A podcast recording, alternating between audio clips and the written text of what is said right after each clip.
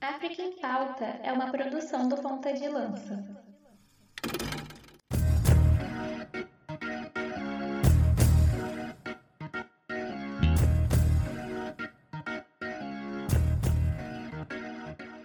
Atenção, pontas de lança! Começa agora o África em Pauta, a ponta da lança da informação sobre o continente mãe. No África em Pauta você se informa sobre política, economia, esporte, cultura e, por que não, fazer um resgate histórico e geográfico do continente onde a vida nasceu Seja bem-vindo ao África em Pauta, episódio de número 62.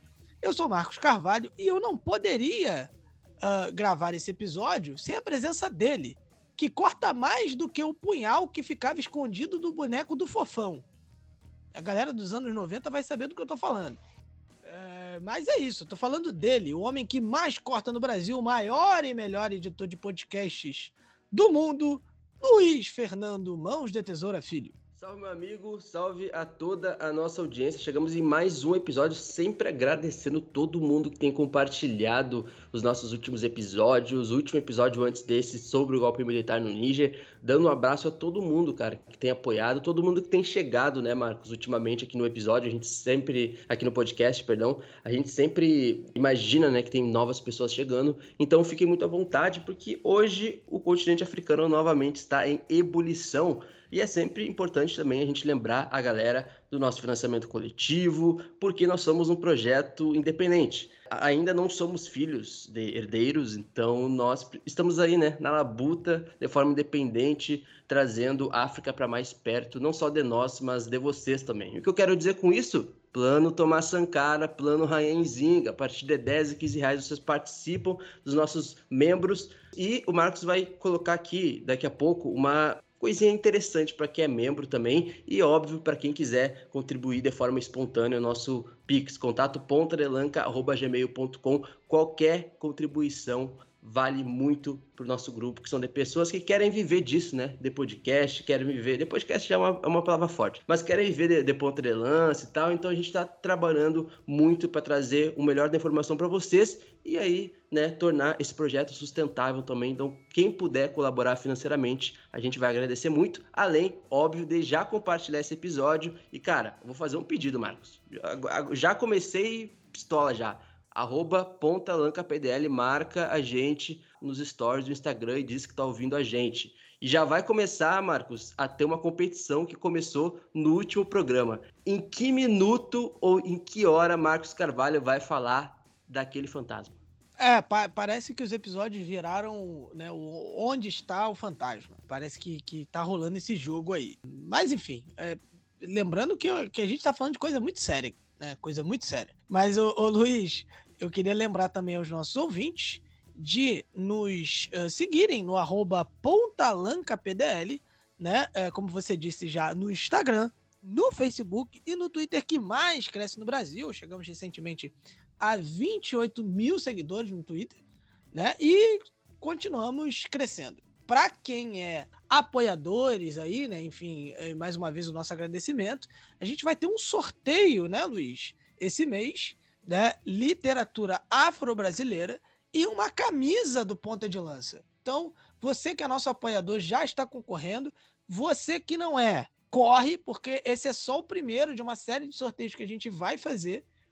Tá? Então você corre, se torne apoiador do Ponta de Lança. A gente vai estar tá sorteando aí umas coisinhas e a gente já começa aí com o Literatura Afro-Brasileira e uma camisa do Ponta de Lança. Né? Os nossos apoiadores já estão concorrendo, eles que estão no nosso grupo lá de membros, tem a oportunidade de falar dos episódios com a gente. A gente tem acompanhado, né? Acompanhou aí muito da Copa uh, do Mundo Feminina juntos lá no grupo. Tem compartilhamento de né, é, artigos, uh, notícias. É, a gente comenta sobre o programa lá, como a gente disse. É, muitas das vezes até tirando dúvida a partir da pes das pesquisas que a gente faz para o pro, pro programa. Então, assim, é um ambiente muito bacana, né? Que a gente brinca lá, que a gente ri. Então, se você gosta, se você se diverte também com a gente aqui no podcast, você vai ter essa oportunidade de estar com a gente lá nesse grupo exclusivo para os nossos apoiadores. Então, Luiz, a gente começar as nossas notícias. Ah, tá. E lembrando também os nossos ouvintes de nos seguirem e nos avaliarem principais agregadores de podcast, né? Enfim, no Spotify, inclusive, agora tá com uma caixinha lá para você falar com a gente, né? Mandar a sua mensagem, tá bom? Então, você não esqueça. Mas é isso. Nós, antes de nós começarmos as, as notícias, Luiz, nós vamos para esse momento inspirador. Esse momento que, quando não tem, uh, quando não aparece no episódio, os ouvintes ficam revoltados. Esse momento que por muitas das vezes, pode trazer uma palavra de alento ao coração dos nossos ouvintes. Sim, eu estou falando do provérbio uh, da quinzena com o Luiz Fernando Filho no corte da tesoura. E o provérbio desse episódio, meu amigo Marcos, e o pessoal que tá, está nos ouvindo, é um provérbio iorubá vindo diretamente da Nigéria, que é o seguinte: Quando uma criança está cortando uma árvore na floresta, são os mais velhos que sabem em qual direção a árvore vai cair. Repetindo o provérbio iorubá da Nigéria. Quando uma criança está cortando uma árvore na floresta, são os mais velhos que sabem em qual direção ela vai cair. Então, esse é o provérbio da semana, o provérbio iorubá.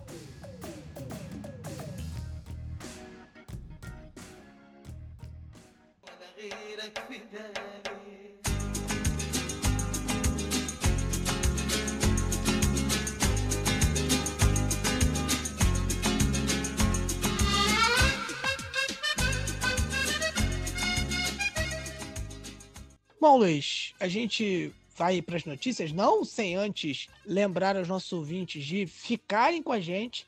Né? A gente vai fazer uma atualização no bloco principal sobre o Níger, né? É, a gente também vai falar muito sobre Burkina Faso e Mali, né? E, enfim, as novas brigas com a França, as novas arengas. A gente vai falar também sobre crise climática no Marrocos, além também de falar da presença de um presidente do continente africano no Brasil. Além também de um fala africano muito especial com o aniversariante uh, do fim de semana, Shidozi, né, vai trazer aí um comentário detalhado sobre algumas notícias da Nigéria. Uh, já que temos aí é, mais uma descoberta no Egito, mais uma descoberta arqueológica. Arqueólogos descobriram no Egito os ossos de uma baleia com 41 milhões de anos é, é, mais ou menos ali, alguns anos a menos do reinado da Rainha Elizabeth. É... Da chegada do Paul Biá também, a presença Exatamente, ao poder, exatamente. Não, o Paul Biá, ele é, tá um pouco perto disso aí. E aí, ô, Luiz, a baleia foi batizada de Tutsetus Hyenens. É um nome derivado, né, inspirado no faraó Tutankhamon, né, de Cetus, né? E isso significa baleia em grego tá? Faz sentido. Faz sentido, faz é. sentido. Deu, deu pra perceber. Deu pra perceber. E aí, Luiz, essa, essa baleia, né? Enfim, ela foi encontrada na região de Fayum, que fica ao sul do Cairo. A, a descoberta foi considerada uma etapa crucial na evolução das baleias do ambiente terrestre para o marinho, tá? Segundo explicou aí o Hisham Salam, é, de pesquisa, que encontrou ali um crânio mandíbulas, ossos e uma vértebra ali de um animal com 2 metros e meio de comprimento e 187 quilos. Esse fóssil foi achado em uma parte que estava coberta pelo mar no passado, tá? onde também está localizado o que é chamado de Vale das Baleias. É um, é um lugar onde né, se encontram ali alguns restos de fósseis que são considerados valiosíssimos, segundo a Unesco. Uh, em agosto de 2021, os arqueólogos egípcios já haviam descoberto o fóssil de uma nova espécie de baleia, né, uma baleia anfíbia de 43 milhões de anos na região de Fayum. E aí ela tinha uma cauda ali de 3 metros de comprimento e cerca de 600 quilos. Tá? Ela foi chamada de Phiomicetus anubis, né? E foi apresentada ali com, pelo governo egípcio como a baleia mais feroz e antiga da África. Né? Não basta ser uma baleia antiga, tinha que ser a mais feroz da África. Tá aí mais uma descoberta egípcia, né? É, completando aí o bingo do programa. Né? E aqui é, é, jornalismo sério barra apuração, né? Como sempre. Verdade. Hashtag apuração, hashtag jornalismo sério. É, confirmada a descoberta de baleia. É, com, confirma. pode confirmar. Vamos falar do Sisi, presidente Sisi, uh, acusado de ocultar relatórios sobre massacre. Né? Tranquilinho, tranquilinho, só coisa tranquila. Né? O governo do presidente Abdel, Abdel Fattah el-Sisi tá, é, teria retido ali por nove anos a publicação de um relatório oficial sobre o massacre de Rabah, que envolvia autoridades egípcias é, num assassinato em massa de centenas de manifestantes em agosto de 2013, tá? Mais precisamente 14 de agosto, que completou aí 10 anos, né? Uh, nessa última semana, uh, na semana que a gente grava o podcast. O relatório ele vazou para a iniciativa egípcia para os direitos pessoais e aí é, esse relatório ele acusa as forças de segurança de uso indiscriminado e desproporcional de munição real, né? E concluiu também que o governo excluiu alternativas menos violentas para dispersar a manifestação. A gente já falou sobre isso aqui alguma vez em algum episódio. Talvez isso não seja um padrão mundial.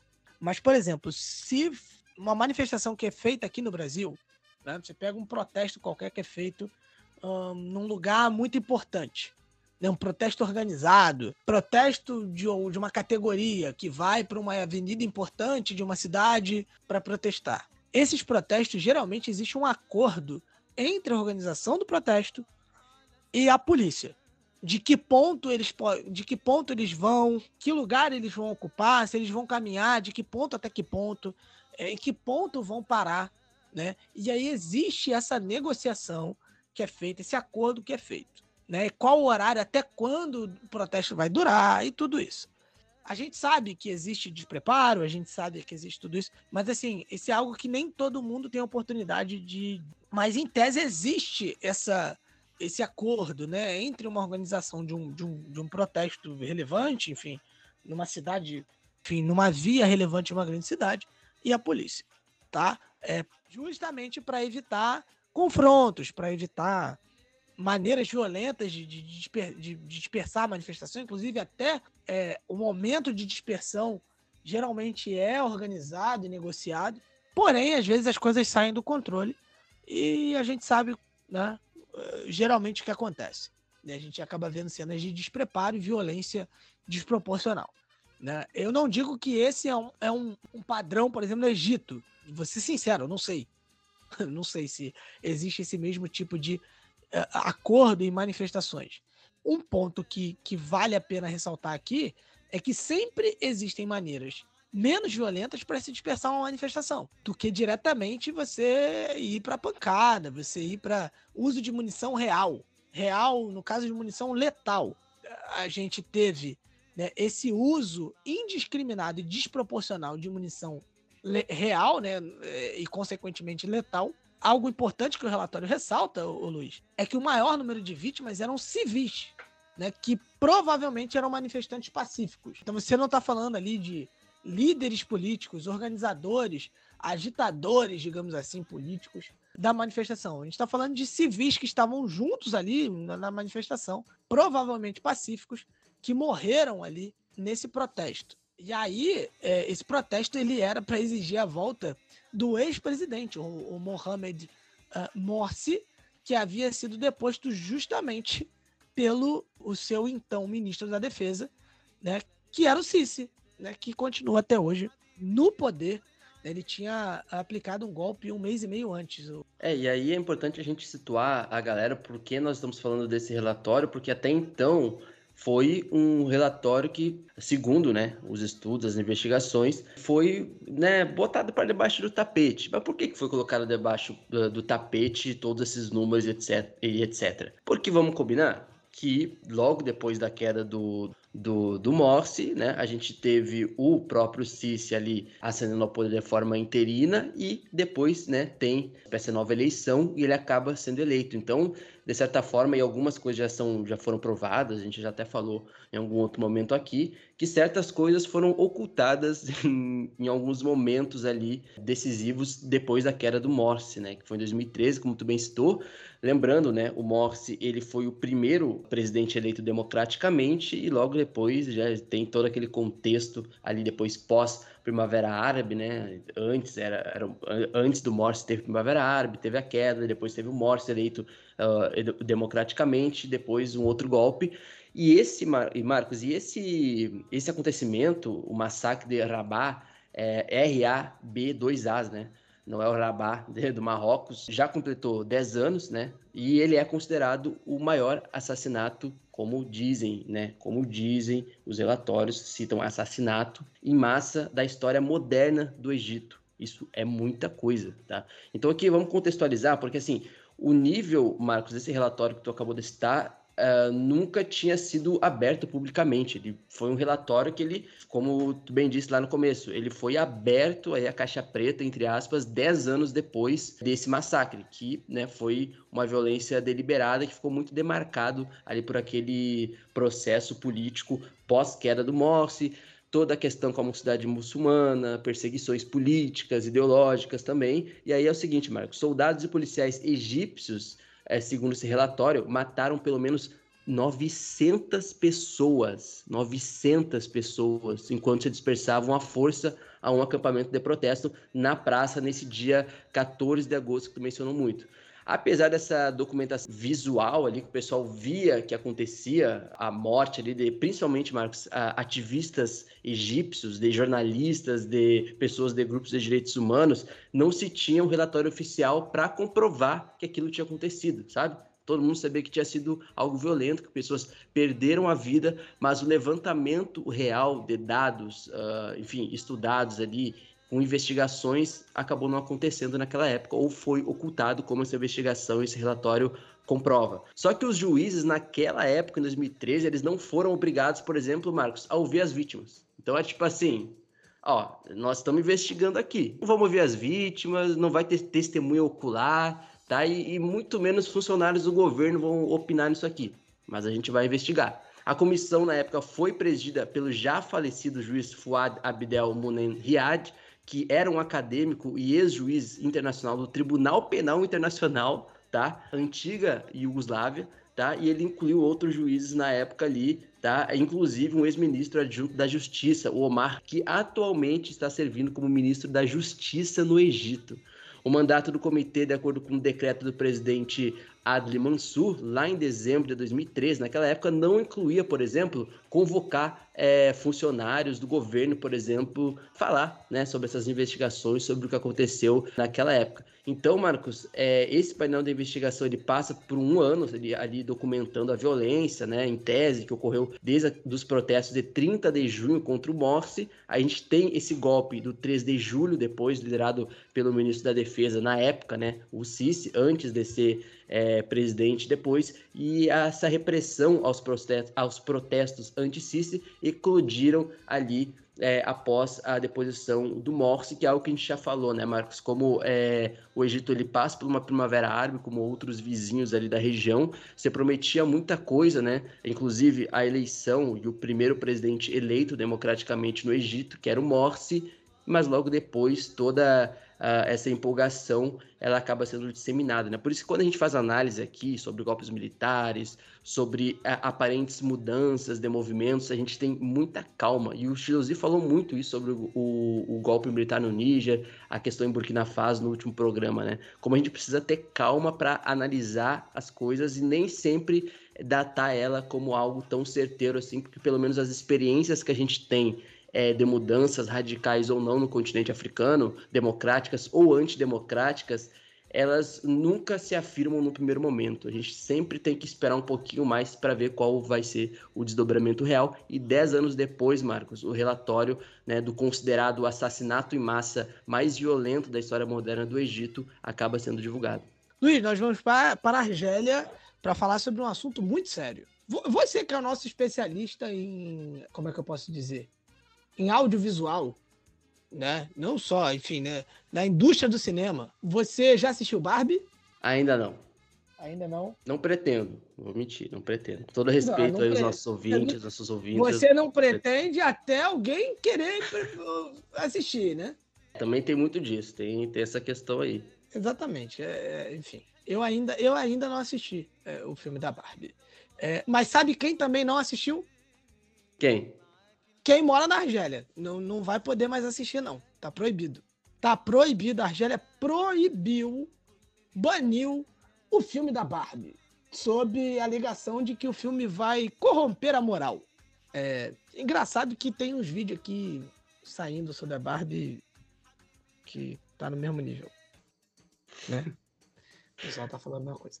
Mas enfim, o, o Luiz, a, Argélia proibiu o, o filme né, da Barbie.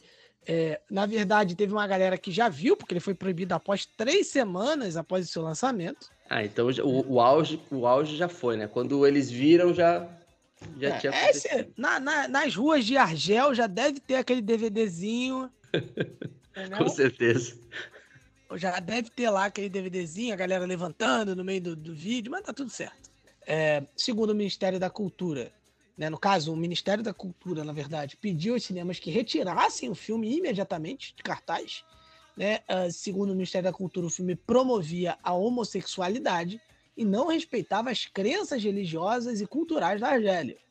É, os cinemas das cidades de Argel, Oran e Constantine, né, eles estavam lotando para ver o filme, né, sendo que o filme aí foi banido por prejudicar a moral. Uh, uh, também tivemos outras críticas, né? No, também tivemos críticas em outros países árabes, né? O, o, o Kuwait, Kuwait, né? Baniu o filme na semana passada, né? Para proteger a ética pública. Enfim, uh, e, e, é isso, né? No caso, tem mais países, né? Que, que proibiram, né? Como Líbano, né? Arábia Saudita, Emirados Árabes e Bahrein né? Só, né, a galera aí tranquilo. E no caso, Luiz, estamos vendo como Margot Robbie e Ryan Gosling, além de, de, de todo o elenco, estão causando aí em vários países uma celeuma é, com o filme Barbie. É, quando a Camila, né, nossa colunista norte-africano, viu isso e mandou no nosso grupo, ela falou exatamente o seguinte: pô, a Argélia tem mais porque se preocupar né, com o filme da Barbie, né? Vamos combinar, né? A Argélia também tem coisas mais importantes, né? Mas beleza. Lembrando, né? Como tu falou, a Arábia Saudita, o Kuwait, o Líbano proibiram a exibição, tá? Os Emirados Árabes também proibiu, o Bahrein proibiu, mas no Egito vai começar a ser exibido a partir do dia 31 de agosto. Cara, são questões complicadas, né? É, existe um conservadorismo, assim, mas quando a gente está falando na questão de cultura, a gente vai sempre lidar, infelizmente ou não, né, olhando de fora, óbvio, com questões que colocam contradições, né, em alguns países africanos em relação a isso. Na primeira vez, né, a gente teve já outros filmes sendo proibidos em outros países por outras questões, mas a Barbie na Argélia não vai ter vez, tá? A Barbie vai ter em qualquer outro lugar, mas na Argélia a Barbie não vai ter vez. Por falar em Argélia, Luiz, o ministro das Relações Exteriores do país está nos Estados Unidos. Deve estar reclamando justamente do filme da Barbie. Não, ele fez uma visita de dois dias uh, no país, né? E o Ahmed Atafi, o ministro das Relações Exteriores da Argélia, se reuniu com altos funcionários do Conselho de Segurança Nacional da Casa Branca e do Departamento de Estado dos Estados Unidos. Uh, a visita em um cenário de segurança bem turbulento ali em toda a região do Sahel. Para quem não está ligado, é, ouça o nosso último episódio que a gente fala sobre, justamente sobre isso no bloco principal, que inclusive, Luiz, está com a minutagem lá direitinho, tá? Quem quiser, ah, eu quero acompanhar só o bloco principal. Lá no Spotify a gente colocou direitinho, não sei se nos outros agregadores entrou, mas tá lá sim, direitinho. Sim, vai para os outros Tem, também. Em todos os agregadores, né? Então, em todos os agregadores de podcast, você consegue ver lá a minutagem dos blocos, tá bom? Então você pode acompanhar direitinho. Mas enfim, a visita acontece justamente nesse cenário de turbulência no Sahel, justamente por conta do golpe de Estado no Níger. Tivemos ali nessas reuniões praticamente cinco questões dominando as conversas. Basicamente foi Níger, Mali, Líbia, Palestina e Saara Ocidental. Palavras-chave, hein? São assim, é, é, a gente é, já falou né, sobre a Argélia é, é, estar envolvida com relação a todos esses, esses países, né, todas essas questões. A Argélia está próxima ali do Mali, na mesma, do, do, do Níger, na, na, na região, do Mali, enfim, Líbia, Palestina é uma questão que, enfim, toca muito Argélia e também Saara Ocidental. Enfim, a visão argelina sobre essas questões internacionais e regionais foi apresentada pelo ministro é, dos Negócios Estrangeiros e Comunidade Nacional. O Ataf defendeu a posição de princípio da Argélia nessas questões, insistindo na via diplomática e pacífica na resolução de conflitos e crises, né? Ele disse que, né, nas, nas reuniões, deixando bem claro ali que a Argélia recusa qualquer solução é, que preconize ali uma intervenção militar. O Ataf, ele inclusive apoiou a política de não alinhamento da Argélia, em particular é a neutralidade positiva ou ativa, né? Num mundo muito complexo. Existe essa bipolaridade ali do Ocidente e o, e o, e o eixo Rússia e China, que a gente também fala muito dessa briga por influência no continente africano, né? Do Ocidente, principalmente por parte dos Estados Unidos, do eixo Rússia e China, né? A, Ru a França também tenta é, exercer uma influência, mas vem perdendo força recentemente, né? A França aí como um ator ocidental. Mas a Argélia, é, no caso o Ataf, ele disse que ele defendeu uma postura uh, de neutralidade positiva. Basicamente é, meu amigo, da onde está vindo o dinheiro? É, e a gente fala aqui, por exemplo, a Argélia tem todas essas, quest tem todas essas questões muito preocupadas relacionadas à, à Palestina, relacionadas à Saara Ocidental, é, um posicionamento é, bem, uh, digamos, oriental em várias dessas questões, mas ao mesmo tempo já noticiamos acordos, por exemplo, de fornecimento de gás é, com a Itália, que não é um representante oriental, país super preocupado com as questões africanas, é muito menos super preocupado com a questão palestina muito menos super preocupado com a, questão do Saara Ocidental. E a gente falou um pouco disso, ô, Luiz, né? no episódio sobre eh, a, a, visão africana sobre a guerra Rússia e Ucrânia. Né? Um episódio que saiu, sei lá, um, duas ou três semanas depois que estourou a guerra. Gente aborda ali como o, o continente africano poderia, entre aspas, bem entre aspas, né, aproveitar é, o vácuo que a Rússia deixaria, principalmente nessa área de petróleo e gás. Então, assim, a Argélia ela vai, é, é, é, é ela vai tentar aproveitar com essa posição, né, as vantagens que ela pode obter, sem deixar de lado ao, né, os seus princípios, né, mas é, aquilo. A gente vai conversar até com quem não concorda muito com a gente, exceto Marrocos, para obter para obter também vantagens para o país. Que a gente não está aqui de bobeira. É, vamos combinar que a Itália também tem coisas mais importantes como voltar para uma Copa do Mundo, né? Tá passando muita vergonha já. De, deixa a política. A, a Itália tá naturalizando, tá naturalizando meio mundo para conseguir isso, né? e também perdeu para África do Sul na feminina também, então tá passando vergonha no masculino e no feminino. Um abraço aí para as pessoas aí que, enfim, estão morando na Itália, estão nos escutando. Um abraço. Gostamos muito de vocês. Se tiver alguém aí na Itália nos ouvindo, possivelmente sim, mande um abraço lá no nosso e-mail, que é a mesma chave do nosso Pix, onde a gente recebe as mensagens, por exemplo. Mas resumindo, Marcos, é uma outra questão importante, tá? Que o Blinken ele manifestou seu total apoio ao processo político iniciado pela ONU no Saara Ocidental, dentro daquela perspectiva que a gente já falou, da integração é, já alguma, reconhecida já há algumas décadas, né? É um bom tempo já é, desse Saara Ocidental no território marroquino. Uh, resumindo, Marcos, essa conversa também, o Blinken lembrou lá das relações diplomáticas entre os Estados Unidos e a Argélia, que já datam aí de muitas décadas já também. Falaram sobre outras questões, Marcos, sobre o domínio do terrorismo é, nessa região, falaram sobre segurança. E aí, Marcos, quando ele fa eles falam, de, falam também sobre uma questão, no mínimo, curiosa, né? Porque os Estados Unidos eles apoiam o processo da ONU para a resolução do conflito no Saara Ocidental, tá? E aí eles falam também sobre os desdobramentos da questão palestina que foram discutidos é, nessa reunião, em particular, Marcos, a questão do bloqueio contínuo lá do processo político, etc. E os dois ministros eles saudaram ali a convergência de posições, digamos assim, dos dois países sobre questões levantadas ali a nível em nível em nível ou em níveis bilaterais e multilaterais, principalmente, Marcos, envolvendo o Mali, como tu disse, Níger e a Líbia em particular. E aí tem uma outra questão quando o Marcos fala que é, a, Niger, a, a, a Argélia perdão, quer saber de onde o dinheiro vem. até porque é, a, a, última, o último assunto que eles citam, o secretário e, e o ministro, de Relações Exteriores é sobre a questão da Ucrânia e alguns princípios ali da Carta da ONU que a Argélia também é a favor. Então, a Argélia ela quer negociar com todo mundo, ela não quer entrar nessa polarização geopolítica mundial.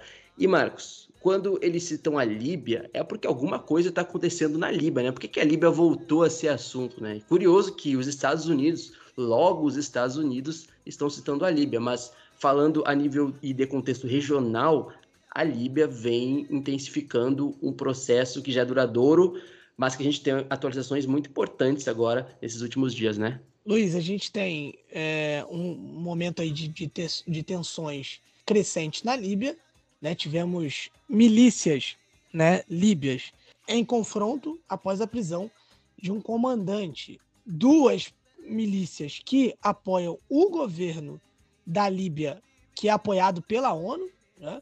Se enfrentaram na capital Trípoli. E aí o resultado disso foram 55 mortes e 140, é, 146 pessoas feridas. É, a gente teve aí é, os combates começando na segunda-feira da última semana, né, dessa semana que a gente está gravando o podcast, no caso, no dia 14 de agosto, ou 14 de agosto, para quem preferir. Enfim, foram até a noite de terça-feira, dia 15. Esses combates forçaram o fecha fechamento do principal aeroporto da cidade, né? E só os confrontos só né, diminuíram depois que um dos lados libertou um comandante. Já a, a, né, a prisão dele é, justamente causou os combates. É, enfim, a gente tem a Líbia, né, que tem um, um governo uh, interino reconhecido internacionalmente, re, internacionalmente em Trípoli e outro governo no leste. Enfim, tivemos um cessar-fogo. Uh, a gente já falou aqui várias vezes de uma tentativa de eleição na Líbia, de uma tentativa de estabilização, de acordos de paz, mas no fim das contas tem nenhum avanço. Né? Os combates acabaram deixando aí muitas pessoas meio que presas em casa, né? É, já que tivemos aí esses, esses combates acontecendo em vários distritos da capital. A violência essa é, mais recente, né, é, foi justamente entre essas milícias que operam em Trípoli, onde o primeiro-ministro Abdul Hamid Mohamed de Beiba né, chefia o governo. No caso, a Força Especial de Dissuasão, que controla o aeroporto, prendeu um comandante sênior da Brigada 444, enquanto esse, esse comandante tentava viajar na segunda-feira. No caso, esse comandante ele já havia sido oficial da milícia rival. E aí, meu amigo, o, o bicho pegou, né? É, e aí a gente está voltando a ter confrontos mais mortais, né? E como tu bem mencionou, nós estamos falando de confrontos que não são isolados, regiões isoladas, o que já seria é, evidentemente grave. A questão é que tudo isso está acontecendo na grande capital do país e, evidentemente, também é dentro é, de um território que é governado e é mediado nesse momento pela ONU, né? E aí essa é uma grande questão que a gente já tratou aqui várias vezes, né? A questão do leste com o centro é, do país e como ah, essas eleições que já deveriam acontecer desde a época que a gente criou esse podcast não acontecem porque existe, não existe uma unidade mínima para que se aconteça de fato uma eleição democrática no país, né? um país que está devastado uh, principalmente a nível de, eh, em nível democrático, é, desde 2011. Né? Não que a Líbia também tivesse muito bem antes do Gaddafi, mas a Líbia pelo menos existia como Estado, né? até certo ponto com o Gaddafi, e enfim, depois tem as intervenções, tem tudo que a gente já. Se a Líbia hoje basicamente é um Estado falido. Felizmente, Marcos sempre fala isso e, e não se tem um outro termo para utilizar, pelo menos por enquanto, a não ser esse. Né? E a gente está falando da Líbia, que era um país que mais produzia petróleo no mundo até 10 anos atrás e que agora é um estado falido, não a nível de petróleo que já estão sendo retomados, mas é um estado que não tem democracia nenhuma, não tem uma capacidade mínima é, de unidade para acontecer uma eleição presidencial, por exemplo. Isso é muito grave para a região e para um país que se mostrava bastante próspero, até em nível de produção é, de petróleo, uh, distribuição de renda, enfim, que já vinha também é, no momento difícil no século XXI também, tá? A Líbia também não tava lá essas coisas, assim, não era um mar de rosas, mas aqui eu estou falando em termos de democracia, né? em termos assim, das coisas acontecerem minimamente, apesar de que na época do Gaddafi também as coisas não aconteciam tanto assim. Não tinha muita democracia também na época do Gaddafi também, não vamos romantizar, mas é, depois de tudo que aconteceu, as intervenções que aconteceram, é, como as milícias avançaram após a queda do Gaddafi tornou um sistema político e um ambiente político na Líbia insustentável até o momento em que não parece ter solução nesse momento. E aí, Marcos, só para dar uma atualização por último, tá? Horas antes de a gente gravar esse podcast, o líder de um dos grupos armados ali mais influentes no oeste da Líbia, né, cuja essa prisão tinha acontecido, que é o coronel Mahmoud Hanzah, que é o comandante da brigada 444, 44 444, não é 777, 444. Foi libertado durante a noite de quarta-feira para quinta já e voltou ao seu quartel-general ao sul de Trípoli, tá? E aí durante a noite de quarta para quinta circularam ali nas redes sociais na Líbia os vídeos que não foram tão autenticados, tá? Mas que depois foram confirmados, que mostram o coronel Hanzá em uniforme militar no seu quartel-general, no quartel Tekbali, ao sul do Trípolo, rodeado ali pelos seus homens de segurança ali, enfim, todo mundo feliz etc. Lembrando, né, os combates envolvendo armas pesadas como lançadores de foguetes e metralhadoras eclodiram depois que o coronel foi preso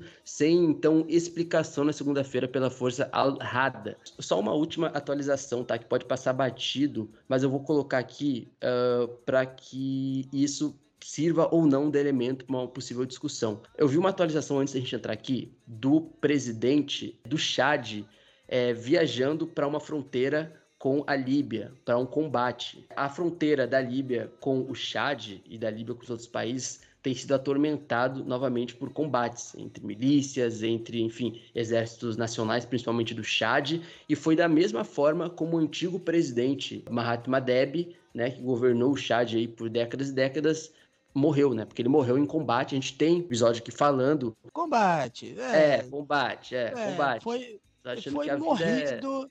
É... foi morrido em combate. É, é, é, e eu tô falando morrido de propósito, hein? É, são, é muito suspeito. É, isso que a gente pode falar. É, e aí, só, só para complementar, Marcos, o filho dele está nessa fronteira agora, tá? Viagem agora na hum, quinta-feira. O da vovó, o da vovó. É, uma Mahatma da vovó. Vamos ficar de olho, porque a última vez que um presidente foi para essa linha aí, e o Chad, né, uhum. é um daqueles países ali, depois do Níger, o Chad é o que tá balançando, tá? A odd pro Chad aí ter um, né? Não vou nem querer falar para não conspirar, mas vamos ficar de olho nessa viagem, tá? Do presidente, porque em tese, Marcos, ele vai ser linha de frente nesses combates aí na fronteira com a Líbia. Vamos ficar de olho. Atenção, KTO. Comece a abrir as odds pro, pro golpe no chat. É, Luiz, Marrocos, né? Vamos para o Marrocos. Já que temos um recorde de temperatura no país, né? Uh, que chega perto da sensação térmica de Bangu num dia frio. Um abraço para o nosso ouvinte de Bangu, é claro. Bangu, em Bangu, que no, no verão. Ah, tem um vídeo clássico, né? Que já chegou até sim. mim quando a gente com certeza chegou, que era o pessoal fritando ovo no asfalto sim, de Bangu. Sim. Xingando o ex-governador Wilson Witzel de uma forma bem, bem carioca. Né? Não, não estavam xingando, na verdade. Eles só colocaram, né, falaram, ô, ô, governador Wilson, filho, por aí vai. E eles não estavam xingando, eles só não lembravam o sobrenome dele e colocaram isso. Mas enfim, eles, eles é, realmente fritam ovo no, no, chão em Bangu. Mas enfim, uh, no Marrocos, Luiz, temos aí uma situação que sem, é sem, sem precedente, é uma temperatura registrada uh, de 50,4 graus Celsius é a primeira vez que o país consegue observar de forma confiável uma temperatura acima de 50 graus. Uh, essa é a temperatura máxima registrada recentemente pela estação meteorológica de Agadir, no sul do Marrocos. Uma temperatura considerada o novo recorde nacional, segundo a Direção Geral de Meteorologia. Desde o início do verão, todo o país vem sendo assolado por uma série de ondas de calor uh, que levaram a temperaturas com níveis recordes. A Direção Geral de Meteorologia emitiu um comunicado de imprensa, e aí vamos abrir aspas. Esse tempo escaldante deve-se à subida de uma massa de ar seco e quente de, do sul, provocando uma subida significativa das temperaturas e ultrapassando a normal, temperatura normal né, mensal, em, uh, entre 5 e 13 graus tivemos esse justamente esse recorde aí na sexta-feira, dia 11 de agosto, e sábado, dia 12 de agosto. O recorde anterior datava de 13 de julho e ficava ali entre 49,9 graus Celsius. Ismara, cidade do Saara Ocidental. É que aí, no Saara Ocidental, foi a temperatura recorde do Saara Ocidental e não no Marrocos. E a gente falava, né, Marcos? Eu acho que há cerca de um ou dois, dois ou três episódios atrás, sobre o que tinha acontecido, por exemplo, os incêndios que voltaram a acontecer no norte da Argélia, por exemplo, na Tunísia, nós tivemos também algo parecido com o que aconteceu no Marrocos, e eu lembro de ter falado, né? Vamos ficar de olho, porque talvez nos próximos dias ou semanas a gente deve ter uma temperatura aí pelos 50 graus no Marrocos, e a gente Assim, a gente vem falando há basicamente dois anos sobre as mudanças climáticas e como o continente africano vem sendo afetado. Né? A gente fala quase todo o podcast aqui por uma questão óbvia, mas por uma questão da gente estar sempre atento à questão da, da, das mudanças climáticas, que hoje é extremamente político também, né? Isso hoje é, é, é pauta de, de, governos, o Marcos também sempre cita isso. E de acordo, Marcos, com o serviço europeu, o Copérnico, o mês de julho desse ano, de 2023, quebrou em grande parte, o recorde do mês mais quente já registrado na Terra, cara. Porque até então, o mês mais quente já é dedicado, já, já registrado na Terra tinha sido em julho de 2019 e só vai perder para o dia mais quente na face da Terra, é quando o nosso Botafogo será campeão em dezembro de 2023. Mas até lá, só lembrar, tá? Em relação ao Marrocos, julho uh, ocupou o quarto lugar entre os meses uh, de julho, né, mais quentes desde 1961, agora aí ao sul do Marrocos, em Agadir. E Luiz, vamos falar de uma briga interna, continua se repetindo, e não estamos falando do elenco do Flamengo. Estamos falando do Sudão, né, já que a guerra não acabou. Ainda não é o é. giro do esporte, né? Não, não é o giro do esporte. Flamengo depois, sobre o UFC. Não é o giro. Não é o giro do esporte. Pois é, é, Mas, enfim, é uma notícia que vem também aí como um soco. Né? Nariz. É, assim, tão surpreendente como, né? Oh, que, é, surpreendente, hein, Luiz? Notícias sobre conflitos no Sudão. Né? Assim como né, notícias sobre soco no rosto no Flamengo. Que, inclusive, Luiz, sabe quando isso aconteceu também? Quando? Em, que ano agora? em 1995. Eu gostaria de um aprofundamento. Em 1995, os jogadores do Flamengo brigaram também. Né? O Romário bateu no Sávio. Ah, e você sabe o que aconteceu em 1995, né? É, não. Sorte tua que o Márcio Santista não tá aqui, tá? Muita coisa aconteceu em 95. Nem todo mundo foi tão feliz em 1995 no futebol brasileiro, mas isso já é outra conversa. Um abraço pra galera do Santos, tá? Os verdadeiros aí sabem do que eu tô falando. Exatamente, ele tá falando do gol de mão do Camanducaia. Enfim. Vamos lá, Luiz. É, no Sudão a guerra não acabou, tá?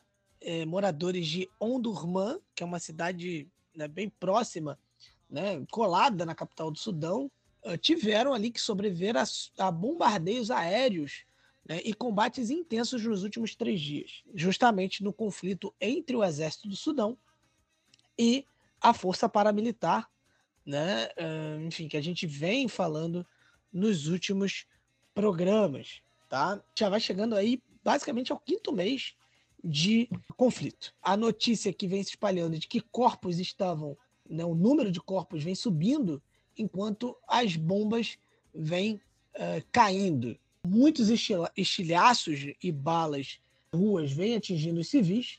É difícil encontrar lugares onde as pessoas possam se abrigar, porque os, os combates vêm bloqueando acessos, por exemplo, também a, a cemitérios. Então, nem enterrar as pessoas né, de forma individual, né, tem sido possível. As pessoas têm sido enterradas em valas comuns. Uma fonte do único hospital em funcionamento em Ondurman disse que 36 civis foram mortos desde segunda-feira e justamente quando o conflito parecia entrar em uma nova fase. Alguns relatórios, inclusive, estão dizendo que o combate, esse é o combate mais intenso desde o início da guerra em abril, Luiz?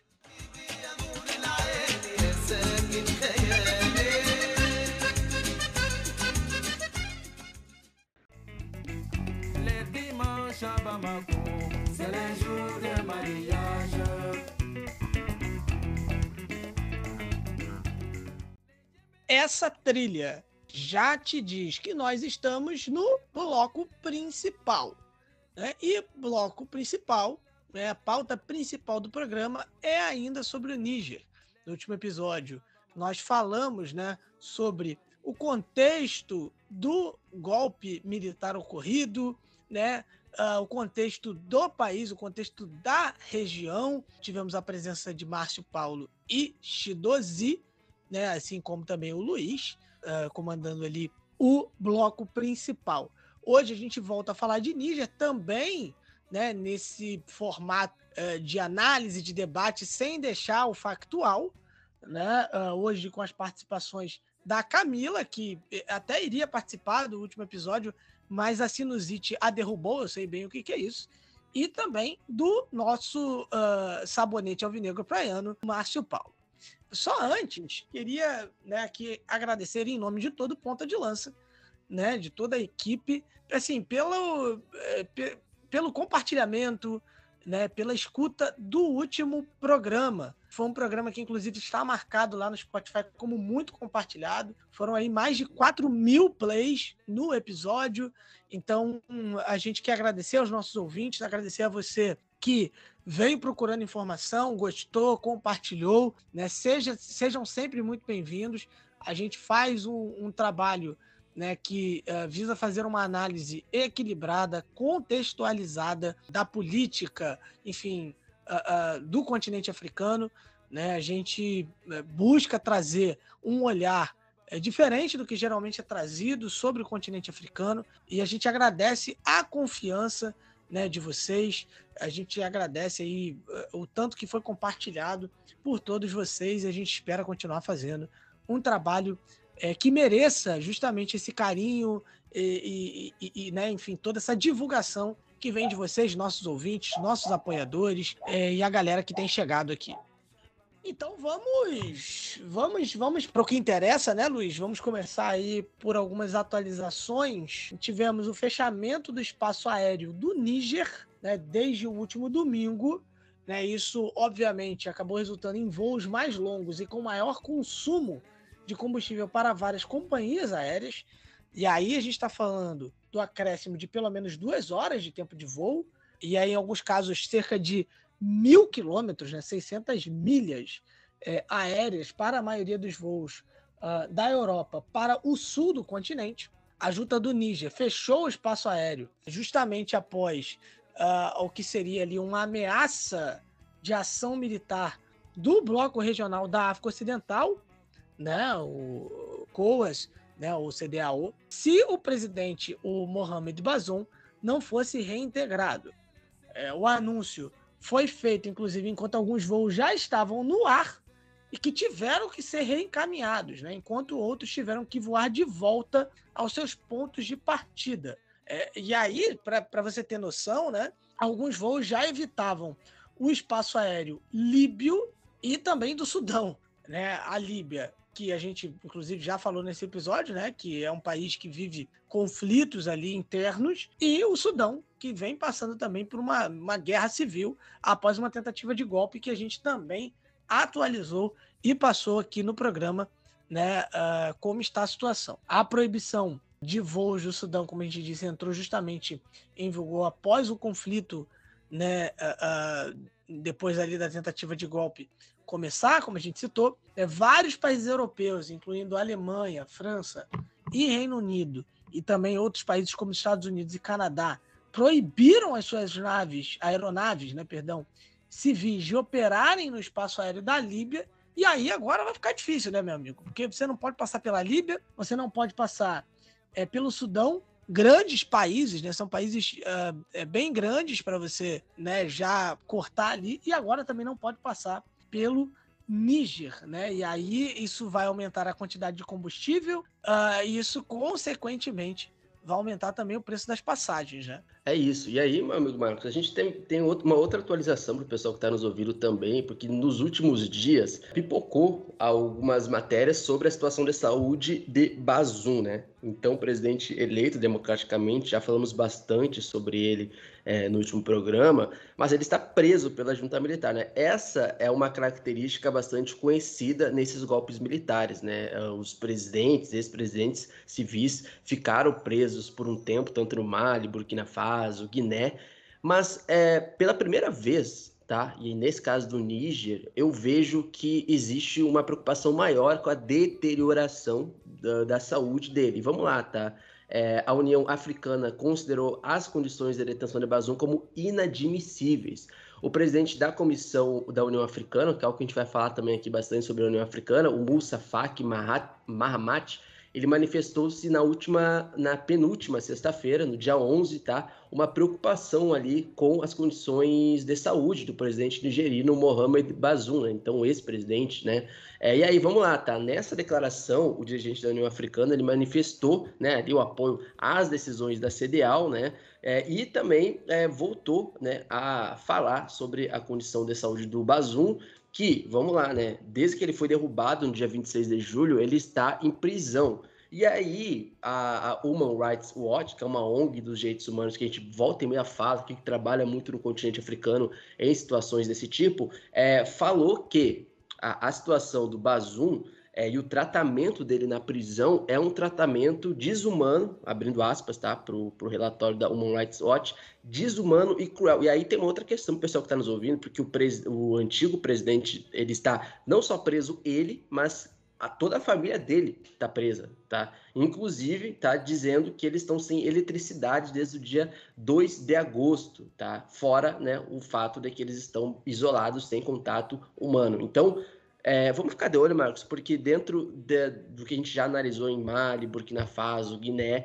é, pela primeira vez mesmo, a gente tem uma preocupação maior com o estado de saúde. E aí, cara, aí é uma questão também que a gente uh, sempre avalia aqui do ponto de vista, né, sempre imparcial, né?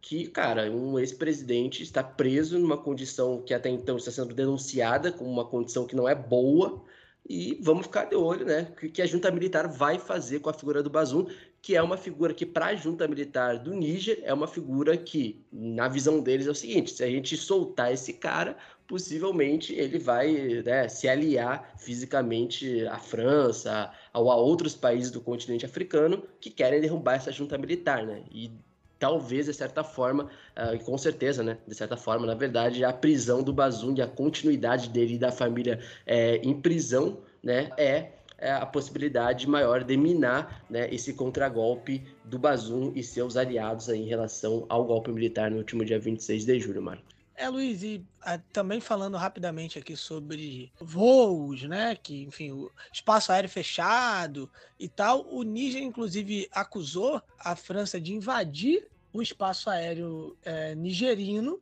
né? É, e aí muita gente, inclusive, tomou isso como, sim, verdade absoluta. Ó, a França invadiu, hein? E, e tudo mais. E assim, é, pode ter invadido o espaço aéreo nigeriano? Pode. Não é nada impossível, não. É bem possível. Né? De repente, um, alguma aeronave francesa ali, é, enfim, algum drone, sei lá. Agora, é o que afirma a junta do Níger.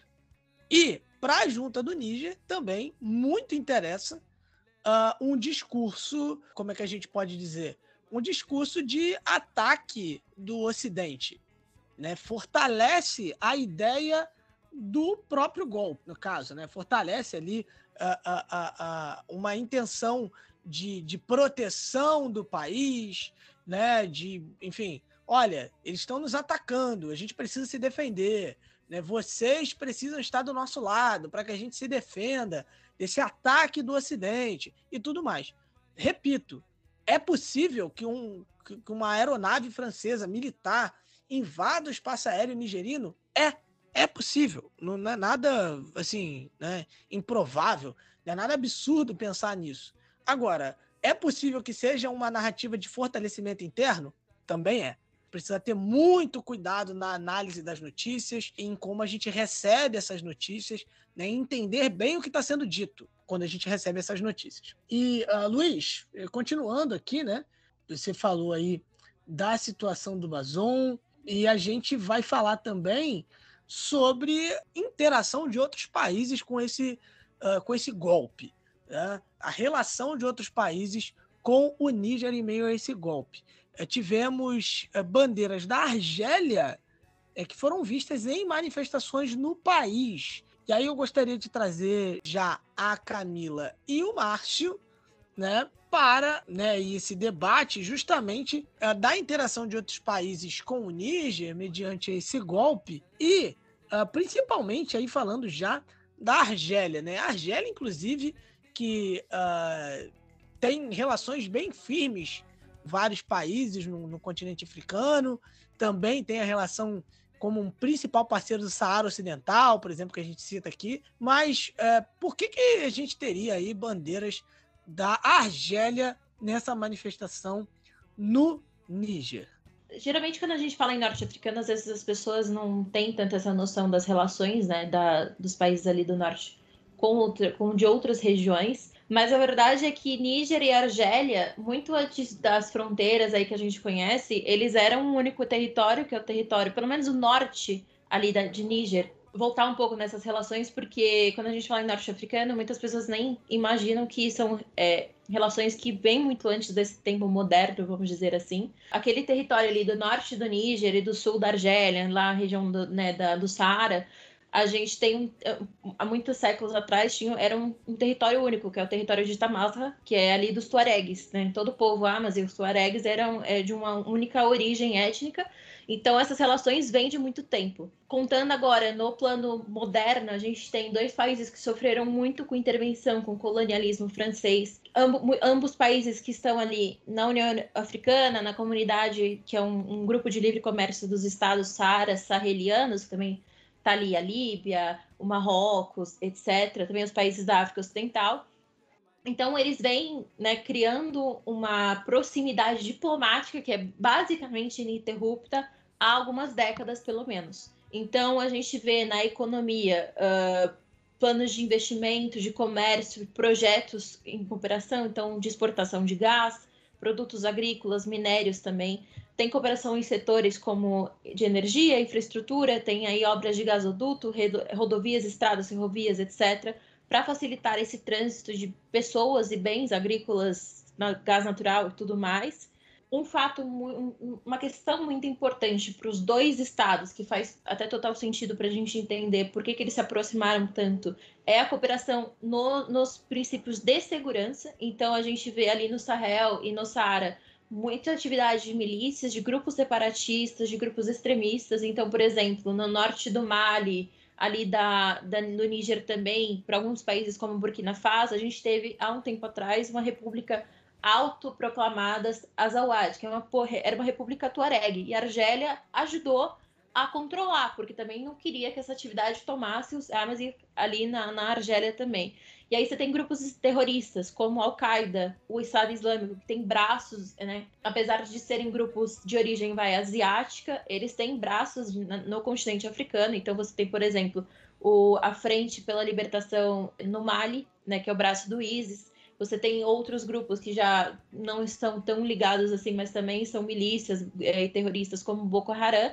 E infelizmente, muitos outros. Então, a questão do contra-terrorismo, do combate ao tráfico de drogas, também de armas na região, é algo muito sério e é muito focado pelos, por esses dois países, além do combate a situações um pouco mais extremas que estão ligados a esses grupos. Então, por exemplo, tráfico humano, prostituição, violência de gênero, né?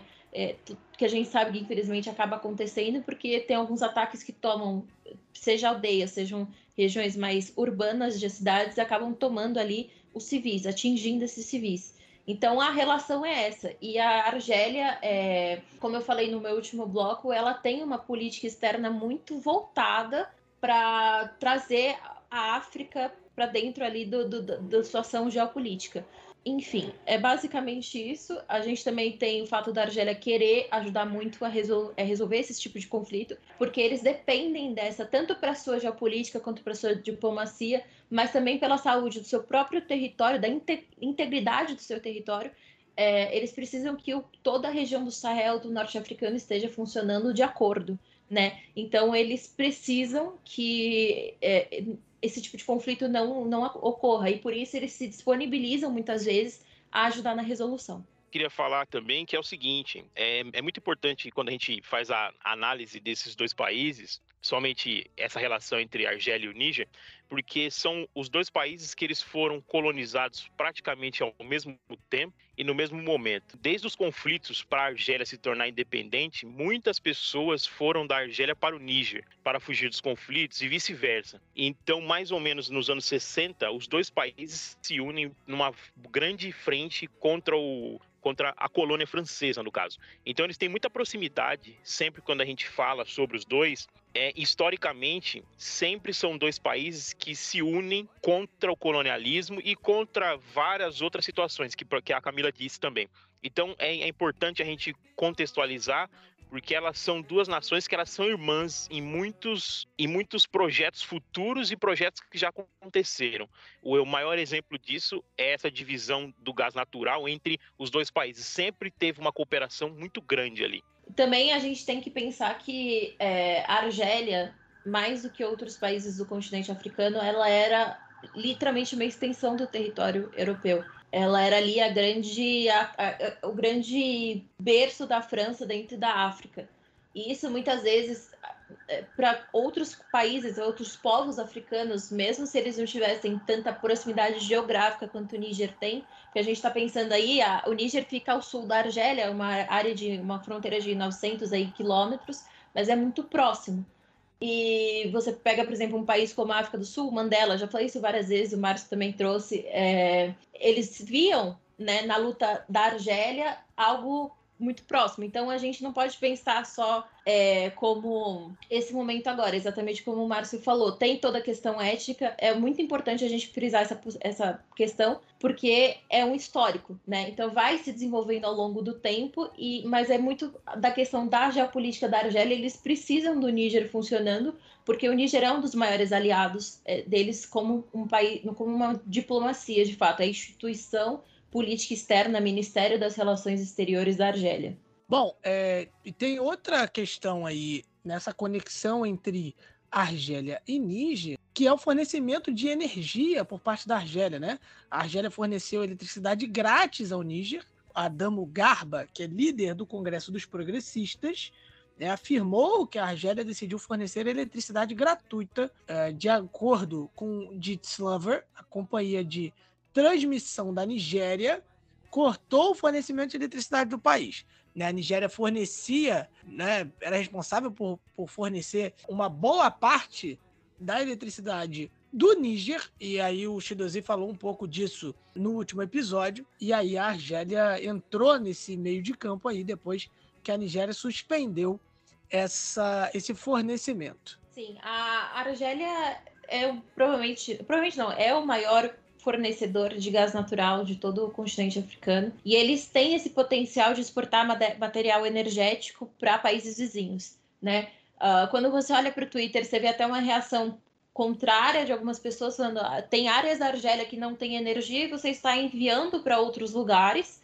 Mas eu acho que tem, é, é muita questão de falta de infraestrutura nesses locais que a Argélia vai ter que suprimir ali um, em algum momento, mas ela tem essa disponibilidade de exportação. Inclusive, ela até ajuda a diversificar um pouco o campo de, de, de exportações dela. E a Argélia tem, é, é, até bastante legal, porque eles têm um programa muito ambicioso e bem recente de diversificar essas fontes energéticas para além da, daquele campo petróleo e gás natural. Então, eles buscam energia solar e eólica, que são fontes mais sustentáveis para abastecer o país, e aí o que precisar, né, o que ficar de excedente poderia ser enviado para quem precisasse sem problema algum, que é justamente o que eles fizeram. Então, também muito interessante a gente trazer que antes do conflito estourar no Níger, é, em julho, junto da Argélia e da Nigéria, eles reviveram um projeto de 13 bilhões de dólares do gasoduto transsaariano, que conectava os campos de hidrocarboneto em Oari, que é no sul da Nigéria, ao hub de gás natural em Ras que é na costa mediterrânea ali da Argélia, muito próximo da Europa e se conecta também ali ao sul da Europa, né? Então, França, Espanha, etc e tal. Esse projeto estava inici foi iniciado na década de 70, estava em estudos desde 2005, então ele co começava, parava, começava, parava, mas ele estava sendo, parecia que até então ia dar tudo certo e ele estava sendo apoiado pela União Europeia, que ia se beneficiar com outra alternativa de, de energia, né? E é pra gente lembrar aí do conflito Rússia e Ucrânia, e pelos Estados Unidos, que poderiam fornecer mão de obra e equipamento para a construção desse gasoduto. Então a Argélia tem já alguns gasodutos, ela, ela explora muito bem esse território do Saara, né, da sua parte mediterrânea para fazer o transporte desse tipo de energia e de matéria-prima para todos os estados que precisam, e eles iam basicamente ampliar essa rede mais para a África Ocidental e, e, então todo o material conectado da África Ocidental ia chegar até a Europa e da Europa fazer uma distribuição intercontinental também. Mas agora com o golpe, né, desde, desde a inclusão disso tudo, já parou, suspendeu novamente todo o planejamento nesse sentido. Então a Argélia está fazendo algo muito local ao Níger. E fazendo uma, as últimas atualizações também, a gente vai fazer aqui uma atualização desses últimos dias, tá? E uma atualização também de uma semana atrás, porque é importante voltar uma semana atrás ali. Mas assim, vamos lá, na última quarta-feira agora, tá? No dia 16. É, pelo menos, e aqui é uma notícia é, bombástica, tá? Essa notícia aqui é pesada, porque pelo menos 28 civis, 28 civis, civis, tá? Não é pessoas do exército, civis foram mortas no início dessa semana na violência em várias aldeias no sudoeste do Níger, que fica justamente perto do Mali, tá? Muito dentro dessa região uh, onde a Camila citou no começo do programa, tá? Isso uma, uma fonte oficial que disse na sexta-feira, tá? Que o número pode ser maior do que foi noticiado. De acordo com uma fonte de segurança, cerca de uma centena de civis foram mortos na violência nessa chamada região da Tríplice Fronteira entre Burkina Faso, Mali e Níger, que normalmente, é, para o pessoal que está nos ouvindo, é regularmente palco desses ataques jihadistas, tá? principalmente do grupo é, extremista Estado do Grande Saara, que é a EI GS, tá? E segundo o membro da, da sociedade civil, perdão, de Tilaberre, que é onde foi, é um lugar onde acontece muito também esses ataques jihadistas, essa violência se deve a, abre aspas, um ciclo de represálias entre pastores fulani e sedentários, que é os Germa, tá? Que vivem juntos nessa área. Então, a gente percebe que existe uma complexidade aí territorial também de, de existência étnica e política que acabam se misturando. Então, assim, não é um, uma questão tão lógica de apenas ah, o Ocidente com o Níger. Tem, sim, tem que avaliar muito bem em cada região, porque existe uma complexidade para explicar esses ataques é, que envolvem jihadistas, envolvem pastores, envolvem concentração e poder de território também, né? além de recursos minerais, dependendo da região. E aí, para o pessoal que está nos ouvindo, é importante, tá? Esse foi o sétimo ataque às forças do país, né, do Níger, desde que os militares derrubaram o governo em Niamey há três semanas. O exército do Níger citou a insurgência jihadista como justificativa para o golpe do mês passado. Então, Marcos, esse já é o sétimo ataque às forças do país uh, nas últimas três semanas. Eu preciso, uh, antes de passar para ti, Marcos, uma última atualização agora no sábado, tá? Dia 19, é, pela tarde, aqui no Brasil, onde milhares de pessoas fazem fila, ou fizeram agora, quando já saiu no domingo, para se voluntariar nas Forças Armadas do Níger, tá? E aí, assim, a gente vai até colocar esse vídeo, tá? É, na próxima semana, segunda, terça, quarta-feira, lá no arroba PDL, aonde milhares de pessoas fizeram fila em frente ao estádio principal de Niamey, agora no sábado, respondendo ao apelo da junta militar, tá? E das Forças Armadas, é, pedindo ajuda ali desse viso. Os, os famosos reservistas, tá? E aí os países da região é, têm é, aumentado né, essa ameaça é, sob a junta nigerina de uma possível intervenção é, militar e assim Existe uma perspectiva, Márcio, Camila e Marcos e o pessoal que está nos ouvindo, de que cerca de 5 a 10 mil soldados voluntários se alistem nesse final de semana. Alguns, país, alguns pais perdão, trouxeram filhos para se inscrever Outros uh, estavam esperando desde as três horas da manhã para atender ali, é, enfim, a, a chamada dessas organizações e tem uma presença muito forte de jovens cantando ali a favor da justiça e contra a CDAO e o ex-governante Bazum. Essa iniciativa ela é liderada por um grupo de moradores em Niamey que visa recrutar dezenas de milhares de voluntários de todo o país para se inscrever nos, no, na, nas forças voluntárias para a defesa do Níger. E vamos lá, esse grupo de pessoas é, não necessariamente vão pegar em armas todos, por exemplo. Esse grupo são pessoas que vão ajudar na assistência médica, que vão fornecer ali é, ajuda na logística técnica, que vão fornecer ajuda na engenharia e várias outras funções dentro da, dessa, dessas forças na junta é, militar. Então, Marcos, é só essa atualização tá, do último sábado, porque assim, se tá tendo tanta gente assim, é porque a gente tem, olha, alguns capítulos ainda nessa história para atualizar aqui e que isso não vai acabar tão cedo, tá? E aqui, ó, só para falar, tá? É um vídeo que eu acabei verificando aqui, fui verificar o vídeo, é, confirmei em jornais africanos, tá? Que tem uma relevância, agências de notícias do continente africano, então não é uma fake news, é, é, é um vídeo real mesmo que acabou de acontecer uh, no último sábado, dia 19 de agosto. Tivemos, como o Luiz disse, né, várias pessoas ali Niamey, né, também se uh, manifestando contra a França, né, agitando ali bandeiras da Rússia, inclusive, manifestando ali abaixo a França, abaixo o CDAO, enfim, né, numa, numa espécie de reação contra essa possível interferência externa. E aí a gente aproveita para falar sobre justamente sobre a França, né? A gente já citou aí a notícia de que a junta militar do Níger acusou a França, enfim, de uma violação do espaço aéreo.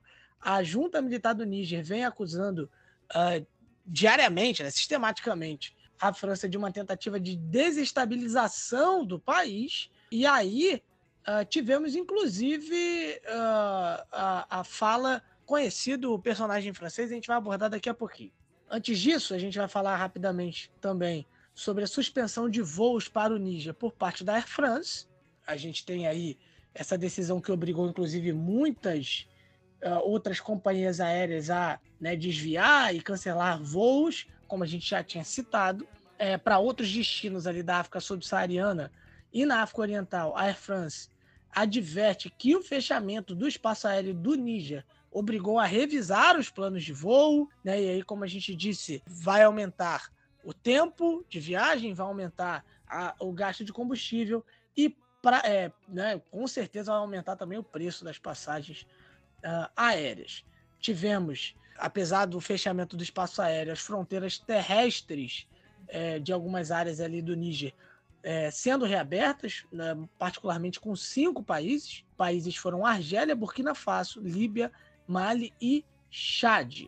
Né? E, como a gente citou, tivemos um famoso per personagem francês falando sobre o golpe no Níger. Ele é Nicolas Sarkozy. Né? Nicolas Sarkozy deu uma opinião, soltou uma frase no dia 17 de agosto, uh, falando que o golpe do Níger está fadado ao fracasso. Uh, Nicolás Sarkozy, se eu não me engano, não sei se ainda é ou foi marido da Carla Bruni.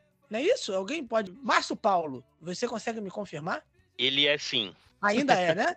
Ela sim. que canta aquela, aquela música, aquele Kamadi, que foi trilha sonora Exato.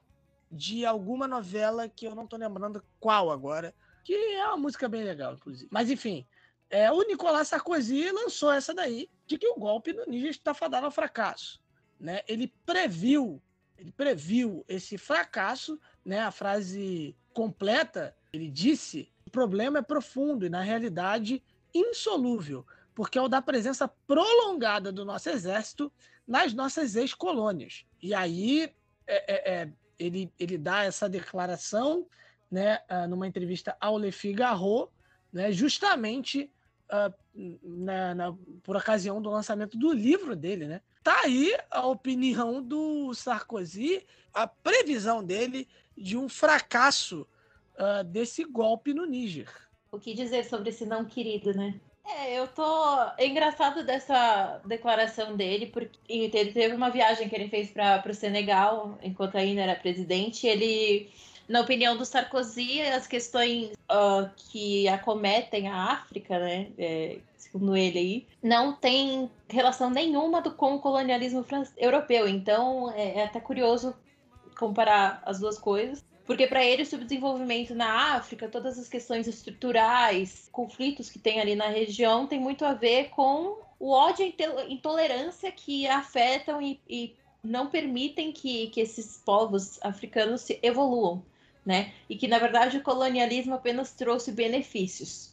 É, esse é o Sarkozy, para né? Que eu, vim, eu fui chamada também para falar mal de francês, que eu faço muito bem isso. Também a gente precisa lembrar que ele foi presidente entre 2007 e 2012. Ele é fundador do partido Os Republicanos, não vou falar em francês, que também não sei, que é o partido conservador, tem uma opinião maravilhosa sobre imigração, né? A gente já imagina como é. Em 2023, condenado por corrupção e tráfico de influência enquanto serviu o Estado. Então, aquele querido está de tornozeleira eletrônica, dando opinião que ninguém pediu. Não sei quem foi entrevistar ele, quem teve a brilhante ideia. O também não é um jornal assim também muito amável, né?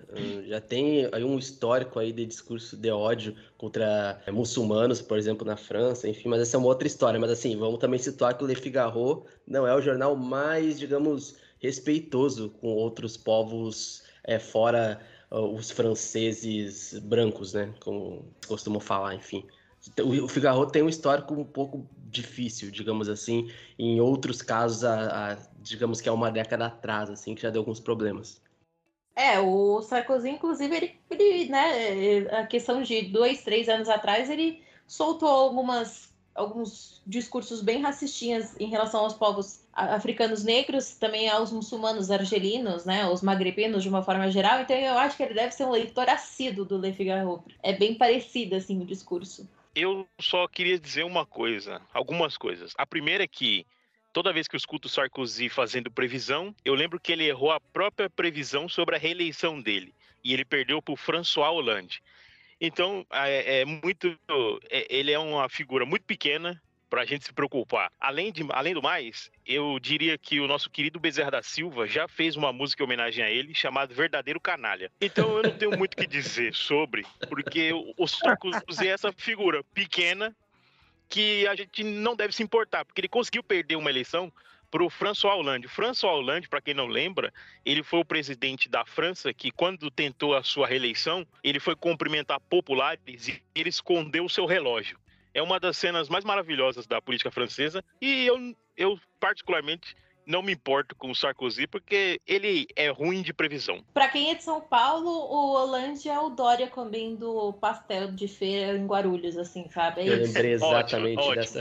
É isso. Esse é o Hollande. Então, assim, vocês conseguem imaginar o buraco que é tá tão embaixo que, que a gente, nem a gente consegue explicar quem é Sarkozy, porque realmente é o maior não querido consegue, dentro da França, que assim, é algo histórico, ser um dos piores. E só para atualizar aqui, Marcos, é, sobre a França, tá? primeiro que a junta militar no Niger acusou, voltou a acusar a França, né, a antiga potência colonial, de desestabilizar o país. Beleza, até aí, né, o Marcos já também já citou, tal, tal, tal. Só que aí tem o lance da aeronave francesa, né, o espaço aéreo, e aí uma dessas, é, enfim, uma dessas frases da junta militar foi que os soldados franceses libertaram jihadistas capturados para atacar posições militares. Essa é uma acusação grave, tá?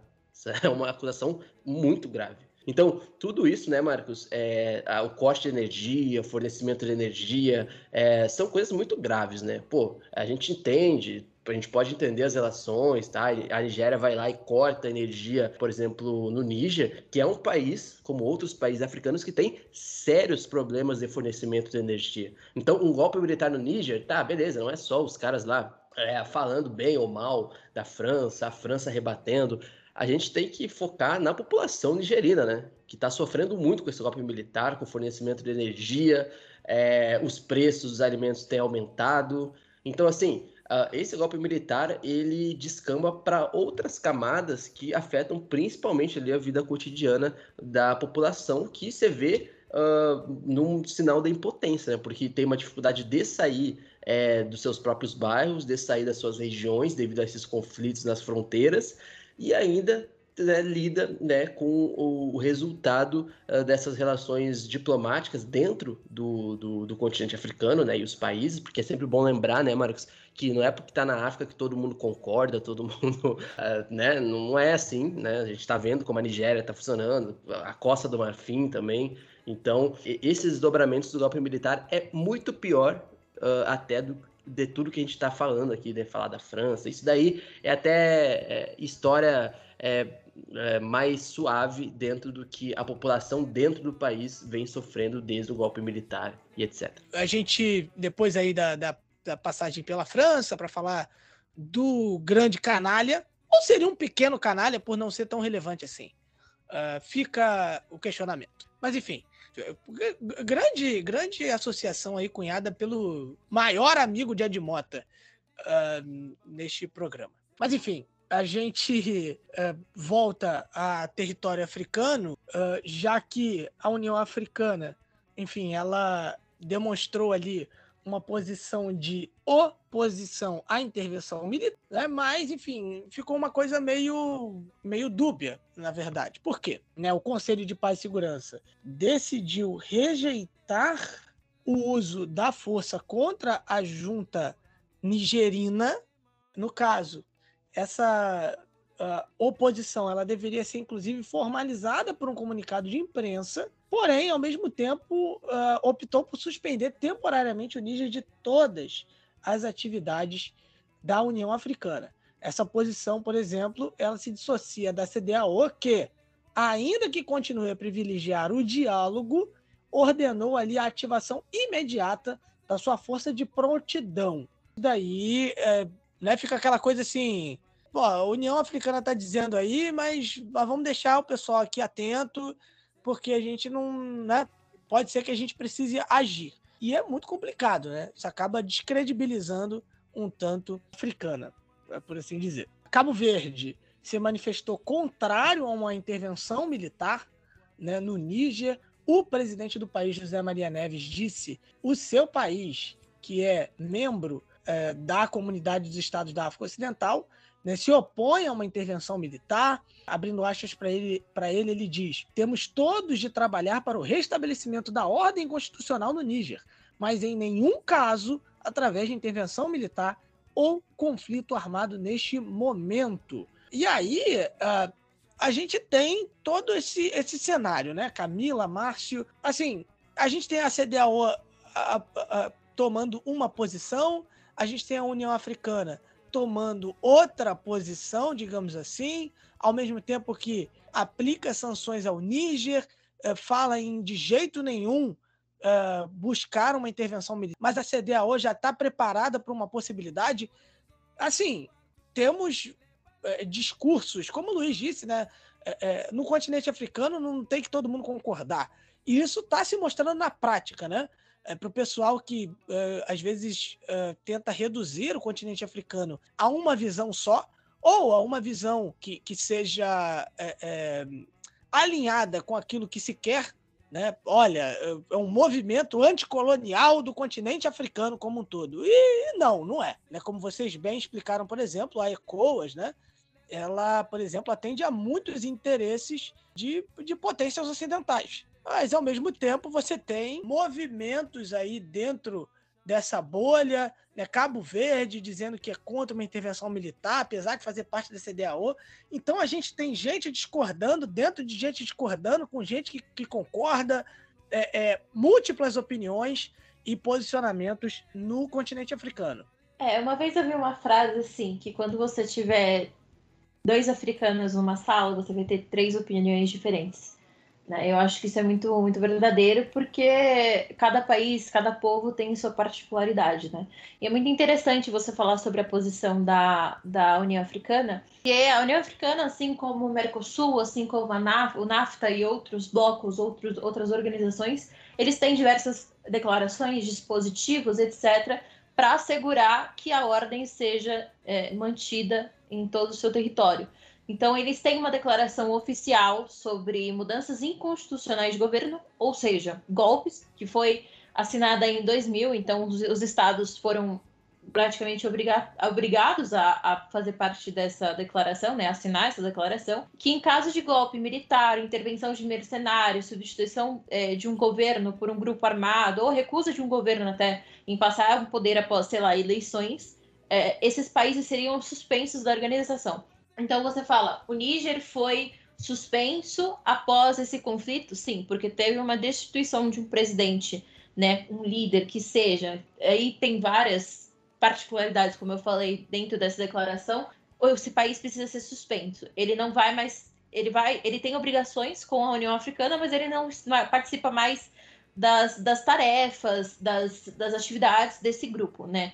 Então, essas são as regras de procedimento, como proceder quando tem um golpe. É uma instituição que tem dentro dos conselhos, então a gente tem, por exemplo, o Conselho de Paz e Segurança, que é o CPS, que é um órgão de tomada de decisões primária busca, que busca promover a paz, a estabilidade, a segurança no continente e assegurar direitos civis e institucionais também. Então, assim, o Estado Democrático de Direito, a governabilidade são dois pontos que são muito importantes para a União Africana, especialmente para esse conselho, que foi criado no, no, no contexto dos protocolos de arquitetura africana de paz e segurança, que é a APS, e de arquitetura africana de governança, a AG. E esses são os dispositivos, enfim, que vão manu é, fazer manutenção e se assegurar que os objetivos desse conselho sejam garantidos. Então, é, você tem uma, um dispositivo, né, um modus operandi, vamos dizer assim, porque eles já imaginam que um Estado com muita instabilidade política, foi o que nós falamos aqui, né, inclusive no nosso grupo, etc., falamos no Twitter. África é política, não é só ah, eu quero fazer uma frente à Europa. A África não é uma extensão da Europa. A África já estava ali sendo ativa geopoliticamente, diplo, diplomaticamente, culturalmente, muito antes de intervenção europeia qualquer século que seja. Então você precisa ter, inclusive algo que um diplomata argelino que é enviado dessa entidade para discutir conflitos como regionais ali, questão de armamento, etc., falou que é o Hamtani Lamara, ele falou que a, a, a função da União Africana ter abordagem híbrida. Então, você combinar métodos tradicionais e formais de mediação para promover o desenvolvimento socioeconômico da paz, né, em todo o continente. Então, o foco tem que ser a preservação da unidade nacional e a soberania e autodeterminação de povos e estados. Então, assim, quando um, tem um golpe, é, precisa ter realmente, como o Marcos falou, uma declaração oficial da União Africana se colocando contrária, porque isso é protocolo, é, é, está ali na Constituição desse Conselho e da, da União Africana, e também é, ativar esses dispositivos, essas legislações, para remover esse Estado até que tudo se normalize. Só rapidamente, né? a Camila acabou de falar, né, de que a, a, União Africana ela precisa ter essa, essa posição, né, e, enfim, até protocolar. Mas é, é, é, quando a gente fala, talvez muita gente tenha se perguntado, beleza, qual é a posição da África com relação ao, ao que está acontecendo no Níger? Assim, posição da União Africana é diferente de uma posição, até porque falar em uma posição da África não existe. Você não vai ter uma posição da África. Né? Mais uma vez, seria um, um reducionismo. Né? Então, é, existe a posição da União Africana que, obviamente, sempre vai se, se colocar contra né, o, um, um golpe de Estado. Um contra a desunião africana, no caso, né? Exatamente. Exatamente. Se bem que a União Africana também não tem sido uma União Africana tão unida assim. É, né? pois é, pois é. Então, assim, o ponto é justamente esse, né? E, e é isso. A Camila é, falou algo muito interessante, né? De que é, é, a África já estava lá, amigo. A África já estava lá, vivendo, sendo, né? Então, assim, é, é, é, às vezes existe muito essa tentativa de, né, repito, tentar entender o continente africano como algo extremamente homogêneo quando não é quando não é. Tá longe de ser, tá longe de ser. Né? Então é, é, importante a gente olhar para isso. Bom, é, para falar sobre essas intervenções que a Camila falou, como o, Mar, como Marcos falou, como a gente está falando aqui, é importante dizer que foi dito pelo Shidozi no, no episódio passado que muitos desses países têm por volta de 60 anos ou 70 anos de independência. Eles estão aprendendo a entender a, o seu próprio jeito de governar, as suas democracias, os seus golpes, tudo isso faz parte da construção do Estado, não da África. Então é importante pensar que cada Estado tem sua particularidade. Então a União Africana dizer uma coisa e a CDAO falar, falar outra é a coisa mais comum que tem. A questão é, todos eles estão pensando de uma forma em tentar unir a África como se, como se, como se pudesse colocar a África na vanguarda de novas possibilidades para o um mundo moderno. Mas isso não quer dizer que eles vão concordar em tudo em 10 anos a concordância vai demorar para chegar, porque é algo normal, é algo costumeiro, em países que estão se demonstrando, tentando é, compreender a sua própria particularidade. É importante pensar também dessa forma, certo? É isso, e falando em união, a gente tem uma, uma, possibilidade de racha interno, possibilidade não, racha interno que é muito real, porque assim, vamos lá, um ex-líder rebelde político no Níger voltou à cena nesses últimos dias, está lançando um movimento de oposição à junta militar que assumiu o poder lá em 26 de julho, como a gente disse. Esse pode ser considerado, o pessoal que está nos ouvindo, o primeiro sinal de resistência interna ao governo da junta militar no Níger. E o cara se chama Rissa Agbola tá? E ele disse num comunicado na quarta-feira que seu novo Conselho de Resistência para a República, CRR, pretende restabelecer o presidente deposto Bazoum, que está detido tá, em sua residência desde a tomada do poder. O movimento, né, ele apoia a CDAO, tá, e outros atores internacionais, leia-se Estados Unidos e França, e buscam acabar, segundo esse movimento, com o domínio do exército no Níger, tá? De acordo com essa declaração, o Agbola, tá, o líder desse movimento, ele desempenhou um papel de liderança nas revoltas tuaregues, tá? Camila falou muito sobre a questão dos tuaregues. Ele tem um papel histórico de liderança nessas revoltas dos tuaregues, né? Um grupo étnico nômade presente principalmente no deserto do Níger, mas tem a questão do Mali, né? Tem uh, uma presença muito forte também é, no Mali e ele teve lá uma militância, digamos assim, nessas revoltas lá nas, nas décadas de 90 e 2000, já nos anos 2000. E ele é um ex-rebelde, tá? Ele foi integrado ao governo do Bazoum, né, enquanto estava vigente, tá? E também esteve no governo lá da época de 2015, 2016, 2018, por aí até antes de 2021, que era de Mohamedou Issoufou. E aí dentro temos o racha interno, beleza? E aí a gente tem a formação do novo governo, porque assim, enquanto a França, os Estados Unidos eles estão decidindo, ah, mas foi golpe ou não? Vai ter, é o famoso vai ter golpe a junta militar origem já está formando um novo governo, tá? O governo de 21 membros já foi anunciado, tá? É pouco antes da cúpula crucial que teve na quinta-feira retrasada ali dos vizinhos da região, tá? E aí, é, o primeiro-ministro Ali Mahaman Mahaman Lamine Zene, ele foi nomeado como primeiro-ministro, né? Na segunda-feira e os outros 20 ministros, incluem os ministros de defesa e do interior. E aí, assim, é assim o, o Ali Mahamad Lamine Zeine, ele é um dos únicos civis, digamos assim, políticos de carreira e a integrar esse governo. As outras pastas são mais é, pessoas do exército do Níger mesmo, militares. Então é bom a gente ficar de olho, porque enquanto estão discutindo se foi golpe ou não, a formação do novo governo já está sendo consolidada no Níger. E aí a gente tem uma outra questão na nova base também, tá? Sobre o exército francês. O exército francês ele agora está sitiado mais no Chad, porque agora a última base da França, digamos assim, aliada nessa região é o Chad, tá? E aí o exército francês relocou já um, um pessoal que estava já no Chad, só que agora levou para a capital do Chad, que é N'Djamena, que agora é considerado o novo reduto do exército de ocupação na França nessa região. E meus amigos e amigas, é importante quero falar com vocês uma coisinha para a gente começar a fechar esse bloco principal, Camila e Marco, são sobre as fake news. Cara, uh, muita coisa tem rolado aqui no Brasil e fora do Brasil sobre essas fake news. Vídeos veiculados, compartilhados,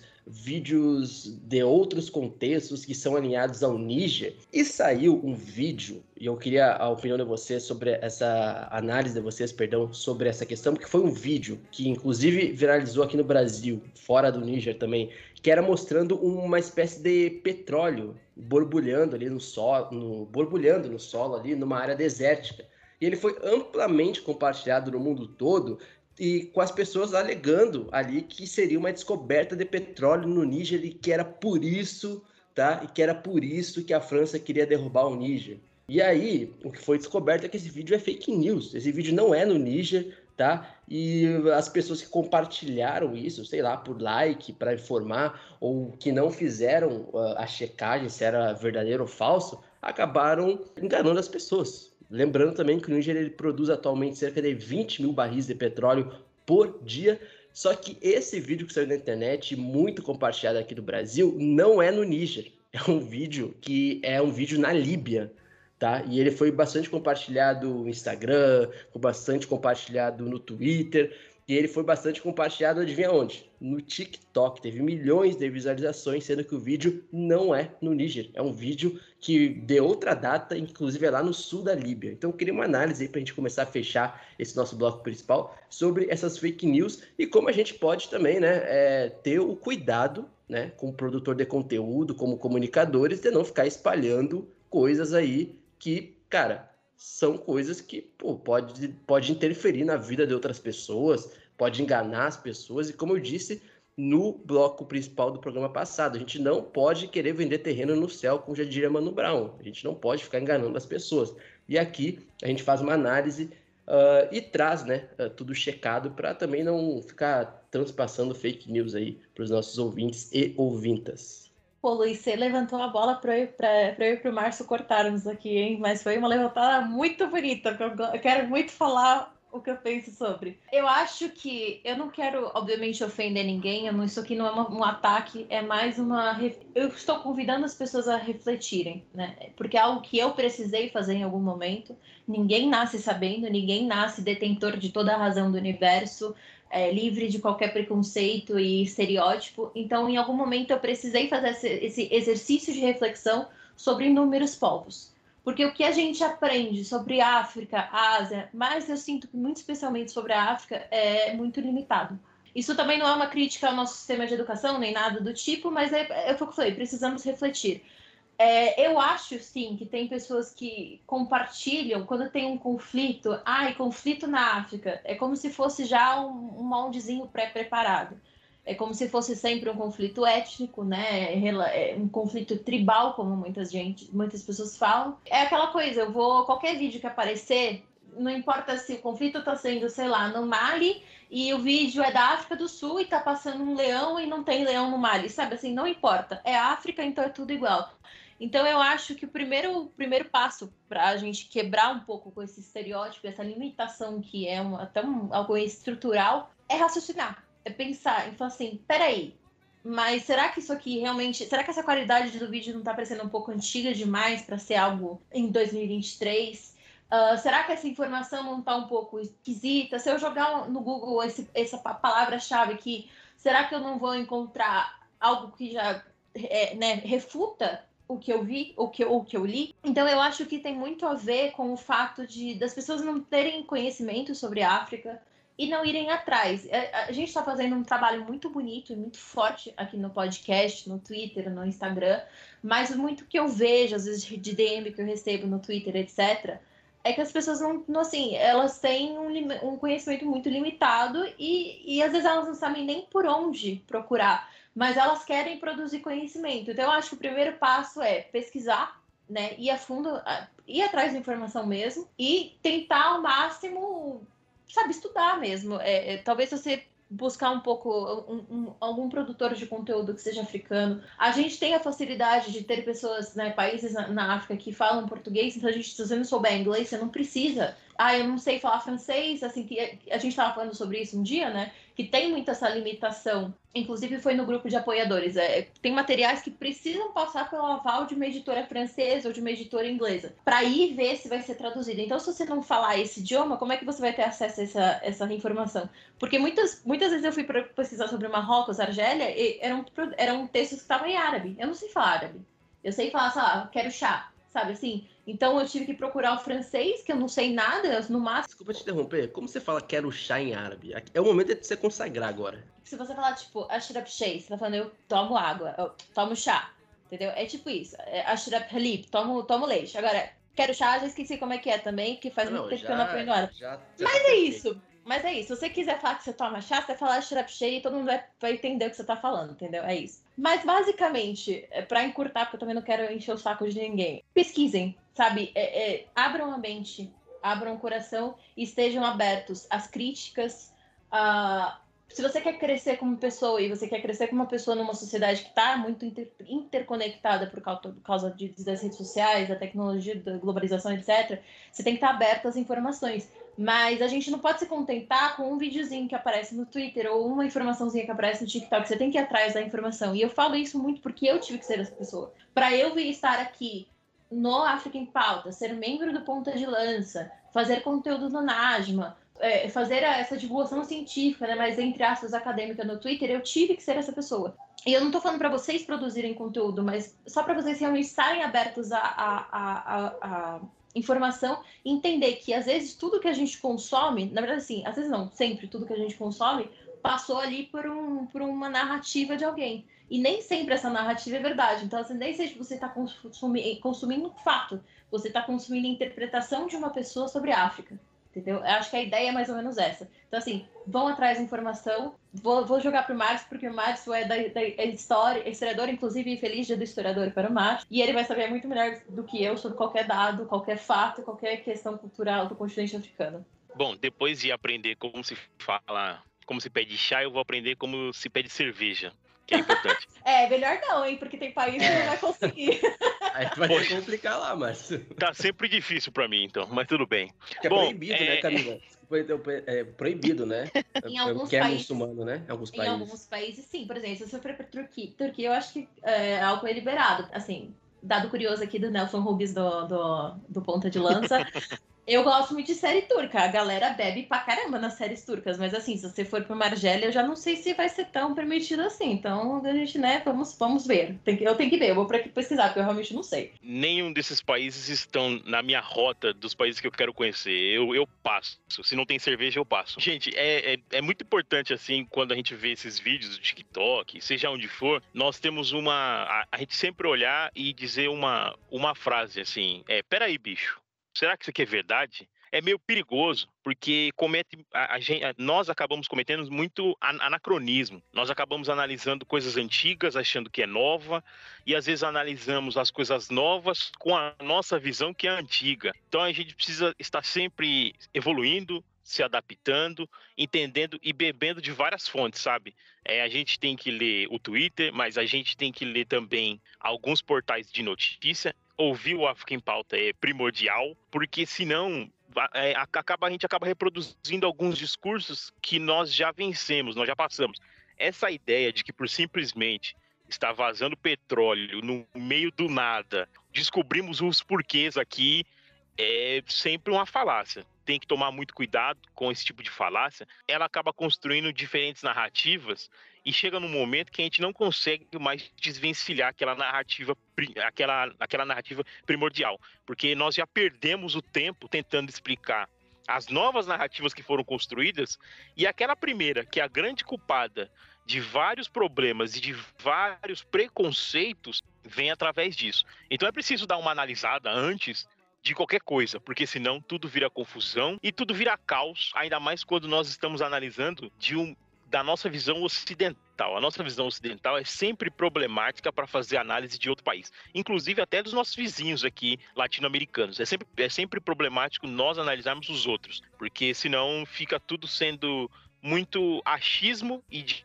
achismo o mundo tá cheio. É, então, pessoal, uh, antes a gente terminar essa parte do bloco principal, tá? O Shidozi tá vindo aí, calma, calma que o homem tá vindo, hein? Calma que o homem tá vindo. Passa as redes sociais pro pessoal seguir vocês, onde o pessoal pode seguir vocês, porque é isso, né? O pessoal precisa é, saber quem são as carinhas aqui, sempre lembrando que uma vez que a gente soltou o vídeo eu e o Marcos, o, o, nosso ouvinte falou que achava que a gente era mais velho, que a gente tinha uns 45 anos Nossa. e tal, mas.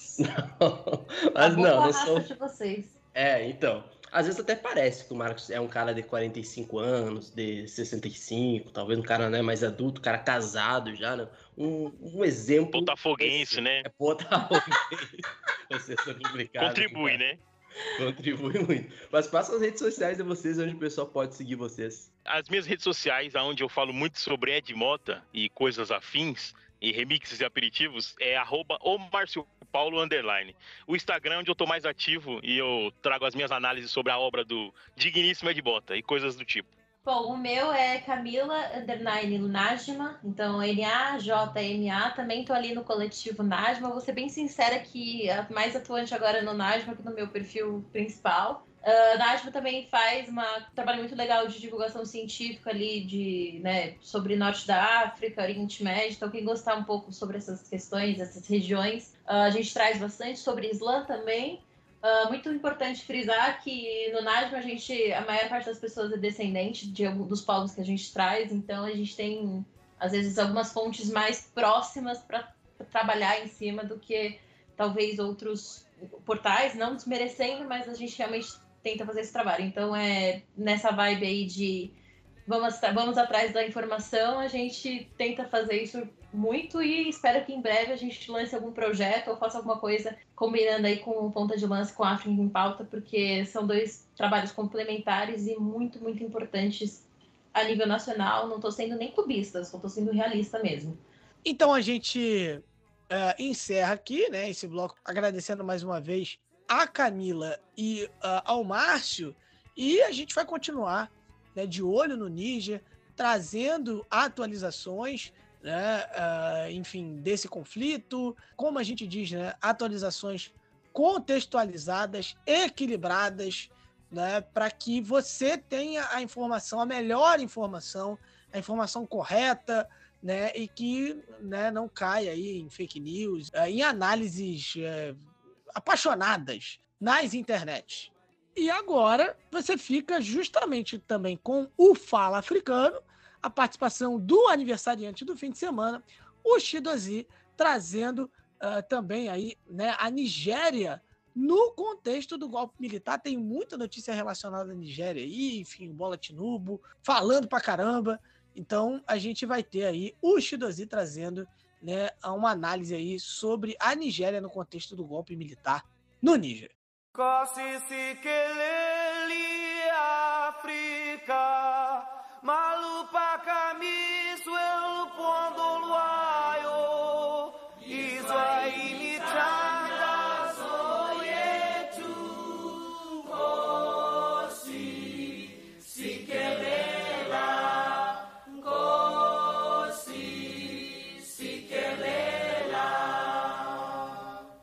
Salve, do África em Pauta, quem que falou Augusto Dozi. Antes de iniciar esse quadro Fala Africano, eu gostaria de fazer um pequeno agradecimento aos nossos apoiadores, porque através deles o Ponto de Lança me forneceu um microfone profissional. Esse microfone que eu estou usando aqui para gravar, então vocês vão notar uma qualidade, um salto positivo na qualidade do, do áudio, tá? Então eu agradeço muito, porque isso vai me ajudar bastante no, nas gravações, tá? Seja participando do bloco principal, seja participando através do, do, do meu quadro. Então agradeço aos apoiadores porque o apoio de vocês é fundamental para a continuação do nosso projeto. E faço um convite a você, caro ouvinte que está nos escutando, que não conhece o Ponta de Lança, que está interessado em nos apoiar, eu, que simplesmente, pô, gostei do programa aqui, como faço para apoiar vocês? Nos nossos, nas nossas redes sociais, né? Ponta de Ponta de Ponta de Lança, tá? Sem cedilha, tanto no PDL, ponto de lanca PDL, tanto no Instagram quanto no Twitter, você terá links ali que te irão te direcionar para o nosso, o nosso canal para nos apoiar, tá bom? Então fica com aquele pequeno agradecimento, tá? Em relação a isso. E vamos ao assunto de hoje, tá? Bom, pessoal, o que eu quero trazer aqui, no meio que continuando o assunto do bloco principal, é a questão da Nigéria, especificamente da Nigéria e é a questão da intervenção militar, uma possível intervenção, não militar, desculpa, uma intervenção é, sim, na verdade, uma intervenção militar é, na qual a Nigéria lideraria o grupo ECOWAS numa possível intervenção no Níger.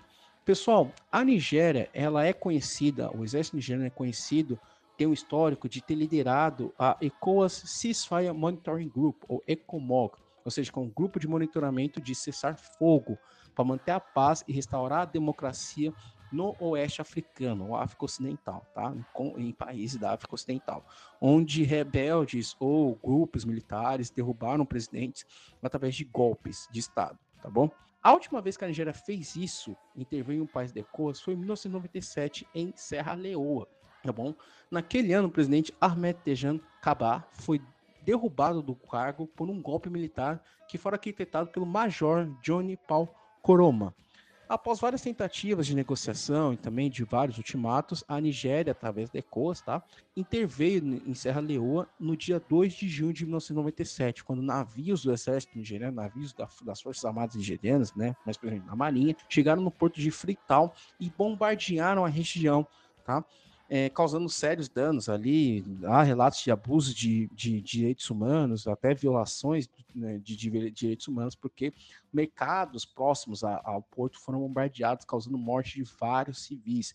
Inclusive, bombardearam é, navios carregados de arroz. Tá?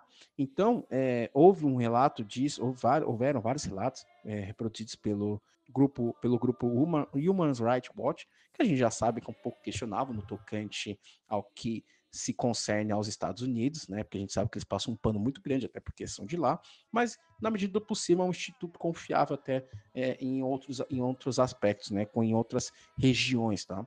E esse grupo relatou vários abusos, inclusive a operação como um todo foi criticada por vários países de ECOAS, tá? Alguns dizem que essa operação não era oficial, que não tinha um aval de ECOAS, tal.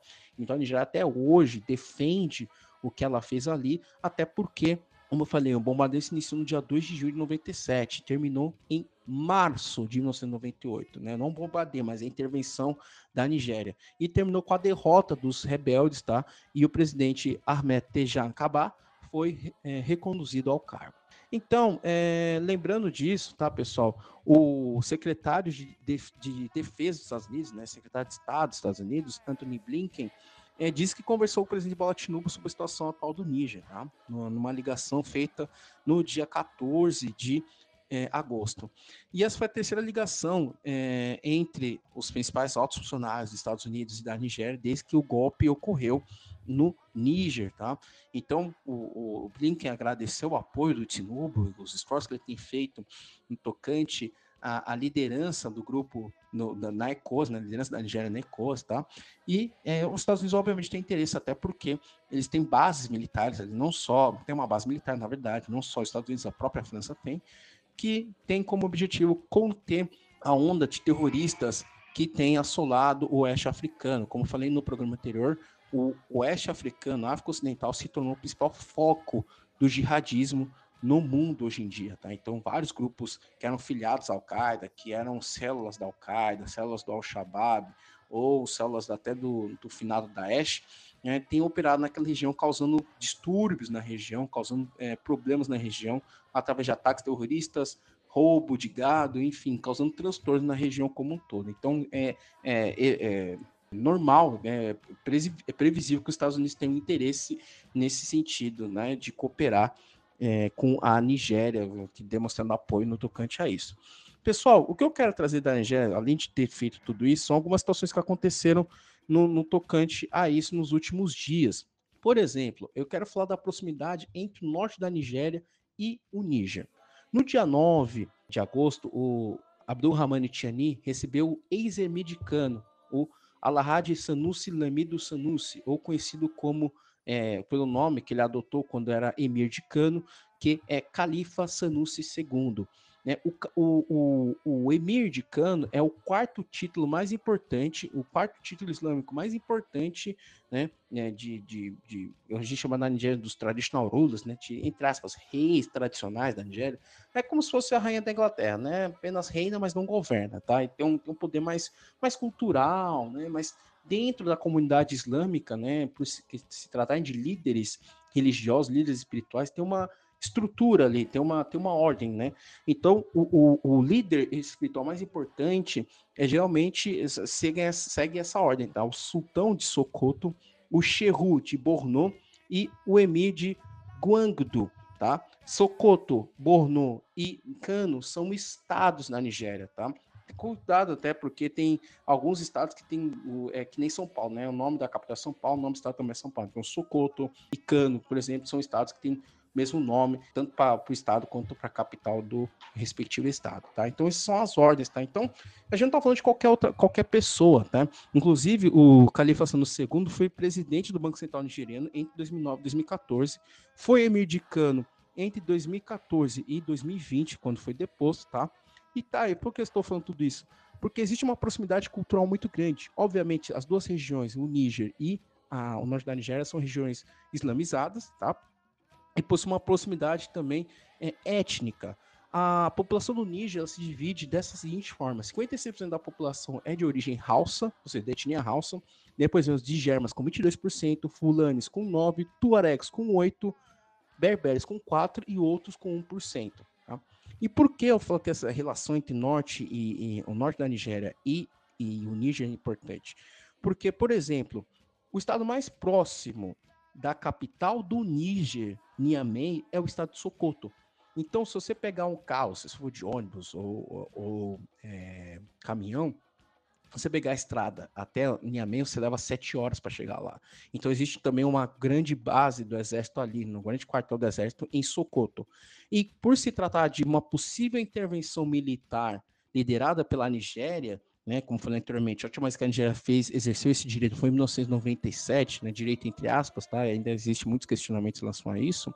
Então teme-se que se uma possível invasão do Níger, uma possível intervenção no Níger seja feita pela Nigéria, os, o exército poderá partir dali de Socoto para lá. Então, é, até uma matéria do BBC que saiu no dia 6 de, de agosto, com o título Por que o norte da Nigéria teme e é contra uma invasão do Níger uh, pela, pela Nigéria? O, o principal razão é a seguinte: o estado de Socoto tem pelo menos 3,7 milhões de pessoas. Vou arredondar para 4. Um em cada cinco habitantes do estado, daquele estado, o estado de Socoto, ou é nigerino ou tem relações com o Níger. Tá? Então a gente está falando de algo em torno de 750 a 800 mil pessoas com relações pessoais, ou que são nigerinos, ou que têm relações pessoais. O que eu quero dizer com isso? É casado com nigerino, ou tem filhos nigerinos, ou tem parentes que moram no outro lado da fronteira, tá? Então, é, são pelo menos quase um milhão de pessoas, tá bom? E isso tem causado um celeuma muito grande nessa população, porque eles estão muito preocupados com uma possível intervenção. Quais são as consequências disso? Tá? Se os familiares estão seguros, porque boa parte da população mora no estado de perdão, mora na cidade de, de Niamey, que é a capital do Níger, tá? Então essa preocupação tem se tornado muito grande porque existe o temor de que pela segurança dessas pessoas, tá? Não só de escapar de bombas, também possíveis saques, ataques aleatórios, banditismo que poderiam se aproveitar da situação caótica do país numa possível intervenção para cometer crimes, tá? E existem relatos já de pessoas que estão tentando contactar parentes na região, parentes em Niamey, parentes em cidades próximas de Niamey, que não têm conseguido contactar seus parentes. Então isso aumenta o temor daquelas pessoas. E por conta dessas peculiaridades, por exemplo, como eu falei no estado de Sokoto, mas também existem outros estados ali. Isso me faz lembrar, por exemplo, quando eu fui para a Nigéria em 2013, eu fiquei num estado chamado Katsina. E se vocês olharem no mapa, a cidade, a capital de Katsina é também Katsina, tá? Katsina é a capital estatal, é, capital de estado da Nigéria mais próxima da fronteira com o Níger, tá? É, fica cerca, eu lembro de quando eu perguntei pro, pro guia que estava nos conduzindo pela cidade, qual era a distância dali, eu sabia que a gente estava próximo do Níger, mas não sabia que era tão próximo assim. Ele falou que dali, da capital, mais 50 quilômetros já estava no Níger.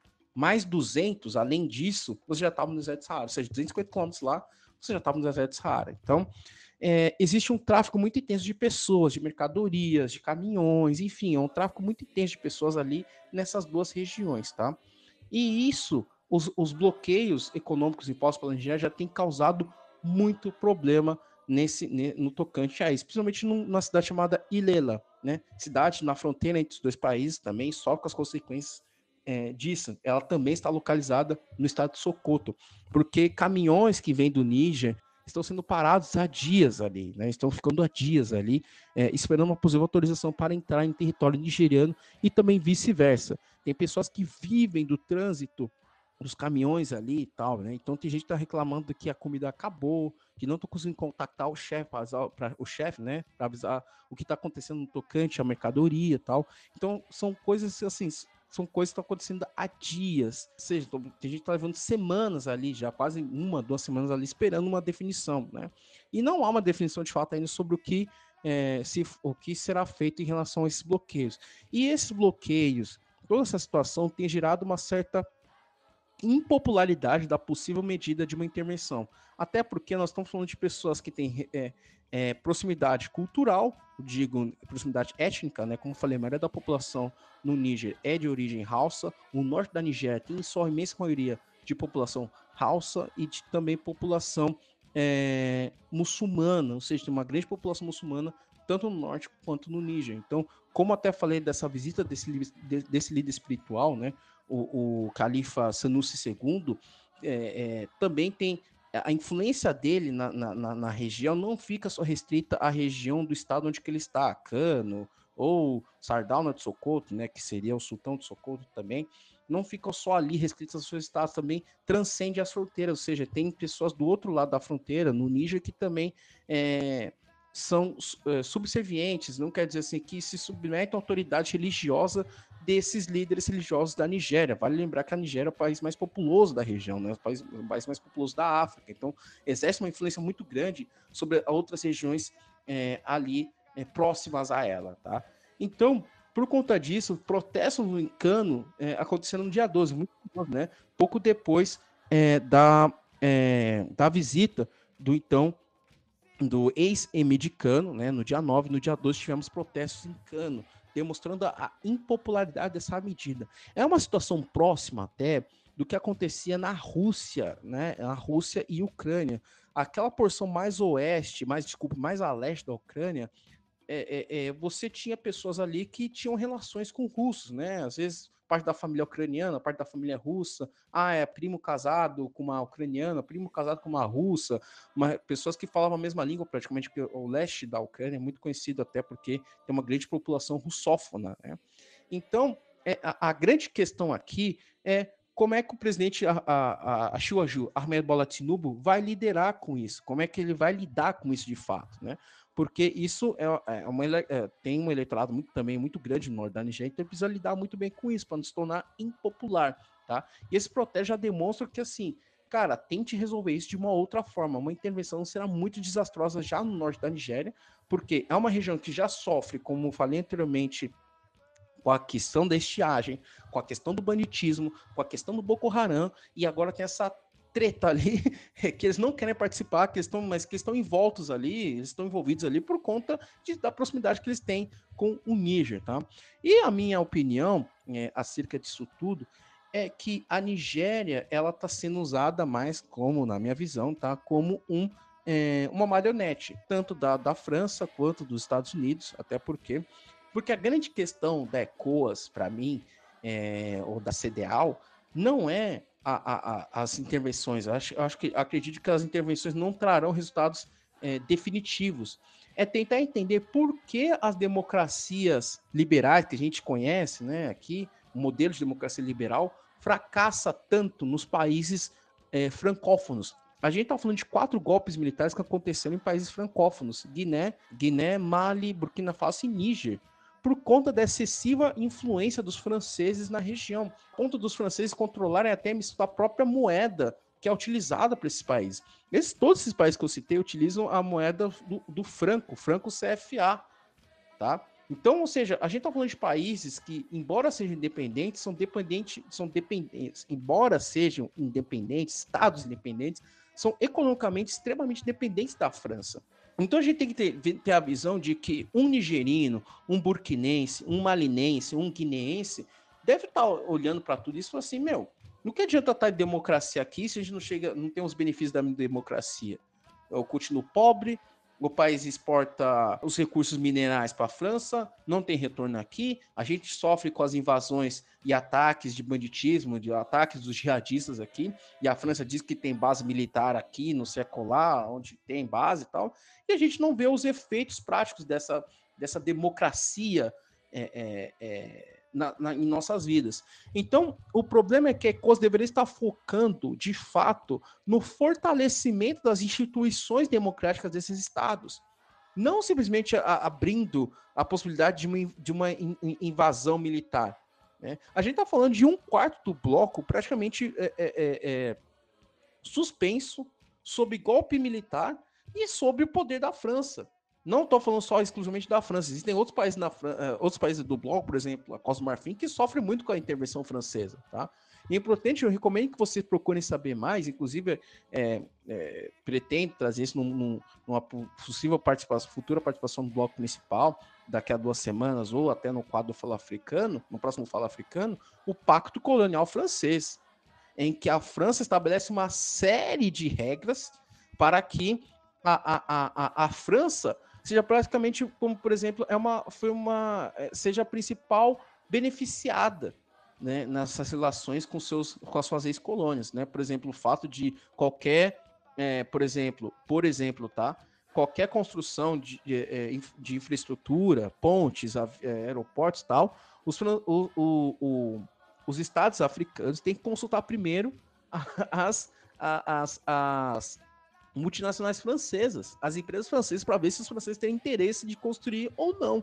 Se eles não tiverem interesse de construir ou não, eles podem é, consultar qualquer outra empresa no mundo. Só que a construção, o contato com essa empresa terá que ser feito intermediado por empresas francesas, para você ter uma ideia do tamanho do pacto colonial que é. Tá? E, e, e, como eu falei assim, um país que não consegue emitir a sua própria moeda, não consegue ter o controle sobre sua própria moeda, é um país, não é um país independente de fato não é um país independente de fato, tá? Que não consegue controlar, gerenciar é, é, é, a sua própria moeda tal. Tem a questão da dolarização da economia, por exemplo, o que aconteceu na Argentina nos anos 90, o que o Equador faz, né? Que o dólar, se não me engano, se eu não me engano, dólar lá é moeda, é a moeda oficial do Equador, dólar americano, tá? É, mas são questões particulares que devem ser estudadas à parte. Mas no caso como a França faz, é extremamente bizarro o controle que a França tem sobre suas ex-colônias. Então a gente está falando de provavelmente de sete, seis a oito países dentro de um grupo de 15 países da ECOWAS que são praticamente controlados economicamente pela França. E não tem desenvolvimento econômico. Então, do que adianta para um, um nigerino, para um malinense, para um guineense, para um burkinense, ter uma democracia, um sistema democrático a lá é, Ocidente, que de fato não beneficia? eles têm que ver, é, é, eles têm que entender a ECOWAS, o, o Bola Tinubu, a ECOAS, a União Africana e os outros países têm que entender que essas intervenções que estão acontecendo na, nesses países, intervenções, esses golpes militares, talvez seja um pedido até de socorro é, é, por parte das populações contra o fato de que, poxa, gente, não está adiantando aqui a democracia aqui que vocês colocaram aqui, não. Né, que a gente tentou colocar aqui, tentou implantar aqui, porque não tem surtido resultado, não tem surtido efeito. Do que adianta ser um país democrático se tem uma França por trás controlando tudo? gerenciando tudo, é, é, impondo tantas restrições. Né? Cadê o resultado das exportações de, de, de, de nossos recursos minerais, dos recursos naturais? Tá? Então, a Nigéria indo para esse caminho de uma possível intervenção militar não vai trazer a solução necessária para esse, esse, esse conflito. O que a ECOAS tem que ter, de fato, como um objetivo comum, em comum do grupo, é o fortalecimento dessas democracias. Tá? E, consequentemente, a ECOWAS tem que ser um, um grupo anticolonial. A real é essa. Se a ECOWAS quiser se desenvolver, se não um bloco econômico atuante, um bloco econômico importante, com o qual outros blocos econômicos poderão negociar, por exemplo, a ECOWAS pode fazer acordo de comércio com, a, com o Mercosul, com a União Europeia, com a ASEAN, coisas do tipo, ela precisa entender que não dá para pensar em um bloco econômico autônomo independente se tem membros, se metade, 40, 40, 50% ou até mais dos membros são dependentes econômicos de um país, como a França. Então, não dá para se falar em independência, em prosperidade do, em, em, na ECOS, enquanto não se entender isso. E a Nigéria tem um papel muito importante nisso. A Nigéria é o maior país do, desse bloco econômico, disparado, que o PIB mais, é, mais alto, mais da metade da população do, da ECOAS é nigeriana, né? Acho que a ECOAS tem por volta de 400 a 450 milhões de pessoas, se não me engano, 220 só de nigerianos, então 220 milhões de pessoas nigerianas, tá? Então, a, minha crítica é que não se está resolvendo o problema. É, o, o, que, o que a Nigéria propõe fazer é só um é, paliativo. Não está resolvendo o problema. Você só está atacando o sintoma, não, a, não o problema, não a doença de fato. A doença é, é, a intervenção francesa nos países africanos. Essa é a doença. A doença tem um nome.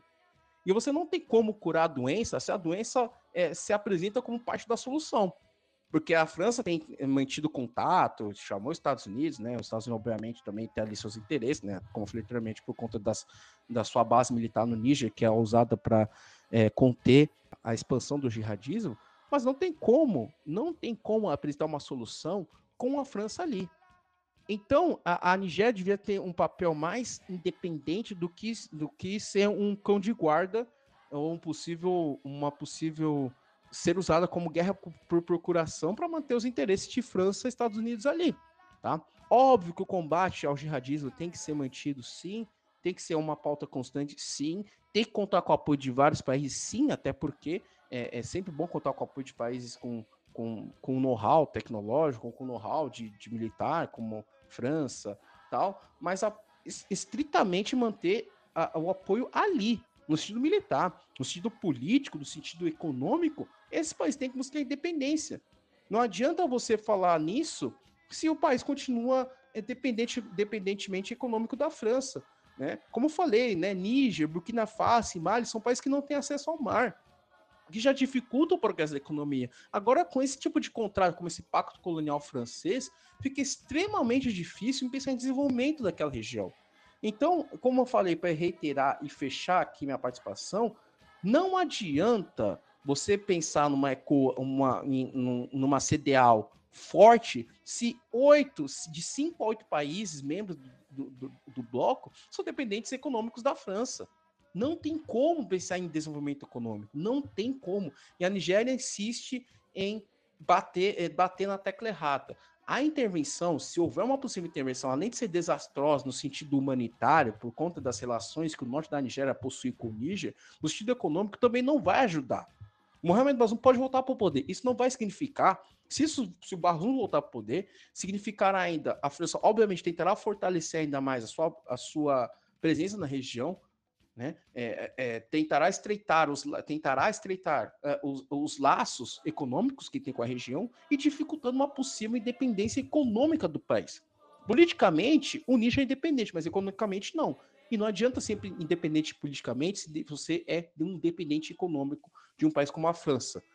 Né? A gente costuma dizer que o imperialismo, o neocolonialismo acabou em 1960, 1965, né? que o grande ano da, da descolonização africana foi em 1960, mas na verdade não. Infelizmente você não precisa ter colônia para você ser um imperialista, para você manter influência. Basta fazer com que um país seja dependentemente seja um dependente econômico seu. E é isso que a França faz com boa parte das regiões, é, boa parte dos países da África Ocidental. Então a solução não é a invasão, a intervenção militar. A solução é fortalecer politicamente o país, fortalecer a economia daquele país para que para aqueles países francófonos da África Ocidental que fazem parte da CDAO possam sair do jugo da França. Tá? Então a solução para mim, na minha visão, já emitindo minha opinião, como eu falei anteriormente, não é intervenção, e sim uma saída para que a, a, França deixe de ser essa potência colonial que ainda é que ainda infelizmente é na região do, da África Ocidental.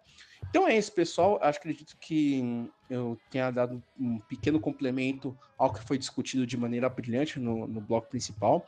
E a minha dica cultural hum, é só é algo que eu já tenho assistido faz um bom tempo, eu recomendo, tá? Para vocês que é a série The Godfather of Harlem, tá? O, o, né, o padrinho do, do, Harlem, né? Acho que a tradução é essa, mas em inglês é The Godfather of Harlem, tal. Me fugiu o nome da, da, da memória, me fugiu da memória o nome do autor, mas acho que a série está disponível no, no, Star Plus, que fala sobre Bumpy Johnson, né? O gangster do Harlem nos anos 60, assim, a série é muito, muito boa, muito bem feita tal. Então eu recomendo, acho que já está na terceira temporada aqui. Mas é uma série bem boazinha, tal, para quem gosta de máfia, tal, para quem gosta da, dessa história toda envolvendo máfia, ou os gangsters de Nova York dos anos 60, principalmente no, no Harlem, né, que é de maioria negra. Eu recomendo a série para vocês. No mais, pessoal, até mais, tá? Espero que tenham gostado desse quadro e a gente se encontra no próximo África em Pauta. Valeu!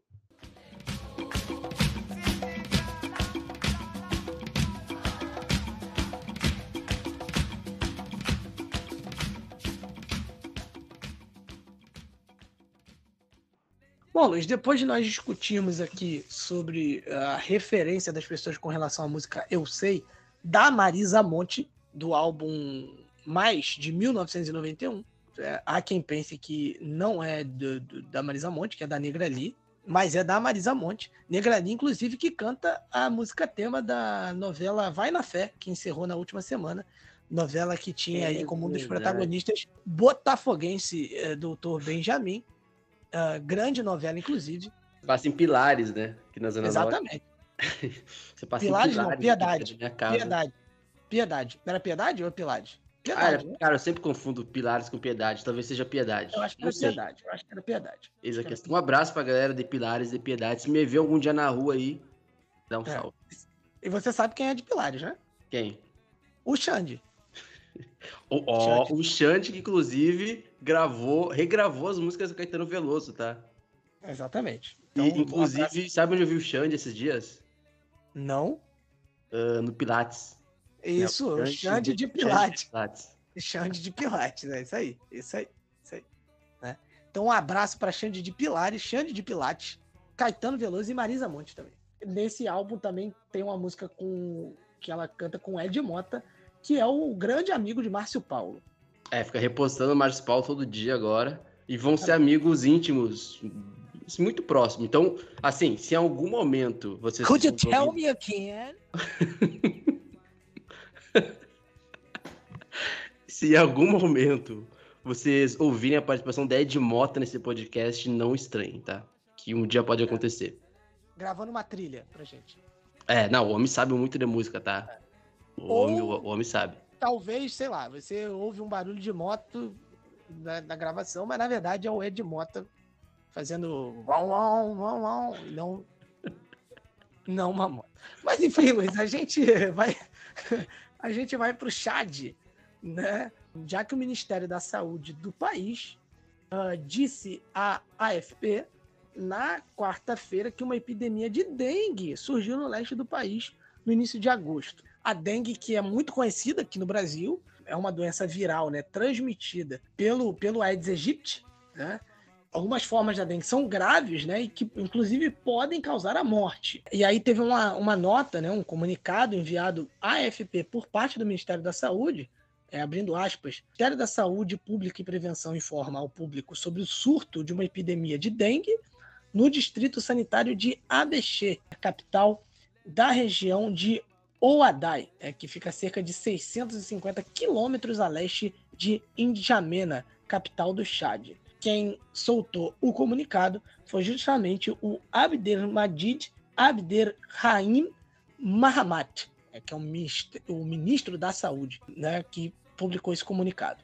É, no dia 7 de agosto, por exemplo, as amostras colhidas e analisadas confirmaram a existência de uma epidemia, mas no momento não houve nenhum registro de morte. Então, ficar de olho aí nessa epidemia de dengue no Chad. A gente vai para Burkina Faso, ô, Luiz, já que nós tivemos ali uma rádio suspensa após uma entrevista contra o golpe no Níger. E aí, ô, ô Luiz, é uma notícia até interessante da gente abordar aqui, porque a gente tem visto na, na internet, né, nas internet aqui no Brasil, meio que uma, uma romantização do regime em Burkina Faso, do, do, do líder. Isso foi falado no último episódio, enfim, é aquela coisa, é um novo Sankara, é um novo comunismo re, ressurgindo, é uma frente anticolonial que vem surgindo no Sahel. E, e, e, gente, isso tudo já foi dito no último episódio, eu também não vou querer me repetir aqui. É, mas assim, a, maioria da nossa audiência é uma audiência adulta. Então acho que eu posso falar desse jeito.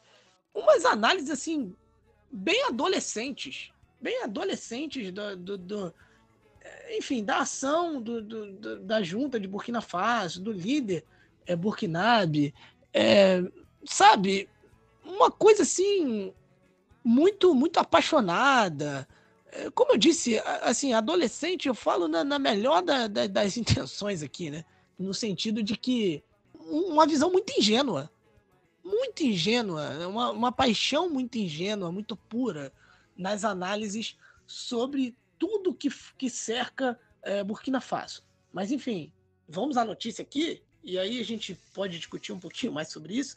Mas o governo de Burkina Faso decidiu suspender até segunda ordem as atividades da Rádio Ômega, né, que é uma das, das rádios mais ouvidas do país. Uh, houve uma transmissão na quinta-feira, né, numa entrevista que tinha alguns, eh, segundo, segundo o governo de Burkina Faso, comentários insultuosos contra as novas autoridades nigerinas. E aí, e aí, o comunicado foi o seguinte: o governo assume total responsabilidade pela decisão de suspender a partir do dia 10 de agosto e até novo aviso a transmissão de programas da Rádio Ômega, em nome do melhor interesse da nação. Essa foi a nota que soltou o ministro da Comunicação, o Rintauba Jean Emmanuel Odraogo.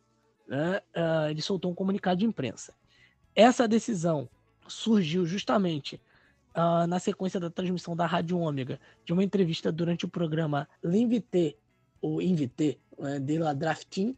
O, o Luiz tentou me ajudar aqui, mas o meu francês é horroroso. Eu vou me esforçar mais nesse sentido.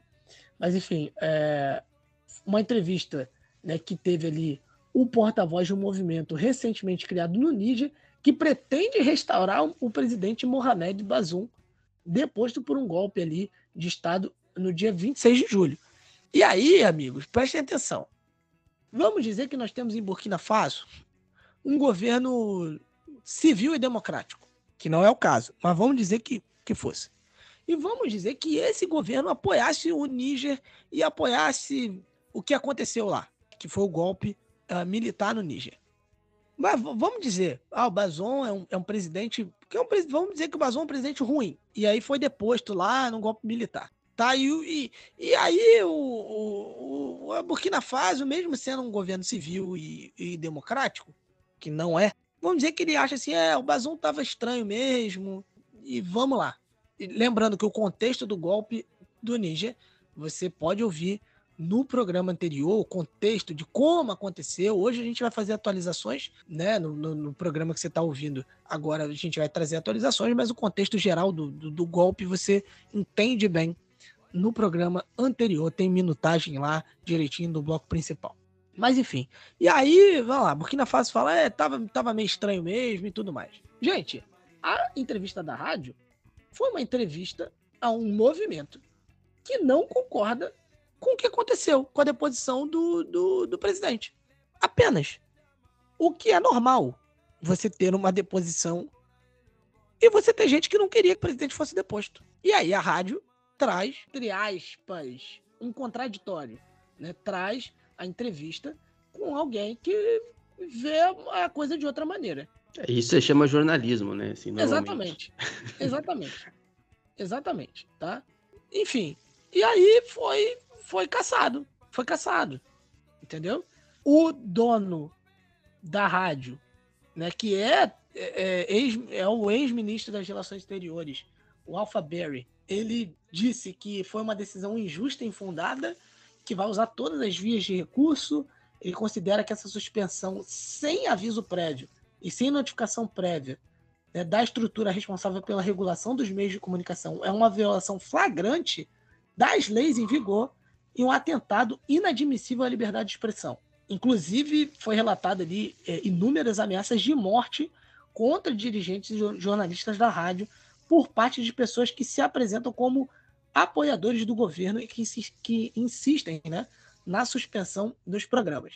Então, ô Luiz, é, assim, é algo muito importante da gente colocar, porque, não sei, né? Aí de, talvez o, o, o, o analista apaixonado vai dizer o seguinte: não, mas eles estão indo contra os interesses do povo burkinabe. Estão indo contra os interesses do. Enfim, ele, esse pessoal da rádio aí está a favor dos interesses ocidentais, capitalistas, oligarcas, é, mais o quê? Não sei. Peraí, peraí, peraí, peraí. Vamos, vamos botar a bola no chão. Vamos analisar as coisas de maneira madura. Vamos analisar as coisas com calma. Assim, como é que eu posso falar, Luiz, isso sem ferir ninguém? Muitas das vezes as pessoas olham para o continente africano e pensam assim: pô, peraí, pô, essa galera tem que ser progressista. Eles são pretos. tá ligado?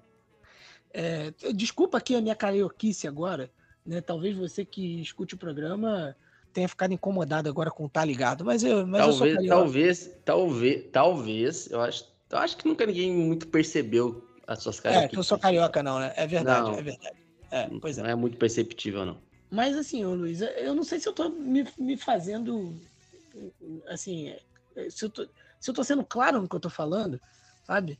Mas assim, gente, é, não, não, não é assim que as coisas andam, não, tá? As coisas não são assim. O continente africano, isso foi muito bem falado no último episódio. O continente africano tem o seu próprio contexto político, tem a sua história política Os países, cada país tem, cada região é diferente entre si, cada país dentro de uma região tem o seu, seu funcionamento, sabe? Então é, é, é, é muito importante a gente muito cuidado analisar, porque senão a gente cai nesse tipo de, de situação. E agora? E agora? Né? A gente tem simplesmente a cassação da, da, da, da atividade de jornalismo. Uma atividade de jornalismo. É só isso. E aí, onde é que fica esse discurso todo? Do grande líder democrático, mesmo tendo dado. Mas, enfim, o grande líder democrático, a reencarnação de Sankara. É, é, sabe, gente? Ah, ele, ele pode. Ele, isso quer dizer que as coisas importantes que ele fala não deixam de ser importantes? Não, gente. Ele vai falar sobre coisas importantes. Como o Luiz bem citou lá o exemplo do Gaddafi. O Gaddafi é uma figura importantíssima na solidificação do ex-Estado líbio, do crescimento, do, enfim, e do apoio a, a, a, tantos outros países e, e tudo mais. Mas ele era um ditador, cara, sanguinário, que cometia crimes também. Não, não dá pra gente. E, e assim, o, e o Gaddafi é deposto também, e eu já falei isso inúmeras vezes aqui, num contexto onde tinha gente que estava realmente que não queria mais ele. E uma grande parte da população. Ah, tá pior sem o Gaddafi. Beleza, tá. Ninguém tá negando isso também. A história é a história, sabe? E ela tá acontecendo aí, ela continua acontecendo diante dos nossos olhos. Mas assim, a gente precisa ter muita tranquilidade. E eu sei que quem ouviu o episódio passado, isso parece muito repetitivo. Mas a gente está sendo um pouco repetitivo porque as análises apaixonadas continuam. Para analisar certas coisas e para a gente pintar as coisas como são. Né? A história vai mostrar quem, quem é o Traoré quem e, e, o que vai ser de fato é, esse período de governo de Burkina Faso. Mas a gente não pode cair em algumas armadilhas, né, Luiz? É, é, desculpa até me alongar aqui na, na, minha fala. Vamos criar um novo quadro aqui no programa. Moto ou é de mota? É, ou é de moto. Enfim. é de moto é boa. Mas enfim, é, Luiz, desculpa me alongar na, na, na minha fala, né? Como eu não participei do bloco principal por compromissos matrimoniais, inclusive um beijo para minha esposa, completamos aí cinco anos de casado no dia 5 de agosto, eu acho que eu fiquei com um pouco vontade de falar isso. Mas assim, é, é isso, né? A gente precisa analisar com calma a, a, a situação tinha citado no último programa, né? Sobre uma frase do, do, do Mano Brown que ele costuma usar, que é assim: né, não vamos tentar vender terreno no céu, no sentido de, de, né, de falar que é uma coisa e depois acabar acontecendo isso que está acontecendo agora. E assim, é, o Shidozi falou, contextualizou muito bem, né, sobre a gente ver uh, esses eventos no continente africano de uma perspectiva um pouco mais panorâmica e, de, nos, e de uh, muitas vezes a gente não pode ser tão assertivo na, na política, né? Normalmente a gente dificilmente a gente é tão assertivo assim em algo, né?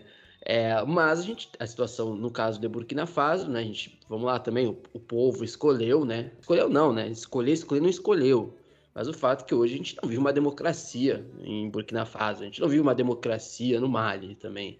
Tá? Sim, vamos analisar pelo que nós estamos vendo hoje. É uma, é uma junta militar, tanto no Mali é, quanto Burkina Faso, Guiné, de jovens presidentes, não é nem de, assim, de presidentes interinos, né? Porque nós estamos falando do Ibrahim Traoré, mas a gente não sabe até quando vai essa transição aí, tanto no Mali a gente já sabe, mas em Burkina Faso não se tem ainda uma ideia de até quando vai de fato essa transição até ser eleito, né, um regime civil, que é o que se espera, né, que seja eleito um regime civil, e pouca gente realmente lembra, né, que o, o Ibrahim Traoré, ele é presidente interino de Burkina Faso, né, ele não foi eleito democraticamente, ele deu um golpe em cima do seu ex-companheiro de junta militar, né? É o golpe do golpe no, em Burkina Faso que a gente cita. É o, o, o presidente mais jovem de Burkina Faso. Mas vamos lá, Marcos, para complementar isso que eu falei, eu vou falar uma coisa que é importante, tá? E que a história uh, no continente africano, ele, ela já mostrou em alguns outros casos. Do Ibrahim Traoré, eu não posso afirmar, nós não podemos afirmar nada, porque a história é que vai mostrar quem é quem e etc. E isso não cabe a nós. Mas muitos dos presidentes que foram eleitos lá na época da independência, etc., tinham o mesmo discurso de Ibrahim Traoré contra o colonialismo, contra a opressão ocidental, discursos importantíssimos uh, e reais, tá? pra, sobre é, consequências do colonialismo, do imperialismo no continente africano. A fala do Ibrahim Traoré é importantíssima lá, falando sobre o imperialismo, falando sobre a desigualdade social, tá? É, falando sobre a questão do Ocidente, que são coisas necessárias que precisam ser externadas por um presidente, por um país que está passando por uma situação no qual 60% apenas do território nacional é controlado pelo Estado e os outros 40% de território são ocupados por grupos extremistas. É essa a situação de Burkina Faso e é essa a situação que o Burkina Faso precisa resolver, independente de qualquer frase de efeito. Mas a frase dele está certíssima.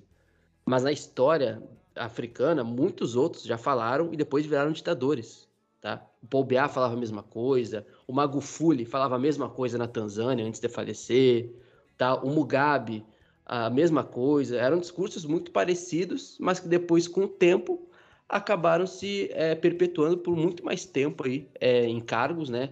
É, burlando Constituição, sistemas e regimes antidemocráticos, e que hoje são vistos como ditadores no continente africano. Isso vai acontecer com o Ibrahim Traoré? Não. Mas Pode acontecer? Pode, porque a história da política africana, do continente africano pós-colonização, mostra que nem sempre, Marcos, para terminar minha fala, nem sempre o que é parece. Como já diz a Emicida, nem tudo que tá é e nem tudo que é tá. É, e Luiz, outro ponto aqui que eu gostaria de dois pontos que eu gostaria de colocar, que esse golpe do, do Ibrahim Traoré, assim, tem o um vídeo e é um negócio assustador, que é um, assim, vários homens, vários militares, assim, né, num, numa bancada de TV, anunciando o golpe. Assim, um, um negócio assustador. E acontece numa época em que aqui no Brasil a gente tinha um, um, um temor que algo parecido acontecesse. Então, e assim. uma coisa, Marcos. Sim. Ó, podem falar o que quiser do homem, mas para mim, um dos presidentes mais bonitos aí. Também a disputa não é, né? A disputa também não é muito alta. Mas Ibrahim Traoré, vou falar aqui uma coisa muito forte. Ibrahim Traoré é o presidente mais bonito do mundo, tá? Não Ou seja, vai durar, mas ele é. Luiz apoia ditadores bonitos. Jamais. Mas como é bonito, ele é bonito. Isso aí. É, é bonito mesmo. O homem é bonito. Talvez seja por isso algumas paixonites aí no Brasil de Ibrahim Exatamente. Exatamente. exatamente se bobear, nem era ele que era que era para ser o líder, mas o cara era tão bonito que os caras olharam, não, põe ele aí, põe, põe o cara aí. Mas, Luiz, o segundo ponto também é que um homem que ficou marcado na história também como um ditador e que tinha só esse discurso de defender o, os seus, defender o, os interesses né, de, de, do coletivo e tal, é sabe quem? Quem? Eurico Miranda. Eurico Miranda ficou marcado aí como ditador. Agora, se é justa ou injustamente, é, isso é outra história. E, inclusive, assim, ele não demonstrava tanto apreço assim por eleições, pelo menos não depois da sua morte, já que o fantasma dele uma vez parou as eleições do Vasco, né, já quando uh, avistaram o fantasma de Eurico Miranda no banheiro. Então, Aí, pior que parecia mesmo, olhando assim. Eu fiz uma análise minuciosa esses dias e parecia. Se for olhar você, assim, é um pouco preocupante. Você que é, inclusive, o nosso especialista em, em fantasmologia. É, eu fiz o fact-checking ali e olha, é. sei não, hein? Ah, tá aí, tá aí. Importante a gente citar. É, Luiz, ainda falando de Burkina Faso, a França suspendeu a emissão de vistos para o país, né? E também fez isso uh, no Mali, a, a, França alegou uma situação de segurança degradante no país.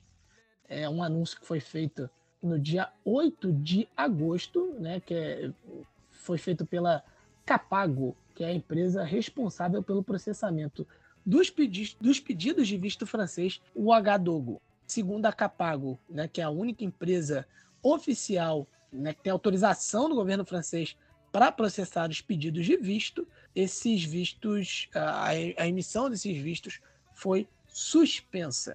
O Agadogo também denuncia o tratado de dupla tributação com a França, né, um acordo assinado em 11 de agosto de, de 1965 entre os dois países e, e, que entrou em vigor em fevereiro de 67. Ele visava evitar que uma pessoa ou empresa ficasse sujeita ao mesmo imposto em Burkina Faso e na França, e aí, no caso, é, impostos sobre vencimentos, impostos sobre sociedades, impostos sobre lucros industriais e comerciais e também imposto sobre rendimentos de capitais imóveis. É, havia um acordo para que uma pessoa não fosse tributada tanto na França como em Burkina Faso. Também esse tratado permitia ali a troca de informações fiscais entre a França e Burkina Faso. Porém, um grupo de especialistas analisou os vários tratados tributários desde 2019 e sugeriu uma revisão desse acordo. É, em uma nota uh, verbal, caso o governo de Burkina Faso explica que aprendeu, apreendeu a embaixada da França em Ouagadougou, né, para uma renegociação desse acordo, janeiro de 2020. E aí o governo de Burkina Faso disse que não tem outra escolha senão encerrar esse acordo. É isso, Marcos. Aí uh, tudo isso vai entrar em vigor daqui a três meses. E, e, essa decisão, Marcos, ela ocorreu alguns dias após a suspensão também da ajuda ao desenvolvimento e do apoio orçamentário da França em Burkina Faso. A França tem cortado é, relações com Burkina Faso, inclusive em relação a apoios financeiros, enfim, é, meios aí financeiros dentro de Burkina Faso. Essa decisão ela está muito ligada ao apoio de, da capital, né, de Burkina Faso, ao golpe militar no vizinho Níger. E aí, Marcos, resumindo tudo isso que tu falou, a gente tem esse assinado, tá? É, esse, esse assinado lá em 11 de agosto de 65, que entrou em vigor em 67, como tu disse, e basicamente é esse acordo que permitia, por exemplo, que as empresas francesas pagassem uh, impostos à França sobre os regimentos adquiridos em Burkina Faso. Por exemplo, vou dar um exemplo prático para o pessoal que está nos ouvindo. Uma empresa francesa, tá? Alguém tem uma empresa multinacional na França, trabalha em Burkina Faso. Ao invés dela pagar os impostos ao governo de Burkina Faso, esse acordo assinado lá em 65, bem dentro dessa perspectiva neocolonial, obrigava tá, é, que uh, esses impostos não fossem pagos a Burkina Faso, que seria o óbvio, né? Esses impostos de, de empresas francesas fossem pagos à França. Como, como funciona esse tratado, né? Bem, bem típico neocolonial mesmo, né? França que ainda cobra o chamado imposto colonial em outros países como o Haiti, por exemplo, né? Aí você vê como é que está o Haiti, por exemplo, em questão social, né, de desenvolvimento econômico, tá? Então, todas uh, essas empresas que trabalhavam é, em Burkina Faso, francesas, não pagavam impostos ao governo de Burkinabe, pagavam impostos à França, ou seja, o governo de Burkina, o estado de Burkina Faso não lucrava em nada, tá? Ou seja, é, as empresas francesas em Burkina Faso elas ficavam isentas de outros elementos tributários, por exemplo, em outras regiões da África Ocidental também. Ou seja, vamos lá, Marcos, para terminar. Se você quisesse, por exemplo, colocar uma empresa de Burkina Faso na França, evidentemente que você continuaria pagando uh, impostos ao Estado francês. Só que quando é uma empresa de, de, da França em Burkina Faso, esse imposto era recolhido pelo Estado francês, mesmo após a descolonização de Burkina Faso, e esse assinado acaba de ser revogado pelo presidente Ibrahim Traoré. Uma medida bastante importante, né? Porque assim, Marcos, a gente vai falar sobre a questão do Mali, mas muitos países africanos ainda sofrem por uma questão de contratos assinados por outros regimes há muito tempo atrás, tá? E agora, para desfazer tudo isso, não é de um dia para o outro. É, e me parece que essa região de Burkina Faso dá essa sensação, Marcos, uma, é quase como se fosse um segundo processo de descolonização, tá? Claro, colocando assim bem numa perspectiva até meio romântica, mas só para o pessoal ter uma ideia, porque a, alguns acordos é, coloniais datados de 40, 30 anos atrás estão sendo desfeitos, principalmente com a França. E esse caso de agora que eu citei é um desses acordos, por exemplo, que de certa forma atrapalham o desenvolvimento econômico do país, assim como outros países, por exemplo, que têm uma produção gigantesca de recursos naturais, conseguem muito pouco dinheiro para si mesmo. Dou um exemplo do Níger, né? O Níger é, é um dos países que mais exportam urânio, mas arrecada apenas 3% do próprio urânio produzido no próprio país. Essa é a situação de alguns países africanos, para o pessoal que está nos ouvindo, para a gente entender como o colonialismo e o neocolonialismo, esses contratos assinados de décadas atrás, querendo ou não, atrapalham o desenvolvimento de algumas economias africanas, entre outras coisas, óbvio, que nem tudo se baseia apenas nisso, em relação à leitura que a gente tem das economias africanas atualmente. A gente já comentou né? Mas a França suspendeu a emissão de vistos também em Bamako e Mali retribui. Ministério dos Negócios Estrangeiros e Cooperação Internacional do Mali afirmou que soube com surpresa, através da imprensa, que o Ministério da Europa e Negócios Estrangeiros francês classificou o Mali na zona vermelha, com base em fortes tensões regionais, em supostas fortes tensões regionais. É isso que afirma o Ministério dos Negócios Estrangeiros e Cooperação Internacional do Mali. É, a capital do Mali estava antes na zona laranja, não recomendada, exceto, exceto por razões imperativas. É, o resto do país estava na zona vermelha devido ao avanço dos jihadistas. O Ministério dos Negócios Estrangeiros do Mali disse ter tomado conhecimento com surpresa, como a gente disse, né? E res, é, resolveu aplicar o princípio da reciprocidade. É, decidiu suspender, por sua vez, a emissão dos vistos pelos serviços consulares do Mali. A gente sabe que as relações entre França e Mali já vêm é, bem desgastadas. É, a França vinha combatendo junto do exército do Mali contra os jihadistas desde 2013, porém, desde o golpe em 2020, essas relações vêm né, se, se desgastando né, entre Mali e França, inclusive até a expulsão em 2022 uh, das tropas francesas do Mali e uma aproximação é, militar com a Rússia. É, a França, né, desde então, também viu outros aliados no Sahel fazerem o mesmo, terem as relações aí desgastadas, enfim, ou rompidas uh, na região, né? inclusive o Níger, como a gente vem falando. Ainda no Mali, Luiz, uh, temos um novo código de mineração no país. Tivemos uma auditoria no setor de mineração realizada em 2022, e aí o governo do Mali, após essa auditoria, decidiu suspender a concessão de novos títulos né, mineiros em dezembro uh, do ano passado. Vou fazer alguma piada, mas. É, não, futebol. Não, é, é, emissão de, de novos. Tivemos um título mineiro no ano passado, né? Do Atlético é Mineiro, do Clube Atlético Mineiro, né? O Galo Forte Vingador. É, um abraço aí pro, pro meu amigo Juan. É, dizer, e sempre bom dizer que o freguês tem sempre razão. Um abraço, Matheus Nunes, falando de freguês. Isso, Matheus Nunes, grande Matheus Nunes, nosso apoiador, torcedor do, do Galo Doido. Enfim, foi elaborado um novo código visando aumentar tributos do setor né, para a economia. E aí, no caso, um, um aumento aí de, de, que elevou aí para o dobro, né, duplicou aí a contribuição para o PIB do Mali. O Conselho Nacional de Transição que atualmente, que atualmente atua como órgão legislativo no Mali, votou no dia 8 de agosto um novo código de mineração que foi aprovado por unanimidade pelos deputados reunidos em sessão plenária. Esse novo texto vai permitir gerar receitas anuais adicionais de pelo menos 500 bilhões de francos CFA, o que dá uma quantia de 803 milhões de dólares.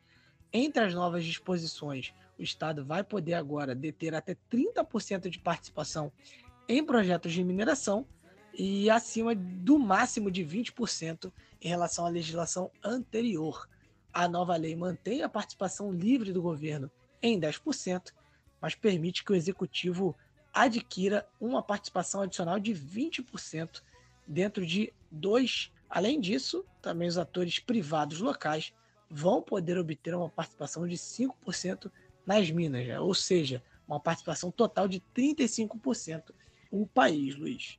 É sempre bom lembrar, né, que a França, por exemplo, tem a quarta maior reserva de ouro do mundo e não tem nenhuma mina no país. E o Mali, né, tem 860 minas, tá, no país e não tem nenhuma reserva de ouro. Isso é o colonialismo. E é exatamente sobre essas mudanças que é, esse novo código de mineração no Mali também prevê uma participação maior do país né, na produção de, dessas reservas minerais. A realidade, na maioria dos países africanos, é que é, quem faz a escavação, quem faz todo esse processo, né, né, de como é que a gente fala de, de extrair recursos minerais, são empresas de fora, né? Então, essas empresas de fora têm normalmente uma porcentagem importante mas como em casos nessa região, por exemplo, por uma questão uh, extremamente colonial, a França historicamente, né, é sempre se manteve aliada do Mali, não é só por questão de segurança, né, é, é pelo fato, né, de exportar muito ouro no Mali, o país, o Mali é um país que tem uma reserva gigantesca de ouro, uma produção gigantesca de ouro, mas isso é resultado, por exemplo, na vida da população é, malinesa, porque em grande parte as reservas de ouro ficam sob administração da França, mesmo em solo malinês, né? Só lembrando novamente, para ficar bem na mente de todo mundo, a França tem a quarta maior reserva de ouro no mundo, mas não tem nenhuma mina dentro do próprio país. Ainda no Mali, Luiz, a gente tem uma notícia que envolve um grande astro da música maliana, não só maliana, mas da, da música africana, né? o Salif Keita o Salif Keita, que inclusive é, é, citado numa música que é interpretada pela Daniela Mercury, né? A música. Agora você pegou legal, hein? Eu não imaginei que fosse citar Daniela Mercury aqui. Fiquei surpreso. É. Ouvirei. Eu tô tentando lembrar. É, a primeira vista é, é, uma composição do Chico César. Se eu tiver errado, nossos ouvintes no, nos corrijam.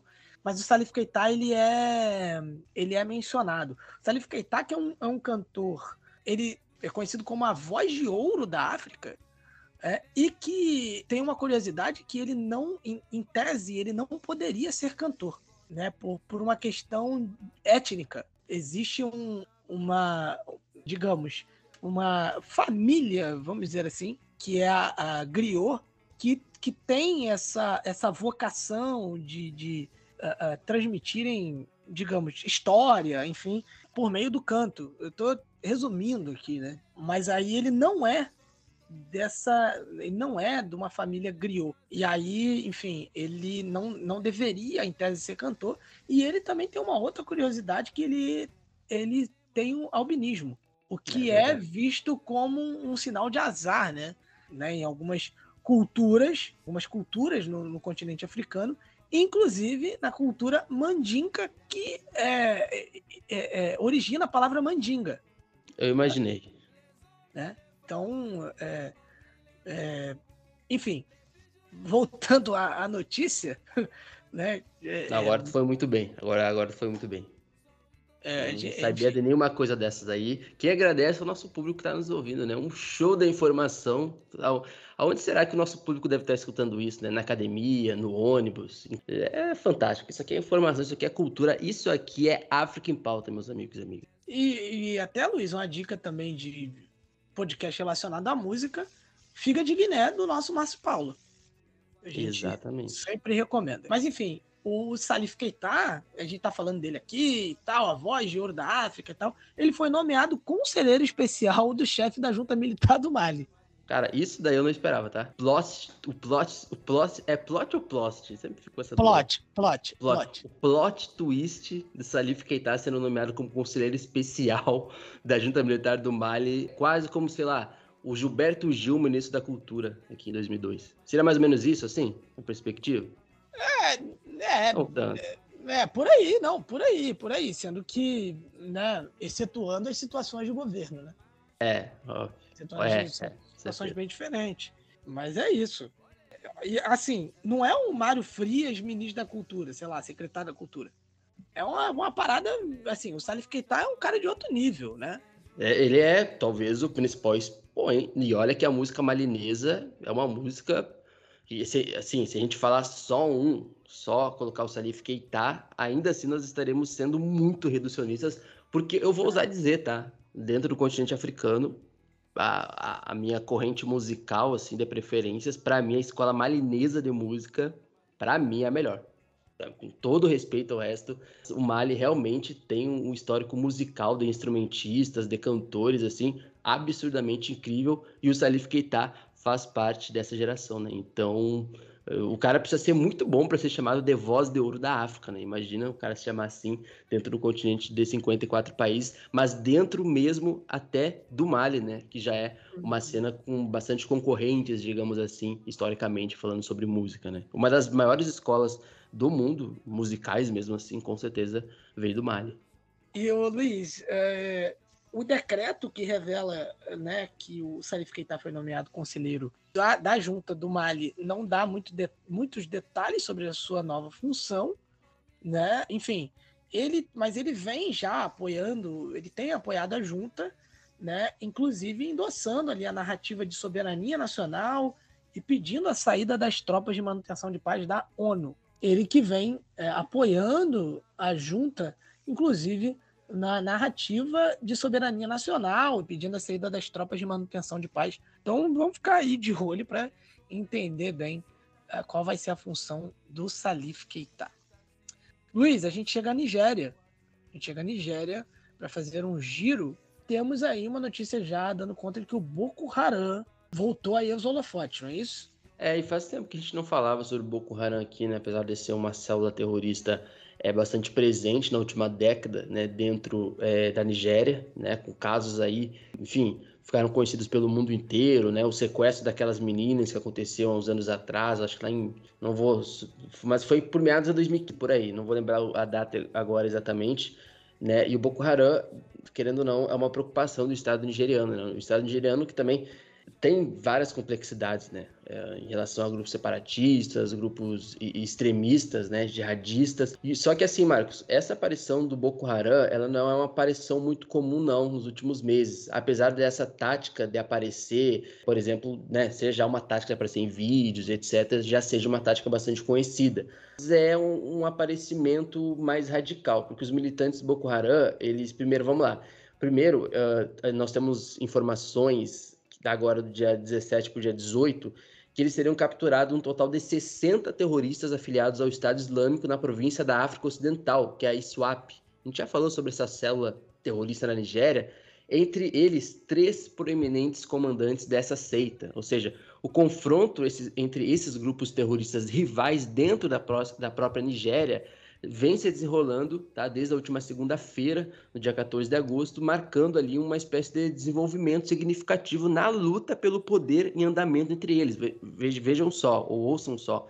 Nós estamos falando aqui, tá? É, de um combate interno entre grupos é, extremistas e terroristas dentro da Nigéria, entre o Boko Haram e a província da África Ocidental, que é ISWAP, é, a SWAP, tá? Então vamos lá.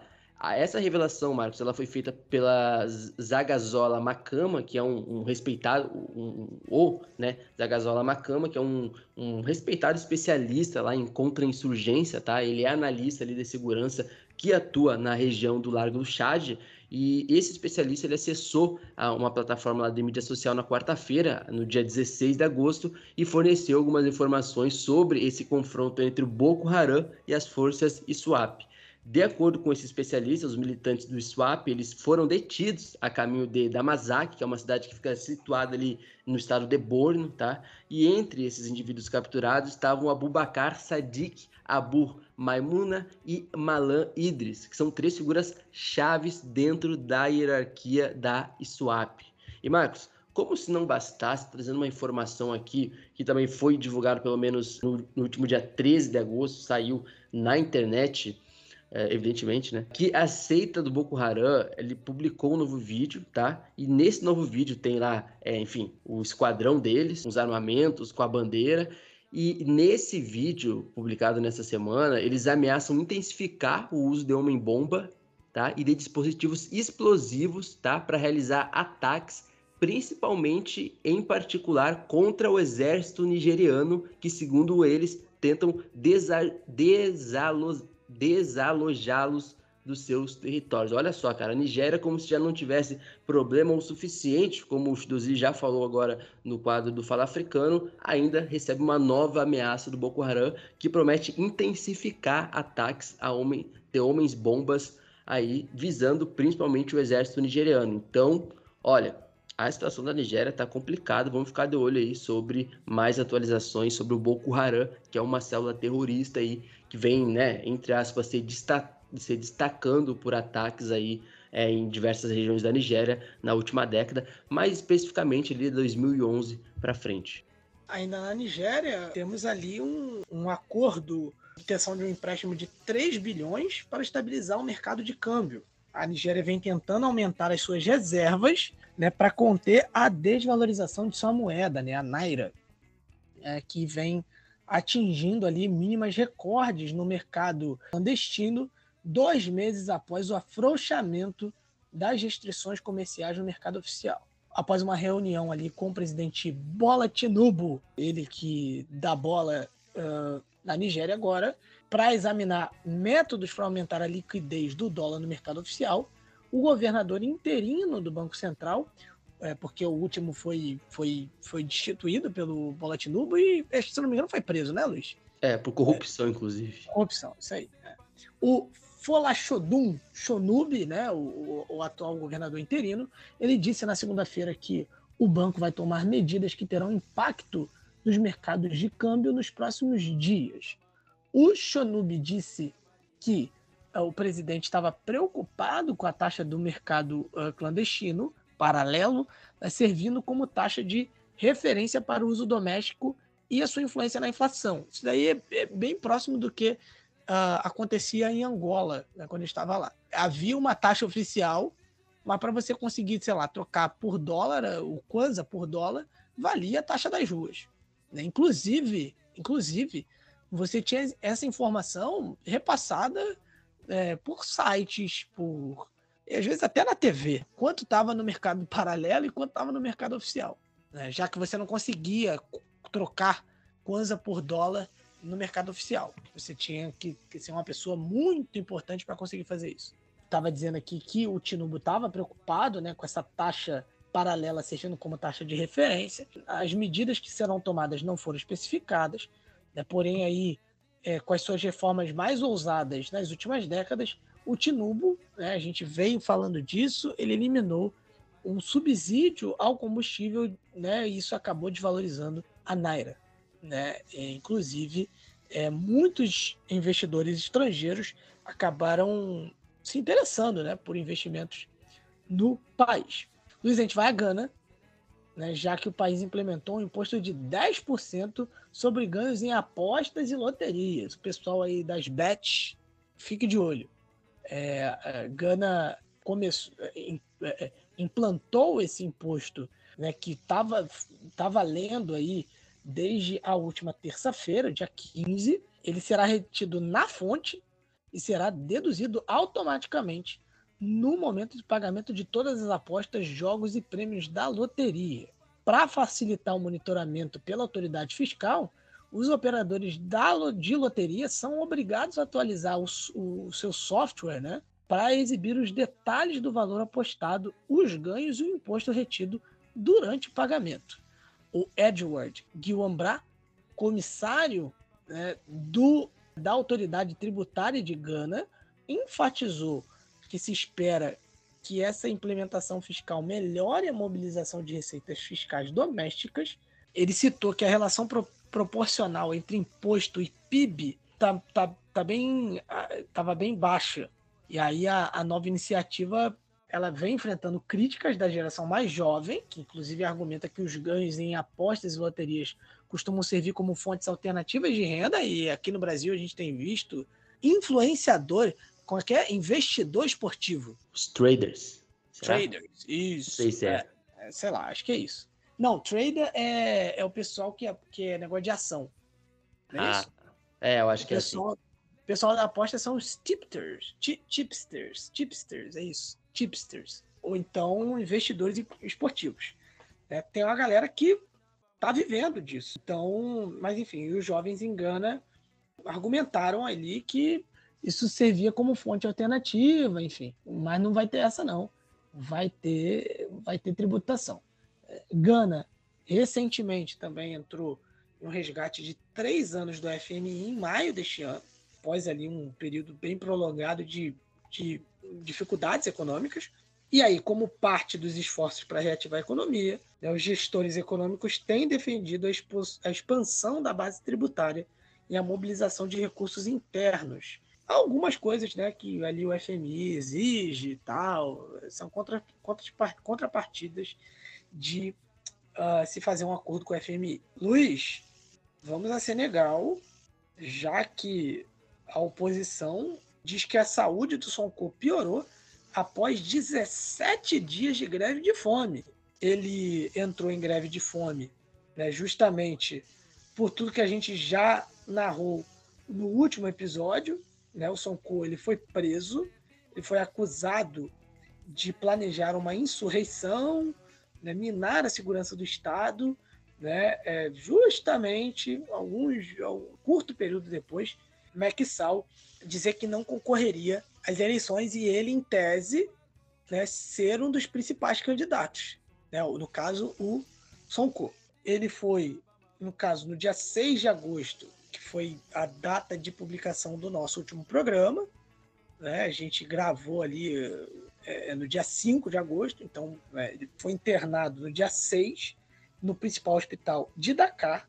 A, a oposição responsabiliza o governo senegalês pela condição do Sonko, que, enfim, ele começou uma greve de fome né, no dia 30 de julho, no dia 6 de julho, ele foi internado no hospital. Ele ficou em terceiro lugar, o Sonko, nas eleições presidenciais de 2019, é muito popular entre a juventude do país e era o principal opositor, Macky Sall, e ele vinha mobilizando uma multidão. A gente teve muitos, uh, muitos protestos relacionados à repressão em cima do Macky Sall, e enfim. E aí, justamente, os partidários dele acusam o governo de um, né, meio que de um esforço para inviabilizar a candidatura dele nas eleições de 2024, Luiz. E aí a gente teve um outro posicionamento também sobre o Juan Branco, tá? O Juan Branco, ele ficou conhecido, querendo ou não, em Senegal por ser o advogado, o advogado né, do líder da oposição senegalesa, né, que é o Osman Sonko, e ele deu uma entrevista, é, Marcos, e ele é, falou ali, né, para o presidente Maxal para libertar todos os presos políticos, festa coletiva, digamos assim. Juan Branco, ele fala pela primeira vez na França, tá? Desde a sua expulsão forçada de Senegal. Ele é um advogado franco-espanhol, tá? E ele instou ali o governo do presidente Maxal a permitir uma transição democrática nas próximas eleições presidenciais. Lembrando, né, em 22 de junho, o advogado do Sonko disse ter apresentado uma queixa-crime contra Maxal, França, por, segundo ele, crimes contra a humanidade e ele solicitou uma investigação do Tribunal Penal Internacional em Haia. A gente tem um episódio aqui falando sobre a questão do Tribunal Penal Internacional e os países africanos de César Augusto Chidozi.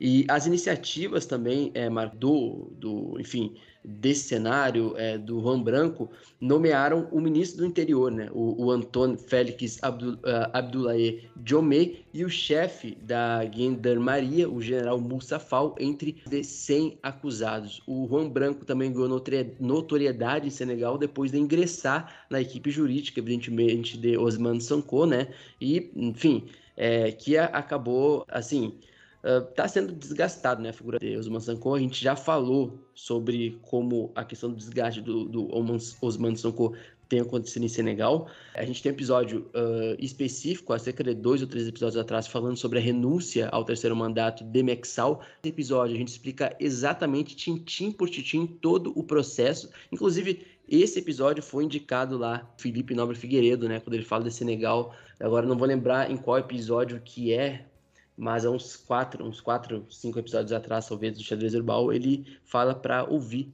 o nosso episódio sobre Senegal, né, depois, enfim, digamos que da negativa de Maxal para concorrer a um terceiro mandato, que é inconstitucional. E só a última atualização, Marcos, saiu agora já no dia 18, é que o Osman Sonko ele foi internado novamente em uma unidade de terapia intensiva do Hospital Central de Dakar após uma doença que ocorreu, que ocorreu na noite anterior. Vamos lá, cara. A gente tem um, um histórico de um regime do Maxal que já prendeu mais de mil opositores políticos, tá? Desde os inícios da mobilização pós-2019 pró-Osman Sanko. Vamos ficar de olho nessa situação médica e de saúde do Osman Sanko. Já tem essa greve de fome, como o Marcos já falou, já dura quase 20 dias. Novamente, ele vai é, para o hospital central de Dakar após uma doença dentro da prisão. E a gente tem vários casos de outros países africanos, de opositores, não só de países africanos, de fora da África, de opositores que acabam, enfim, vocês sabem, por uma questão de desleixo, né, em relação a, a, aos direitos, etc. Mas vamos ficar de olho nos Mansankô, o que vai se proceder, porque, assim, ele está preso e por estar preso, ele deixa de ser o famoso ficha limpa, né? Então ele acaba sendo inelegível para as próximas uh, eleições de 2024, ao mesmo tempo que o Maxal anuncia a, né, a sua retirada da próxima corrida eleitoral. ele consegue o que ele queria desde o começo, que é minar a capacidade, inviabilizar os Mansankô como opção política para as eleições presidenciais em 2024. Então, vamos continuar acompanhando a situação do Sonko, né, que foi preso. Prisão, que é um assunto muito comentado aqui no, no Brasil também. peraí, peraí, deixa eu concentrar. Um, dois, três e. Então, Luiz, presume-se que mais de 60 pessoas tenham morrido a bordo de uma piroga. É, inclusive, Luiz, é, para quem tiver dúvida, no episódio anterior foi esclarecido, né? O que é uma piroga. Você que, inclusive, é o nosso especialista em embarcações náuticas. Não, inclusive eu ainda não conseguia achar um sinônimo para definir o que é uma piroga. Tem certeza? Não. A, única certeza que eu tenho é a morte, meu amigo. Mas não sei. Luiz, eu, olha só, é, vamos lá, hein? Eu vou. O senhor Google vai nos dizer o que, que é. Feita de tronco de árvore. Caramba, bem frágil, hein? É, pois é. Não, ou não, não sei. Vai saber. Mas enfim, tá, é, é, tá aí. Tá? Você, nosso ouvinte, que não sabia o que era uma piroga, né? Tá aí a informação. Mas aí agora é, tem que contextualizar o pessoal que está nos ouvindo, né? A localização da piroga. Bom, ela saiu da costa do Senegal né, no início de julho. É, e ah, foi tá. encontrada ao largo de Cabo Verde. Prossiga, prossiga. Ok. É, um abraço para Antero Greco e amigão.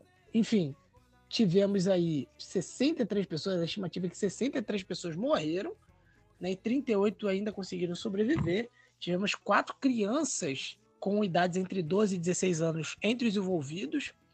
A embarcação é, foi avistada uh, a cerca de 150 milhas náuticas, uh, cerca de 277 quilômetros da ilha cabo-verdiana do Sal, é por uma embarcação de pesca espanhola.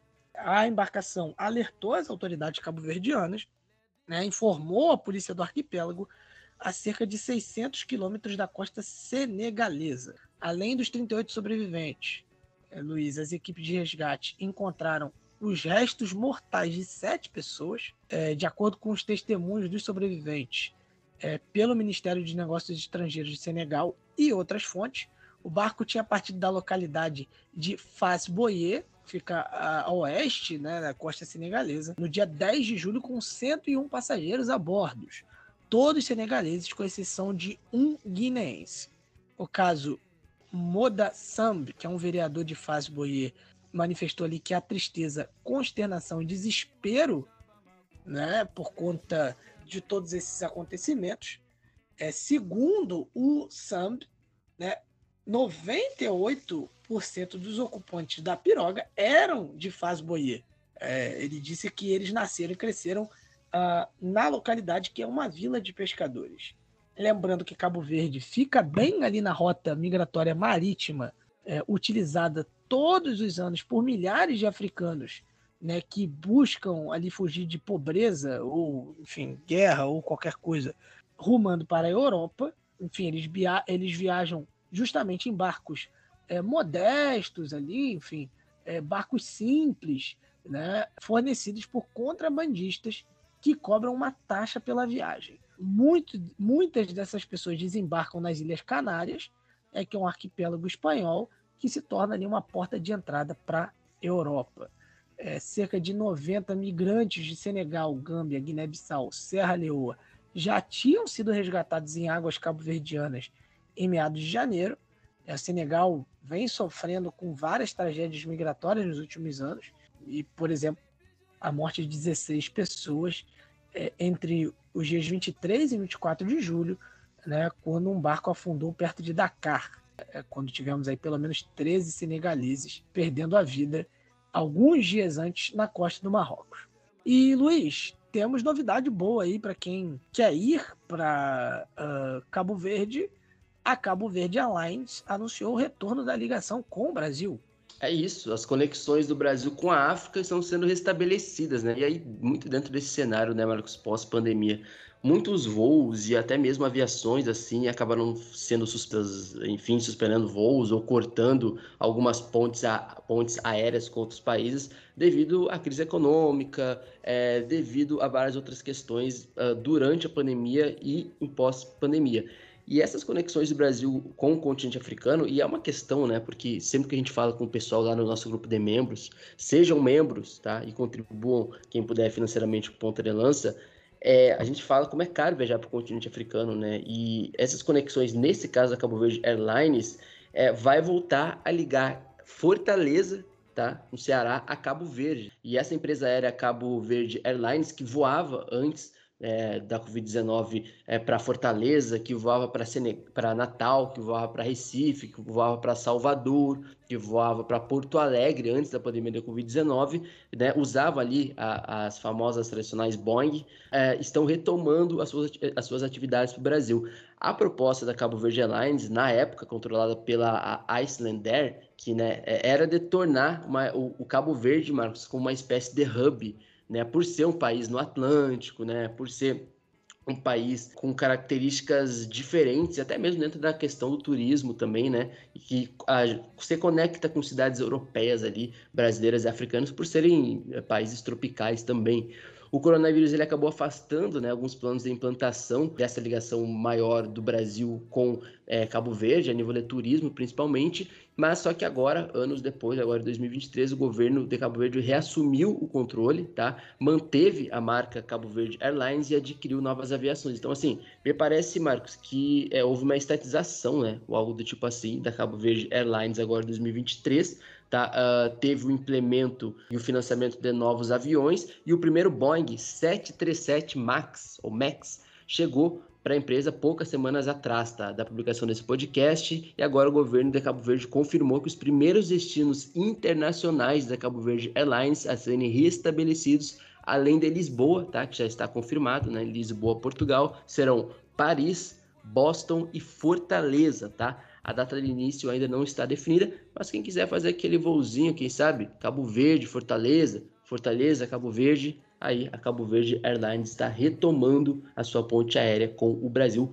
mais especificamente com a região nordeste do país. Bom, Luiz, depois desse segundo bloco, a gente vai para esse quadro maravilhoso, esse quadro que, enfim, arrasa multidões, esse quadro que, enfim, ele é muito popular, claro. Também pudera, ele é apresentado pelo Sabonete Alvinegro Praeiro, Márcio Paulo, que também toca o Figa de Guiné, que a gente já citou anteriormente aqui, é o apresentador do Resgate Histórico, quadro que uh, faz você relembrar, faz, como a gente disse, né, um resgate histórico uh, de personagens, datas importantes do continente africano e a sua diáspora é com você, meu querido Márcio Paulo, o melhor amigo de Ed Mota.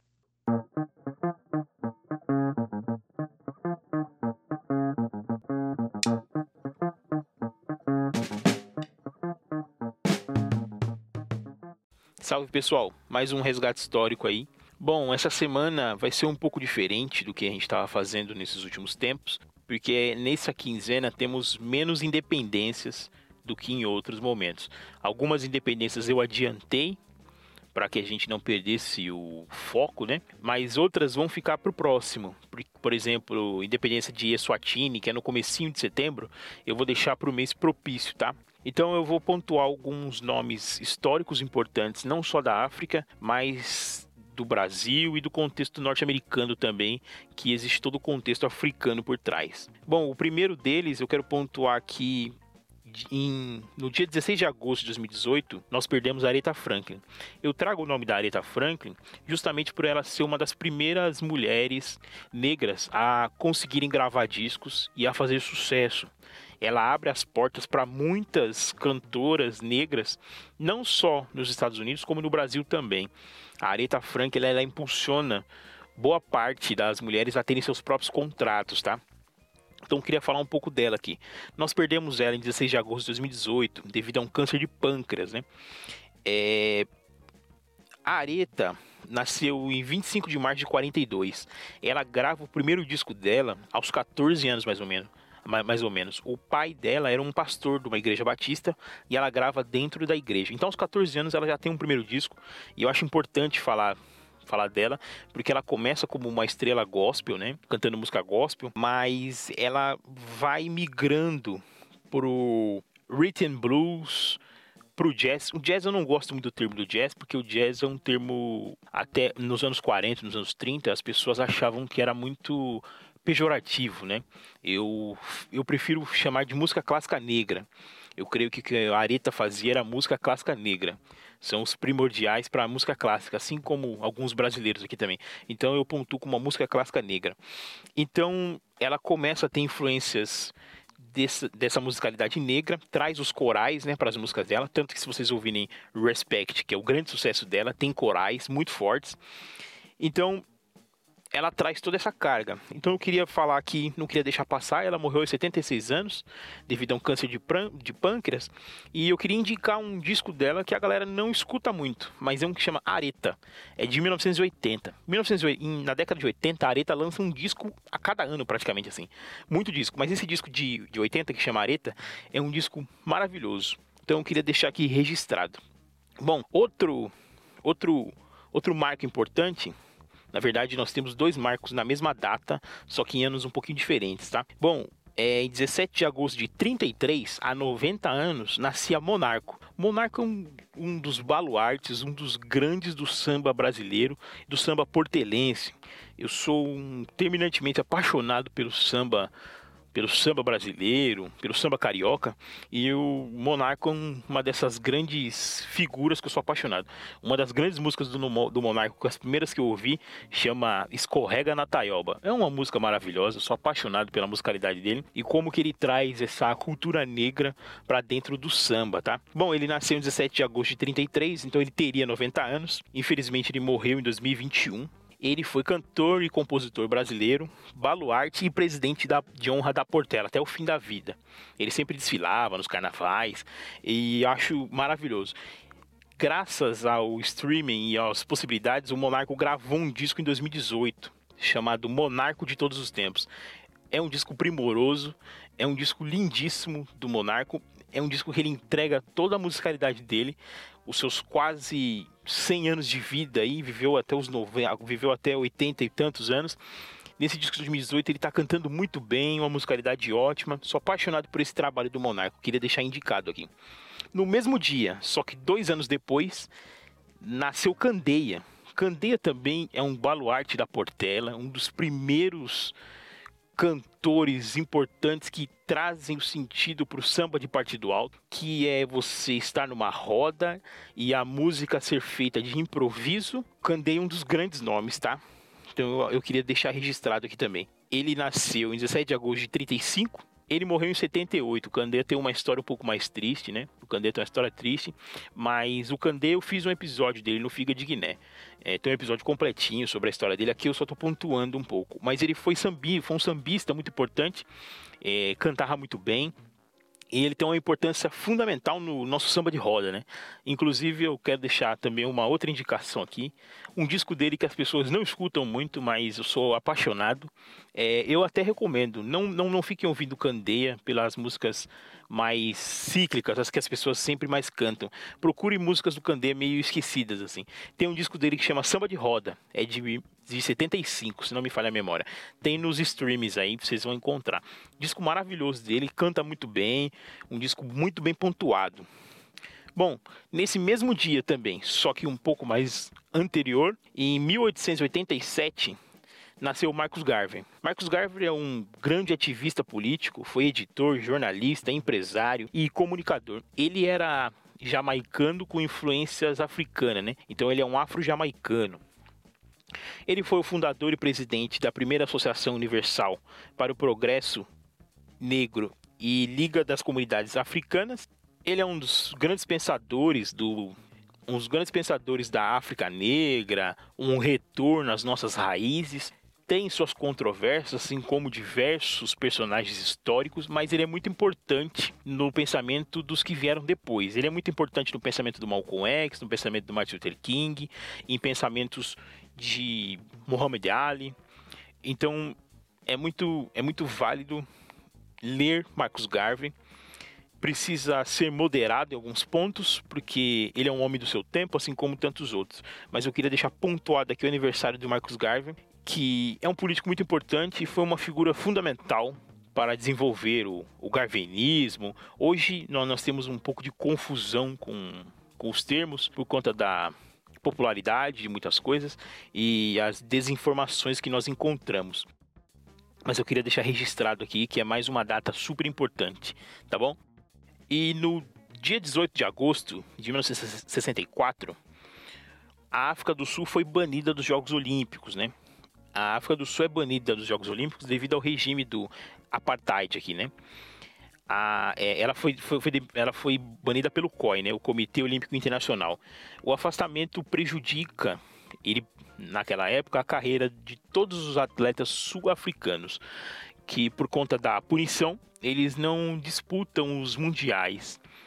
E durante 28 anos, por 28 anos, até a queda do regime, com a ascensão do Mandela ao poder, o país fica de fora de todas as Olimpíadas. Então, de 64 até as Olimpíadas de 92 em Barcelona, os sul-africanos não concorrem em categoria alguma, eles são proibidos, né, de estarem lá. Assim como o que aconteceu com a Rússia, né? A Rússia também, algum, mas a Rússia teve outro, outra atitude, né? Ela foi banida, mas alguns atletas disput, conseguiram disputar, mas por pela bandeira do Comitê Olímpico, né? Eles não representavam a Rússia, necessariamente. Ela foi banida por causa da, do período de segregação racial, só voltou em 92 em Barcelona.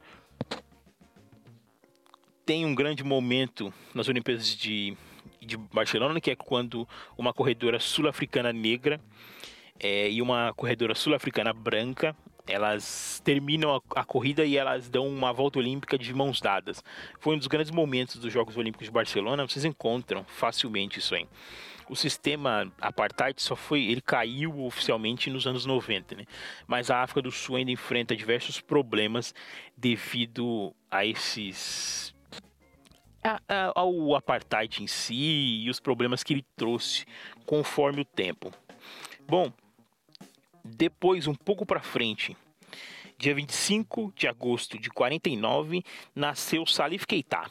Salif Keita, que aqui o pessoal chama ele de o Gilberto Gil do Mali, né? Ele é um cantor, um músico e cantor do Mali.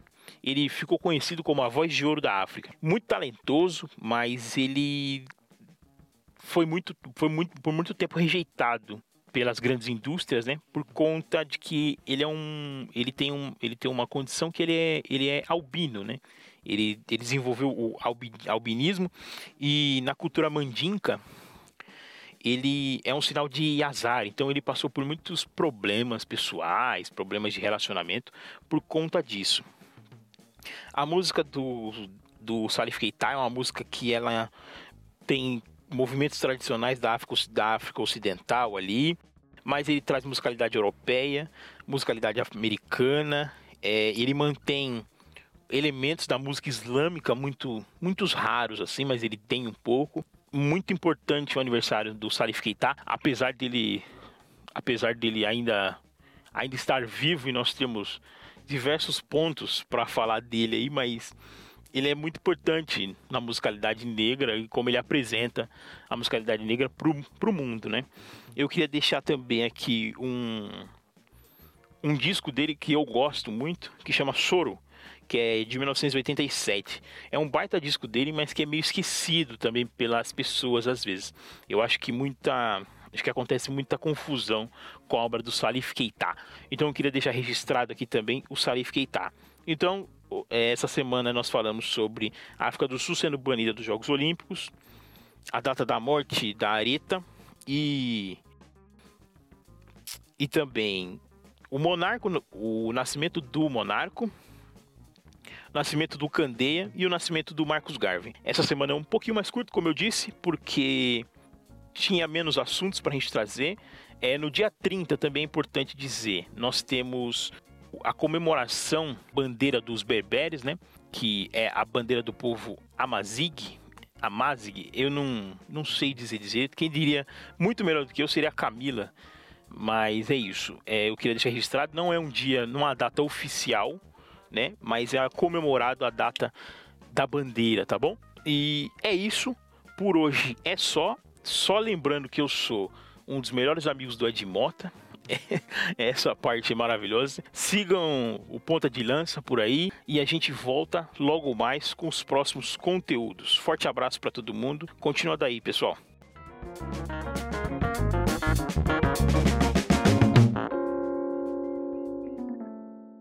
Voltamos para mais um bloco de notícias é, e a gente vai começar, Luiz, pela África do Sul.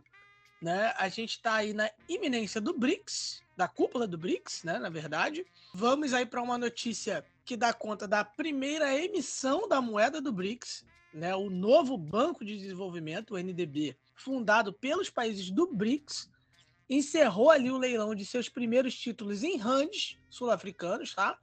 Que é a moeda local da África do Sul, né? Na terça-feira, dia 16. E atualmente, o banco enfrenta pressão para aumentar a captação de recursos e empréstimos em moeda local.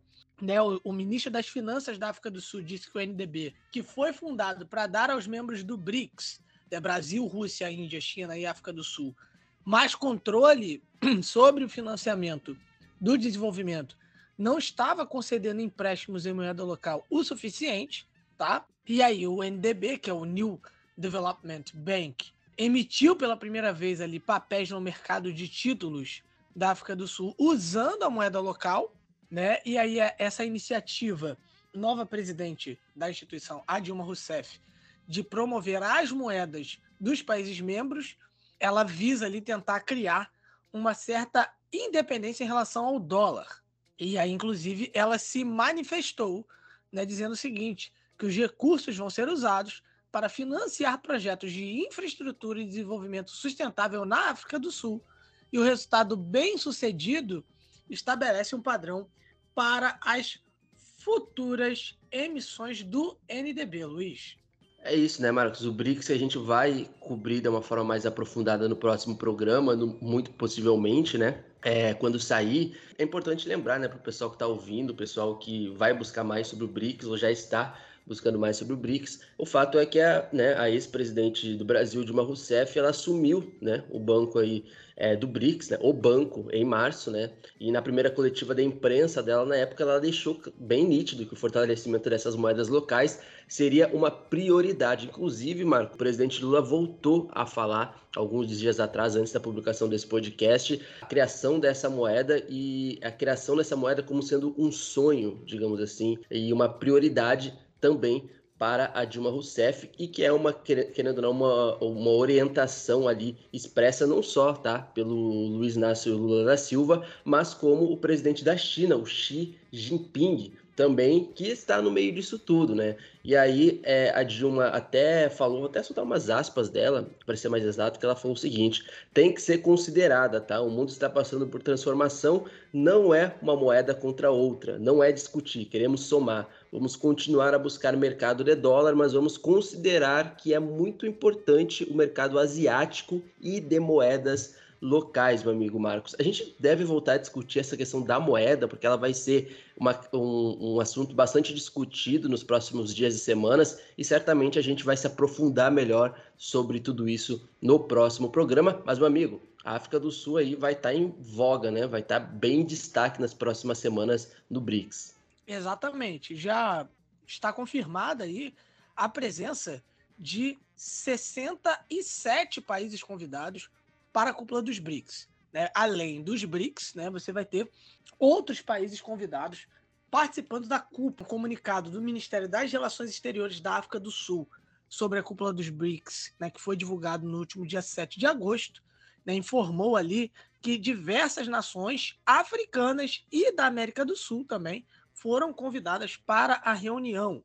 34 dessas 67 delegações confirmando presença, né, alguns dos países aí que já confirmaram né? Além de países né, africanos e da América do Sul, tem países também de outros uh, continentes, né? E aí a lista, por exemplo, inclui Argentina, Argélia, Argentina, Bangladesh, Bahrein, Bielorrússia, Bolívia, Cuba, Egito, Etiópia, Honduras, Indonésia, Irã, Cazaquistão, Kuwait, Marrocos, Nigéria, Palestina, Arábia Saudita, Senegal, Tailândia, Emirados Árabes Unidos, Venezuela e Vietnã. A cúpula dos BRICS atraindo vários países né, de, enfim, diversos continentes. A cúpula vai acontecer entre os dias 22 e 24 de agosto, né? Tá bem próximo. Vai acontecer em Johannesburgo, como a gente vem falando, né?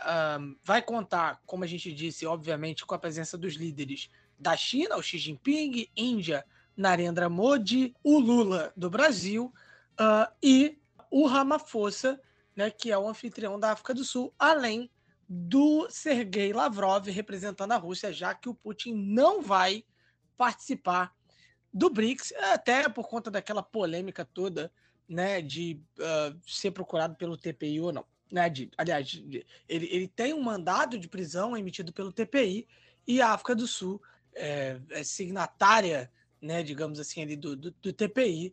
Em tese, teria que prender o Putin, enfim, aí é uma complicação muito grande, o Putin não vai. Por falar em gente que foi presa, gente que, que enfim, uh, uh, uh, tá presa, vai ser presa. Qual é a do Jacob Zuma, Luiz? É, a gente vem seguindo bastante de perto, né? Já no mínimo há um ano e meio, essa série né, de investigações e condenações sobre o Jacob Zuma, né, na África do Sul. Jacob Zuma é um dos principais líderes da história do ANC, o principal partido da África do Sul, e um dos maiores, é, uma das maiores figuras, se não a maior figura política, depois de Mandela, obviamente, uh, no partido e também da história política da África do Sul. Só que o Jacob Zuma, meus amigos e amigas, o ex-presidente da África do Sul, ele foi internado num, num centro lá médico e foi liberado em menos de duas horas aí nos últimos dias na África do Sul.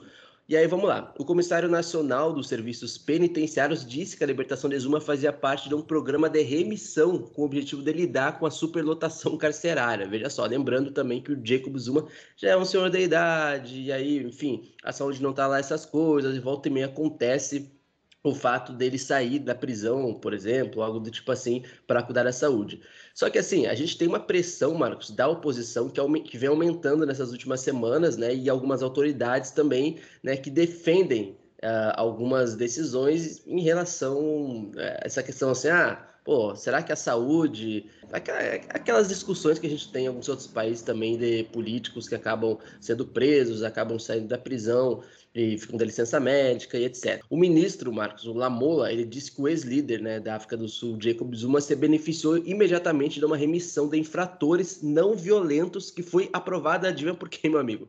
Pelo próprio presidente da África do Sul e companheiro de partido, o Ramaphosa. Essa decisão, né, ela afro, afrouxa, digamos assim, Uh, por exemplo, a soltura, né, daqueles que têm bom comportamento, algo do tipo assim, resumindo, né, em português, brasileiro. E aí tem esse processo de remissão que foi aprovado, tá, é, pelo presidente Ramaphosa, tá, e que foi autorizado por ele, aonde quase 9.500 presos na África do Sul serão libertados da prisão e serão colocados sob supervisão correcional, né? O famoso, a famosa tornozeleira, Marcos, a tornozeleira eletrônica, aquela coisinha que no Brasil a gente já conhece. Não sei se na África do Sul é assim, tá? Mas aqui no Brasil já é bem conhecida. Então, a decisão de Jacob Zuma a, né, de voltar à prisão ocorreu após o julgamento da Suprema Corte de Apelação, que manteve uma decisão da Suprema Corte de Gauteng, tá? De libertá-lo da prisão em liberdade condicional médica. Isso foi lá em 2021, tá? Só que essa decisão foi considerada ilegal e inconstitucional. E aí o que acontece? A aprovação dessa lei pelo atual presidente da África do Sul, que dá a possibilidade dele ser libertado e ficar aí sob prescrição médica ou, por exemplo, ser libertado resumindo por bom comportamento. No entanto, o tribunal ele deixou a decisão né, de Zuma, se Zuma deveria retornar à prisão ou se teria um tempo sobre liberdade condicional médica considerado como um tempo cumprido. Só que vamos lá, o Jacob Zuma ele foi preso em 2021 por desafiar uma ordem do Tribunal Constitucional na África do Sul, porque ele assim, ele não quis comparecer a uma comissão de de inquérito que investigava algumas alegações de corrupção durante seu mandato como presidente de 2009 a 2018. Aí o que aconteceu? Ele foi libertado, né, ficou em liberdade condicional médica dois meses após a sentença que o incriminou, uma sentença de 15 meses. Só que o comissário de serviços correcionais da África do Sul, né, que é um aliado do ex-presidente, autorizou a soltura do Zuma sob condição médica, isso lá em 2021. E aí a gente tem também a Fundação Jacob Zuma argumentando que o Zuma cumpriu a pena e tal, só que o encarceramento, né, Marcos, provocou tumultos violentos, principalmente em KwaZulu-Natal, tá? O que é, acabou uh, se tornando aí um dos maiores distúrbios aí na África do Sul desde o apartheid. A gente tem um episódio, né, Marcos? Agora eu não vou lembrar qual episódio é específico, que é a pauta principal que a gente fala sobre os distúrbios na África do Sul, os distúrbios mais violentos desde a era do regime do apartheid. Então, se você quiser saber um pouquinho mais sobre o que tem acontecido na África do Sul, toda essa divisão, uh, ouçam uh, esse episódio e também ouçam o último Fala Africano do César Augusto Chidozi, onde ele fala da treta entre o Partido Marxista e os partidos aí que pretendem uh, desafiar o ANC. E a gente tem algumas atualizações sobre isso, inclusive na África do Sul nos últimos dias, né, Marcos? Também a situação caso histórico de assassinato na África do Sul, que foi o assassinato da ex-primeira-dama Marique de Klerk. Né, ela era esposa do Frederick William de Klerk, assassinada em 2001, e o, o homem que assassinou deve ser é, posto em liberdade condicional no final deste mês. O Luyanda Imbonizwa, né, ele tinha 21 anos quando cometeu o crime, ele trabalhava como segurança, justamente onde morava a primeira-dama, no condomínio da ex-primeira-dama. Né? Ela tinha 64 anos né? na, sua, na época da sua morte. Ela foi esfaqueada e estrangulada por ele na sua própria casa, na cidade do Cabo, né? em dezembro de 2021. Ele foi condenado à prisão perpétua por assassinato e também tinha uh, pego outra prisão perpétua por roubo com circunstâncias agravantes, né, ali em maio de 2003. 20 é, anos depois, ele foi considerado para liberdade é, condicional, né, por ter cumprido um tempo mínimo exigido, e aí ele vai ser admitido num sistema de correções comunitárias. E aí, enfim, ele vai é, ter de cumprir ali um, um, conjunto de condições de liberdade condicional, né? É, então, ele provavelmente vai ter que se apresentar em algum lugar. No caso, né, a Marine Clerc, como a gente disse, ela era esposa do Frederick William de Klerk, que foi o último presidente do regime do apartheid. Eles uh, se separaram em 1996 e ela foi morta em 2001, né, relembrando o William de Klerk, que foi o último presidente sob o regime do apartheid na África do Sul. E vamos ter também, né, Luiz, falando da África do Sul ainda, falando daquela treta Economic Freedom Fighters, falando de como está a política sul-africana, exige, existe aí um pacto anti-ANC definido no país. Né? Uma aliança de sete partidos políticos na África do Sul assinou um pacto numa tentativa de uh, uh, né, tirar do poder o ANC nas eleições de 2024. O ANC continua no poder desde o fim do apartheid, né? E aí uh, essa aliança busca mudar um pouco a situação política do país nesse sentido. Como a gente disse, é uma aliança de sete partidos. Foi feita uma carta multipartidária, né, que diz que se eles chegassem ao poder, trabalhariam juntos e alocariam cargos ministeriais e assentos parlamentares. Eles também estão tentando impedir Economic Freedom Fighters chegue ao poder. Esse acordo foi iniciado pelo principal partido de oposição, a Aliança Democrática, e ele inclui aí, por exemplo, Inkatha Freedom Party, o Freedom Front Plus, o Action SA, né, SA de SA de, de África do Sul, né, é, South Africa, né, United Independent Movement, o Independent SA National Civic Organization, né, que, que responde ali pela sigla de ISANCO, e o Spectrum National Party. Né, todos eles estão ali nessa aliança. Tá? Eu, eu tento também, ah, quando falo o nome desses partidos, né, não falar muito que nem o Rodrigo Góes, para ficar algo mais, mais, mais próximo né, da gente entender. Vai falar o nome do partido inglês, mas sem tanto sotaque sim. Né? Mas enfim, a, a nova coalizão disse que vai fazer convites a outros partidos. Existe ali uma corrente de analistas políticos que entende que o ANC pode sim perder a sua ma maioria parlamentar pela primeira vez. Tá? O novo bloco ainda não decidiu quem seria o presidente, caso eles consigam a maioria, né? A gente tem aí uma possibilidade, né, Luiz, pela primeira vez, de mudança no quadro político da, político da África do Sul. É, falando em eleições, a gente tem o Zimbábue, né? Do ladinho ali, no Zimbábue. Tem que parar com esse trocadilho, porque sempre quando eu leio o Zimbábue, eu lembro dos seus trocadilhos, né? Como é que é o trocadilho do Zimbábue mesmo, para quem tá chegando, Marcos? Não, é porque não é um trocadilho, é realidade. Você, você não leva a sério. Porque todo mundo pensa que o filme é nos embalos de sábado à noite, mas na verdade é no Zimbábue de sábado à noite. é, inclusive Zimbábue era nome de uma festa, não sei se existe ainda, possivelmente não mais, uma festa de, de Black, de, de Black, né? Black Music bem famosa uh, em São Baseada Paulo. Baseada nesse filme. Baseada Será que é mesmo? Filme, no Zimbábue sábado à noite, com oh, certeza. Olha, vou pesquisar, hein? Pode Vou pesquisar, hein? Uh, falando em Zimbábue, né? O Zimbábue que fica no continente africano, a gente já vem falando, Marcos, das eleições que estão para acontecer e de muitos problemas que tem acontecido, aquela lei, entre aspas, antipatriótica, ou a lei patriótica na África do Sul, na África do Sul que basicamente proibia comícios é, no país, e aí, óbvio, uh, dentro de uma tentativa de minar a oposição no Zimbábue.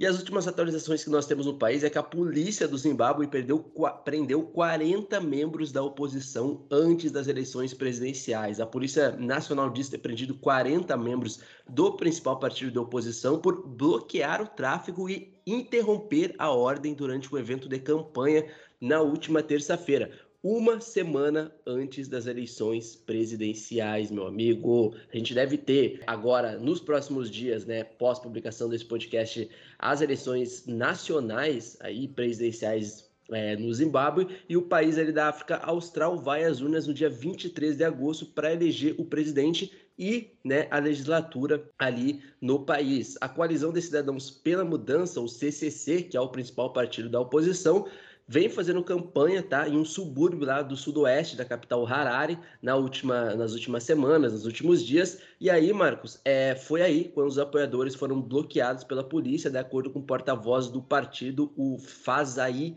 Mahere. A polícia confirmou também, Marcos, que não só prendeu os ativistas do principal partido da oposição, mas também notificou as autoridades que fariam ali uma manifestação mas aí o grupo, é, segundo né, a polícia, partiu de uma procissão de carros numa área próxima, mas assim, a gente sabe, né, Marcos, que o Estado está fazendo de tudo para minar a oposição no Zimbábue, e a perspectiva dessas eleições agora do próximo dia 23 é uma perspectiva, vamos lá, né, vamos ser bem honesto e justo com o pessoal aqui, que é muito difícil do principal, do atual presidente é, do Zimbábue não ser reeleito novamente. Lembrando que o atual presidente do Zimbábue é o Emerson Nangagwa, já tem 80 anos e ele, e ele chefia aí o principal partido do Zimbábue, que é o ZANU-PF, que não é o partido da Polícia Federal, tá? Ainda não existe isso. Pelo menos no Zimbábue não existe, tá?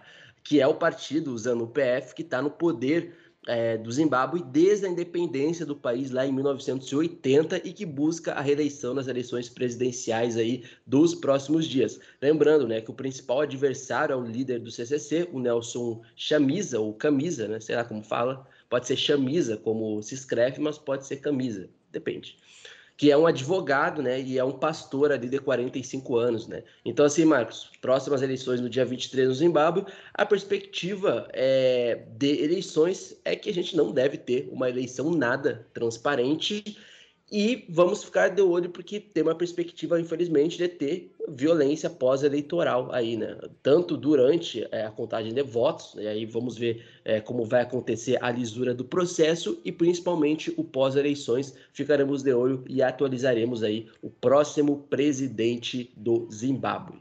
Uma passada rápida pela Zâmbia, é, já que tivemos um, um, acontecimento um tanto quanto curioso, um jato particular pousou no aeroporto nacional de Lusaka, né, o aeroporto Kenneth Kaunda, e aí no, no, no, né, no, no jato é, foram encontrados ali mais de 5 milhões de dólares em dinheiro, 602 barras de ouro, cinco pistolas com 126 cartuchos. É, é, era, era isso aí.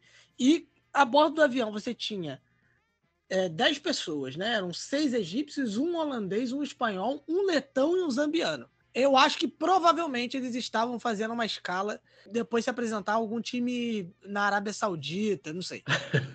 é, pode ser isso. Mas enfim, uh, a gente faz essa passagem rápida pela Zâmbia e chega à República Democrática do Congo, Luiz. É, já que a Indonésia a República Democrática do Congo e a República do Congo foram convidadas pelo presidente Luiz Inácio Lula da Silva para participar da cúpula da Amazônia. Né? Então a gente, na verdade, da República Democrática do Congo, a gente vai a Belém do Pará. É, os países possuem três das maiores florestas tropicais do mundo, né? Né? no caso a floresta amazônica né? no Brasil, a floresta do Congo e a Borneo Mekong, né, que passa pela Indonésia. É, em novembro é, do ano passado, os países eles apresentaram a criação de uma aliança durante a Conferência das Nações Unidas sobre Mudanças Climáticas, a COP27. É, essa, essa, a COP27 que inclusive aconteceu no Egito, que o Lula participou como presidente eleito. Para os meses, para o mês de outubro, entre os dias 26 e 28 de outubro, 28 de outubro, que é aniversário desse apresentador que vos fala, né? Pois é. Está marcado aí um encontro entre os países em Brazzaville, né? Capital da República. E a Floresta do Congo, Luiz, ela tem 2,86 milhões de quilômetros quadrados, quadrados, perdão.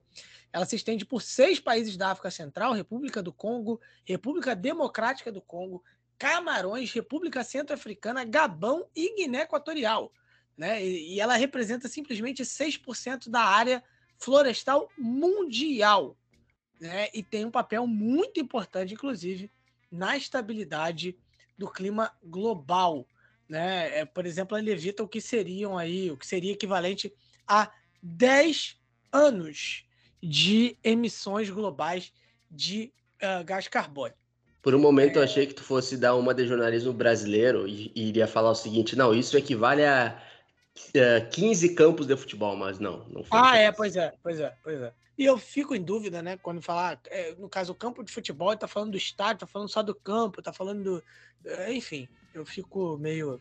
E eu fico pensando um monte de campo de futebol junto e eu, eu fico perdido. Equivale a 15 maracanãs, assim. Isso é, é muito Brasil, né?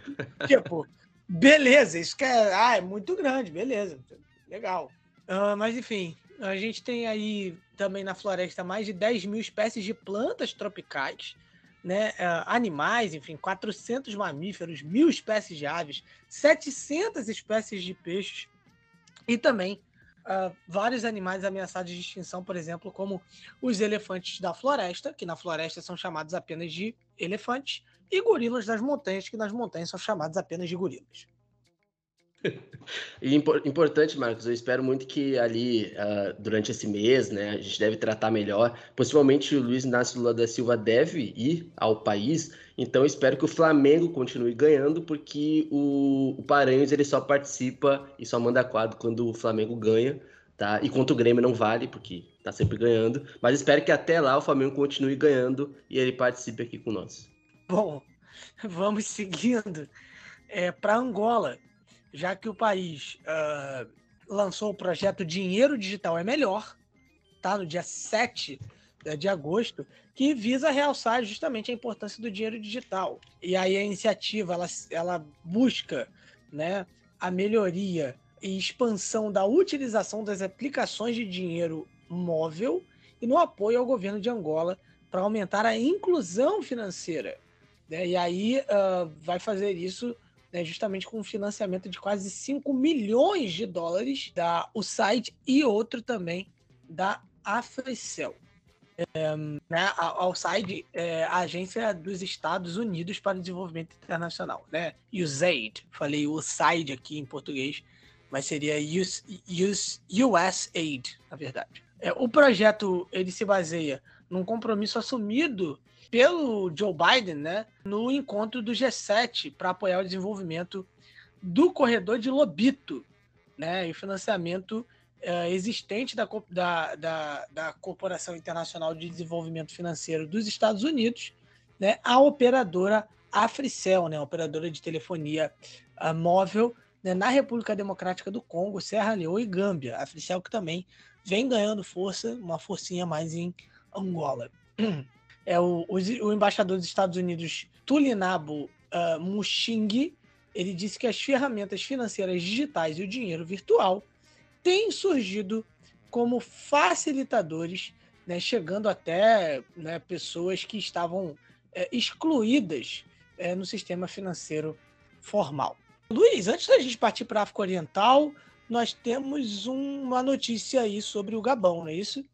Isso, Marcos, porque acabou de ser anunciado aqui durante o momento da nossa gravação aqui no sábado, né? Sábado para domingo, que o gabonês François Ndong Obiang, presidente do grupo de oposição Alternância 23, tá? Ele foi considerado aí é, a principal figura da oposição para concorrer ali a presidente do Gabão, tá? Ele vai tentar derrubar o Bongo, né, que é o ex-ministro da Educação Albert Ondo Ossá, Tá? E a família do presidente Bongo governou, né? Tem governado o estado aí do Gabão há mais de 50 anos, né? Já 55 anos que a família Bongo vem governando o, o Gabão, tá? E aí a gente vai ter as eleições presidenciais, como a gente já vem falando nos últimos podcasts, no Gabão, e os principais partidos de oposição se uniram, tá? Algo muito parecido com o que a África do Sul fez agora, e os principais partidos de oposição do Gabão nomearam um candidato conjunto para essas eleições presidenciais que vão acontecer no dia 26 6 de agosto. Então, o gabonês François Ndong Obiang vai disputar a presidência aí para tentar, quem sabe, derrubar aí é, o Bongo, né, que faz parte de uma família aí historicamente que tem mandado basicamente no Gabão. Vamos ficar de olho aí que o final de agosto vai decretar aí ou não já no primeiro turno o próximo presidente ou uma reeleição de um presidente no Gabão, que não será Pierre Aubameyang, infelizmente. Bom, a gente vai agora para a Etiópia é, já que temos conflitos aumentando. Né? E aí, mais uma vez, a sombra possível uma nova guerra civil. O exército etíope é, vem ganhando terreno contra as milícias na região de Amhara. Enfim, depois que o governo falou ali um retorno em paz relativa, né, os, conf os conflitos vêm ainda aumentando. Ethiopian Airlines anunciou que, que, que retornaria os voos para a capital regional Bahia Dar e Gondar serviços para os outros aeroportos. É, no caso, porém, ainda os serviços para outros dois aeroportos, Lalibela e Dessie, continuam suspensos. É, Anhara, que é uma região no norte da Etiópia, está em estado de emergência devido aos confrontos né, que vêm ocorrendo lá apenas nove meses após um, ao fim de um conflito né, seríssimo, né? Não foi só um conflito, foi uma guerra civil mesmo, que a gente acompanhou aqui desde o início no África em Pauta, que foi a guerra do Tigray, tá? As forças de Anhara, incluindo a milícia nacionalista Fano, foram os principais aliados do governo durante a guerra do Tigray, né? Mas aí tensões uh, surgiram desde abril, depois que o Abiy Ahmed anunciou a sua intenção de justamente dissolver essas forças especiais, né, que eram unidades parlamentares criadas né, por muitos estados regionais nos últimos 15 anos. Os nacionalistas de Anhara acreditam que o governo quer enfraquecer a sua região, e aí, após vários dias de confrontos, a, as forças federais parecem estar recuperando terreno né, novamente. Em um comunicado divulgado na última terça-feira, o governo de Anhara afirmou que a relativa paz e estabilidade haviam retornado sustentando que o exército havia tomado ações apropriadas contra grupos extremistas. Os moradores contatados pela AFP, a agência France Press, disseram que os combatentes de Fano foram é, rechaçados né, em Gondar e Lalibela, né, que inclusive patrimônio mundial da Unesco, né, é, por muitas igrejas que existem ali escavadas na rocha. Uh, não está, além de tudo, ao risco ali de, de, de, se perder um patrimônio cultural da humanidade. É, sendo que, Luiz, tivemos um ataque aéreo ali com a morte de pelo menos 26 pessoas, não é isso? É, aquela coisa, né, Marcos? É uma, é uma disputa de narrativas, né? Porque foi em Anhara que tivemos um ataque aéreo aí, que deixou aí pelo menos 26 pessoas sem vida.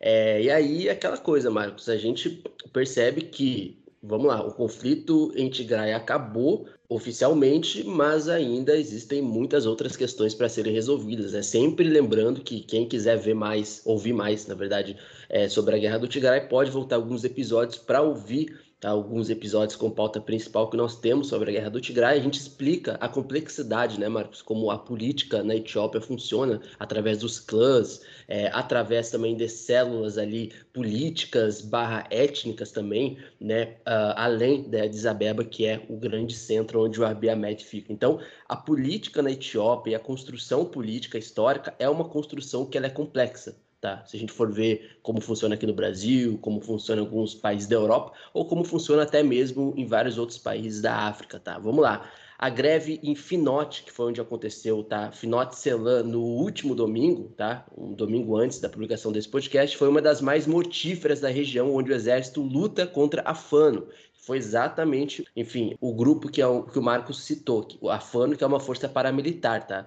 E aí o governo do Abiy Ahmed ele impôs um estado de emergência de seis meses, Marcos, em Anhara, que foi decretado agora no último dia 4 de agosto. Vamos lá, um estado de emergência de seis meses e essa luta ela vem sendo alimentada pelas acusações né, de que a FANO, né, como disse o Marcos, que o governo federal estaria, enfim, querendo desestabilizar a sua força ali. Lembrando que não são apenas forças militares ou forças paramilitares, são forças, sobretudo, políticas, tá bom? Então, lembrando também que essa é a pior crise da Etiópia desde o fim da guerra civil na região norte em Tigray em novembro. Repetindo, é a pior crise na Etiópia desde o fim da guerra civil no norte do país. Tá? Lembrando só para né, o pessoal que ouviu o que o Marcos falou, a FANO apoiou as forças federais do governo durante a guerra no Tigray e agora ela se recusa a se desarmar naquela região ali. Então, Marcos, vamos ficar de olho, porque esse ataque aéreo aí no norte da Etiópia, que deixou 26 pessoas sem vidas, foi em Anhara. Durante esse pós-conflito civil em Tigray, Anhara parece ser aí a região mais sensível nesse pós-guerra e vamos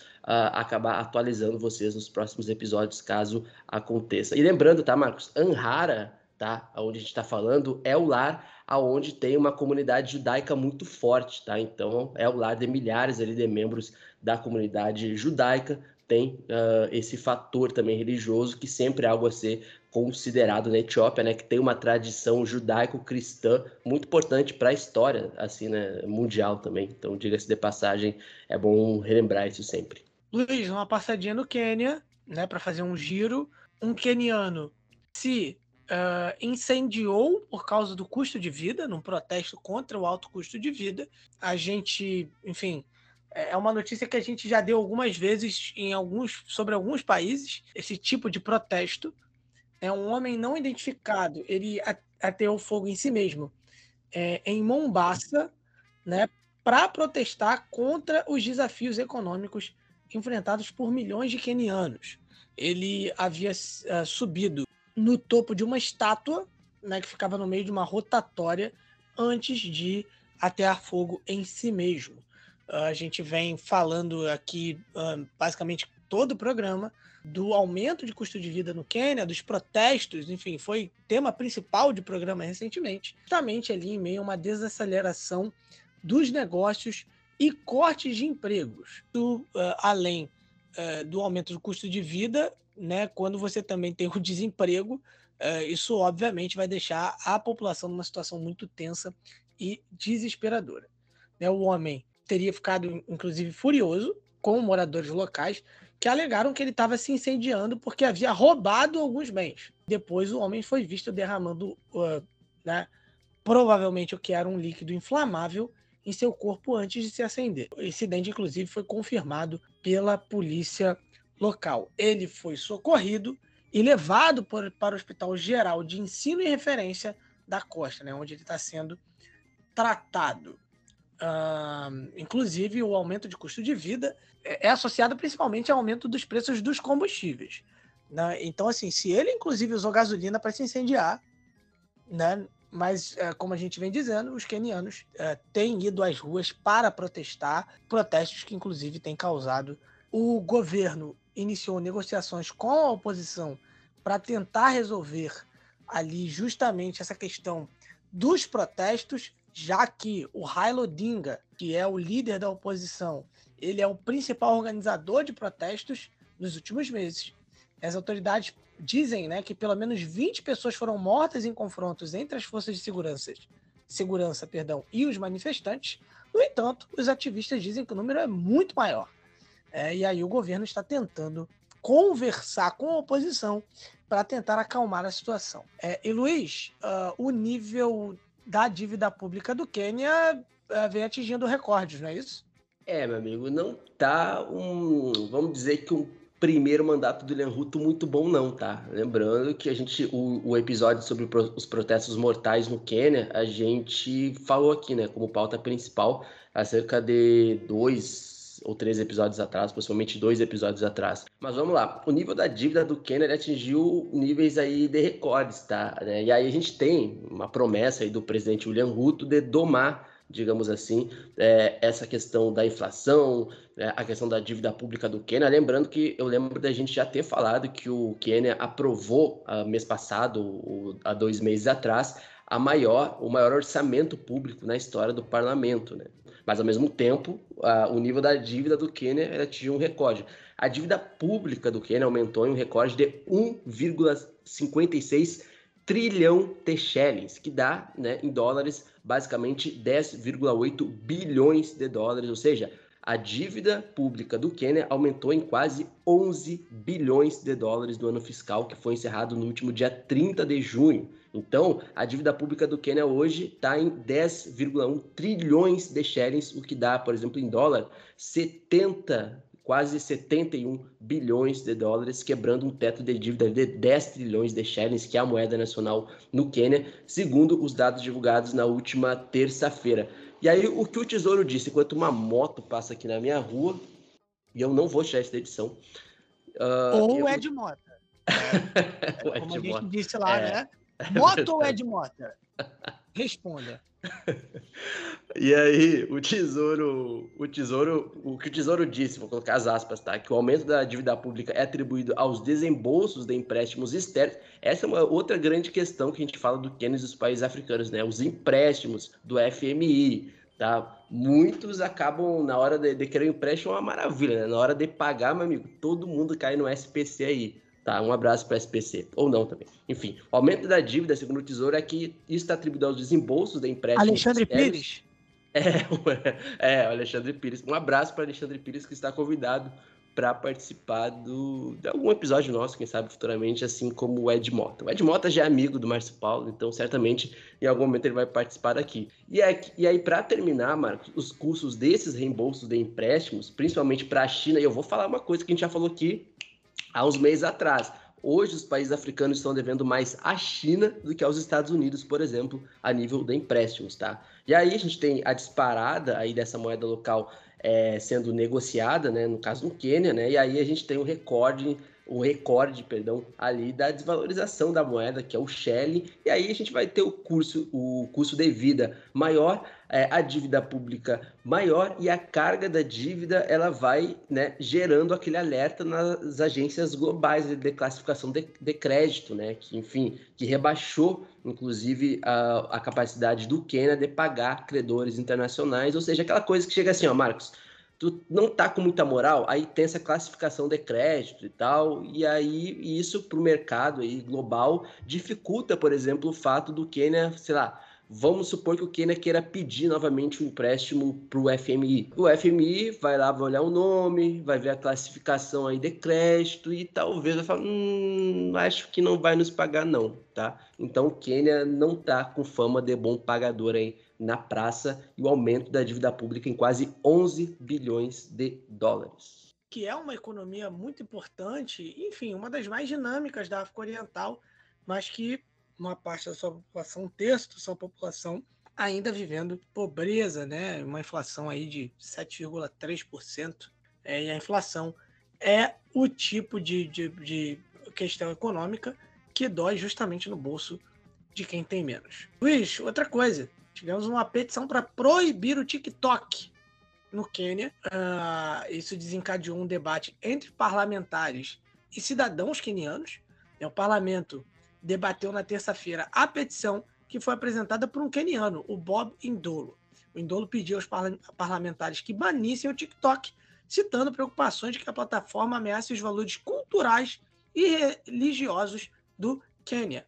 Ele também disse que a fraca regulamentação do TikTok no Quênia causou ali a proliferação de conteúdo ofensivo e inapropriado na plataforma. A petição denuncia que, embora o TikTok tenha ganhado popularidade entre os jovens no Quênia, o conteúdo que está sendo compartilhado na plataforma é inapropriado, promovendo violência, conteúdo sexual explícito, discurso de ódio, linguagem vulgar e comportamento ofensivo, né, em uma séria ameaça aos valores culturais e religiosos do Quênia, uh, disse ali o Moses Wetangula, presidente parlamento queniano, aos parlamentares. E ó, meu amigo, não mexa com TikTokers, tá? Eu não mexeria com TikTokers, porque ó, se tem uma. Se coloca isso aqui no Brasil, meu amigo, é a terceira guerra mundial, tá? Vai ter dancinha pra lá e pra cá na, na, na frente. É, não é uma boa ideia, não.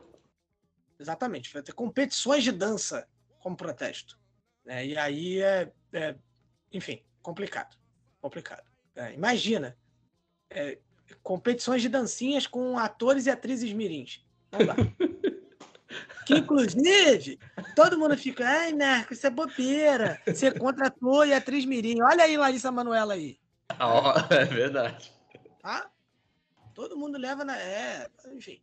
Luiz, vamos à Tanzânia, onde tivemos prisões. Prisões na Tanzânia justamente de TikTokers. Não, tô brincando. É, o grupo de direitos humanos Anistia Internacional está pedindo à Tanzânia que liberte três pessoas presas por criticarem um acordo que o governo fez com os Emirados Árabes Unidos né? E é um acordo para que os Emirados Árabes Unidos administrasse todos os portos da Tanzânia. O Willy Brod Slaa, ex-embaixador e líder da oposição, né, o ativista da oposição Endudi Niagali e o advogado Boniface Miwabuksi foram presos no fim de semana, né? É, enfim, e aí o motivo né, teria sido supostamente essas críticas, já que eles foram presos justamente depois de uma coletiva de imprensa onde eles criticavam o acordo. Todos, todos eles tiveram um acordo de fiança negado tá, e foram informados que seriam acusados de traição, né, uh, e que inclusive dá pena de morte. A Anistia Internacional diz que as autoridades devem parar de deter ativistas arbitrariamente, simplesmente por expressarem as suas opiniões. Recentemente a gente tinha noticiado recentemente não, né, um tempo atrás, que a Tanzânia havia permitido os comícios de partidos da oposição, né, numa abertura política, mas vemos aí um, um passo muito atrás. E aí é saber o que, que Samia falará disso. Porque se por um lado ela abriu um pouco mais o país, enfim, tem feito conexões importantes, existem alguns resquícios ainda do que uh, eram do que eram né, as políticas de John Magufuli ex-presidente tanzaniano, da qual a Samia Suluhu era vice-presidente. Não podemos esquecer.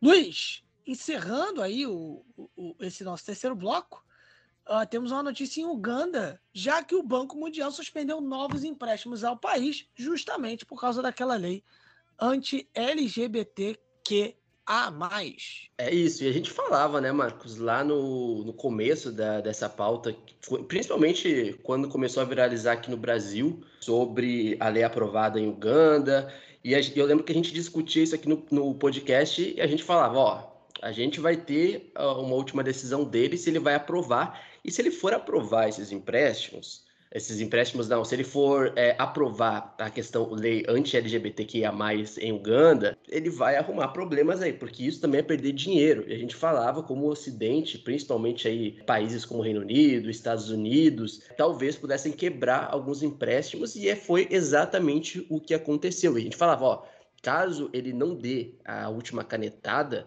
vai ser, né, por essa pressão de não perder dinheiro, porque a política real é assim, né? A gente tem questões fundamentais como, a, a, a como essas leis que protegem, né, é, pessoas da comunidade ou não, no caso Quênia, do, de Uganda, mas a gente sabe que também é tudo sobre dinheiro, né? Sobre ganhar ou perder dinheiro, né? Do ponto de vista do Estado e da política, né? Não do ponto de vista é, do ser humano, enfim, da, das questões primordiais. Só que assim, vamos lá, o Banco Mundial ele disse que está suspendendo esses novos empréstimos para a Uganda, né? Através da aprovação daquela lei anti-LGBT que, segundo tá, o Banco Mundial, contradiz seus valores fundamentais.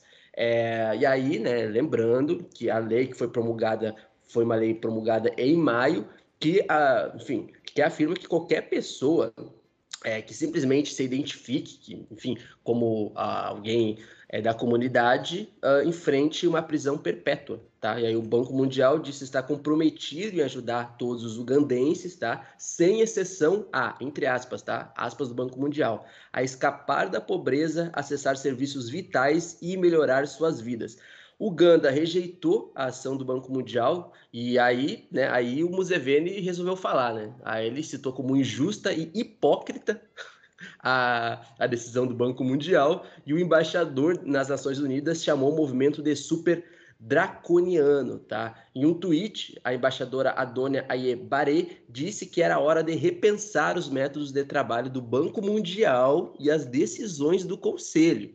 A lei anti-homossexualidade, como é dito em Uganda, impõe a pena de morte para os chamados casos agravados que incluem, uh, enfim, a relação sexual entre pessoas aí do mesmo sexo, tá? É, com alguém de menos de 18 anos ou quando alguém, enfim, Cara, assim, é sério, se eu ficar falando exatamente tudo que diz a lei, é um show de preconceito, inclusive contra pessoas de soro positivo e, enfim, toda, uh, tudo, toda a construção da imagem, né?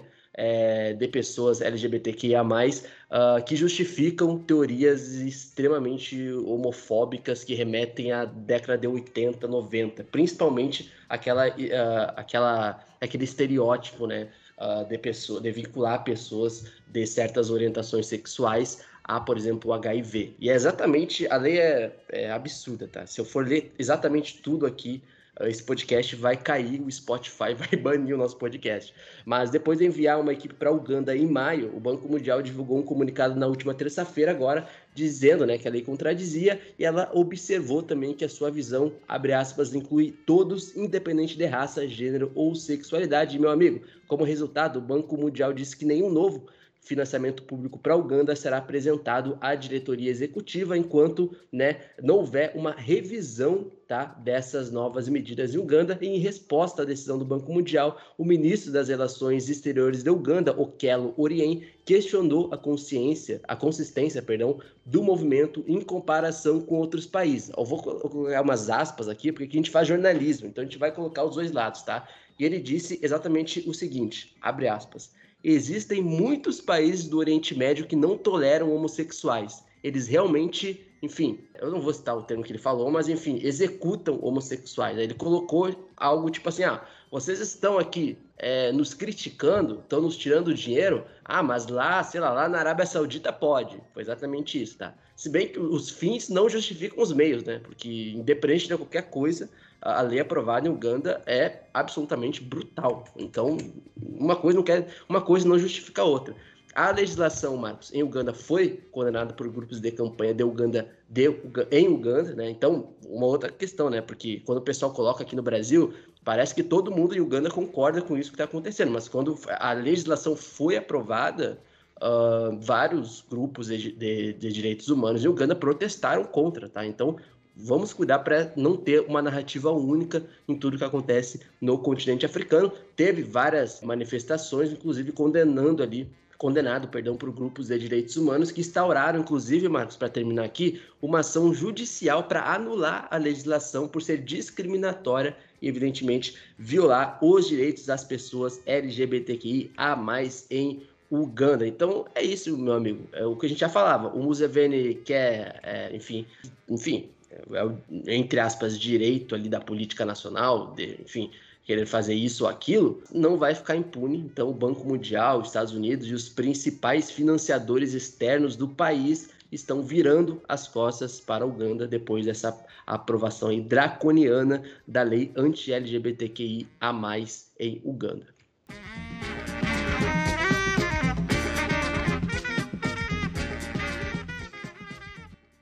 Então é isso, encerramos o terceiro bloco e já chegamos ao fim deste programa. Já vamos para o nosso encerramento, Luiz.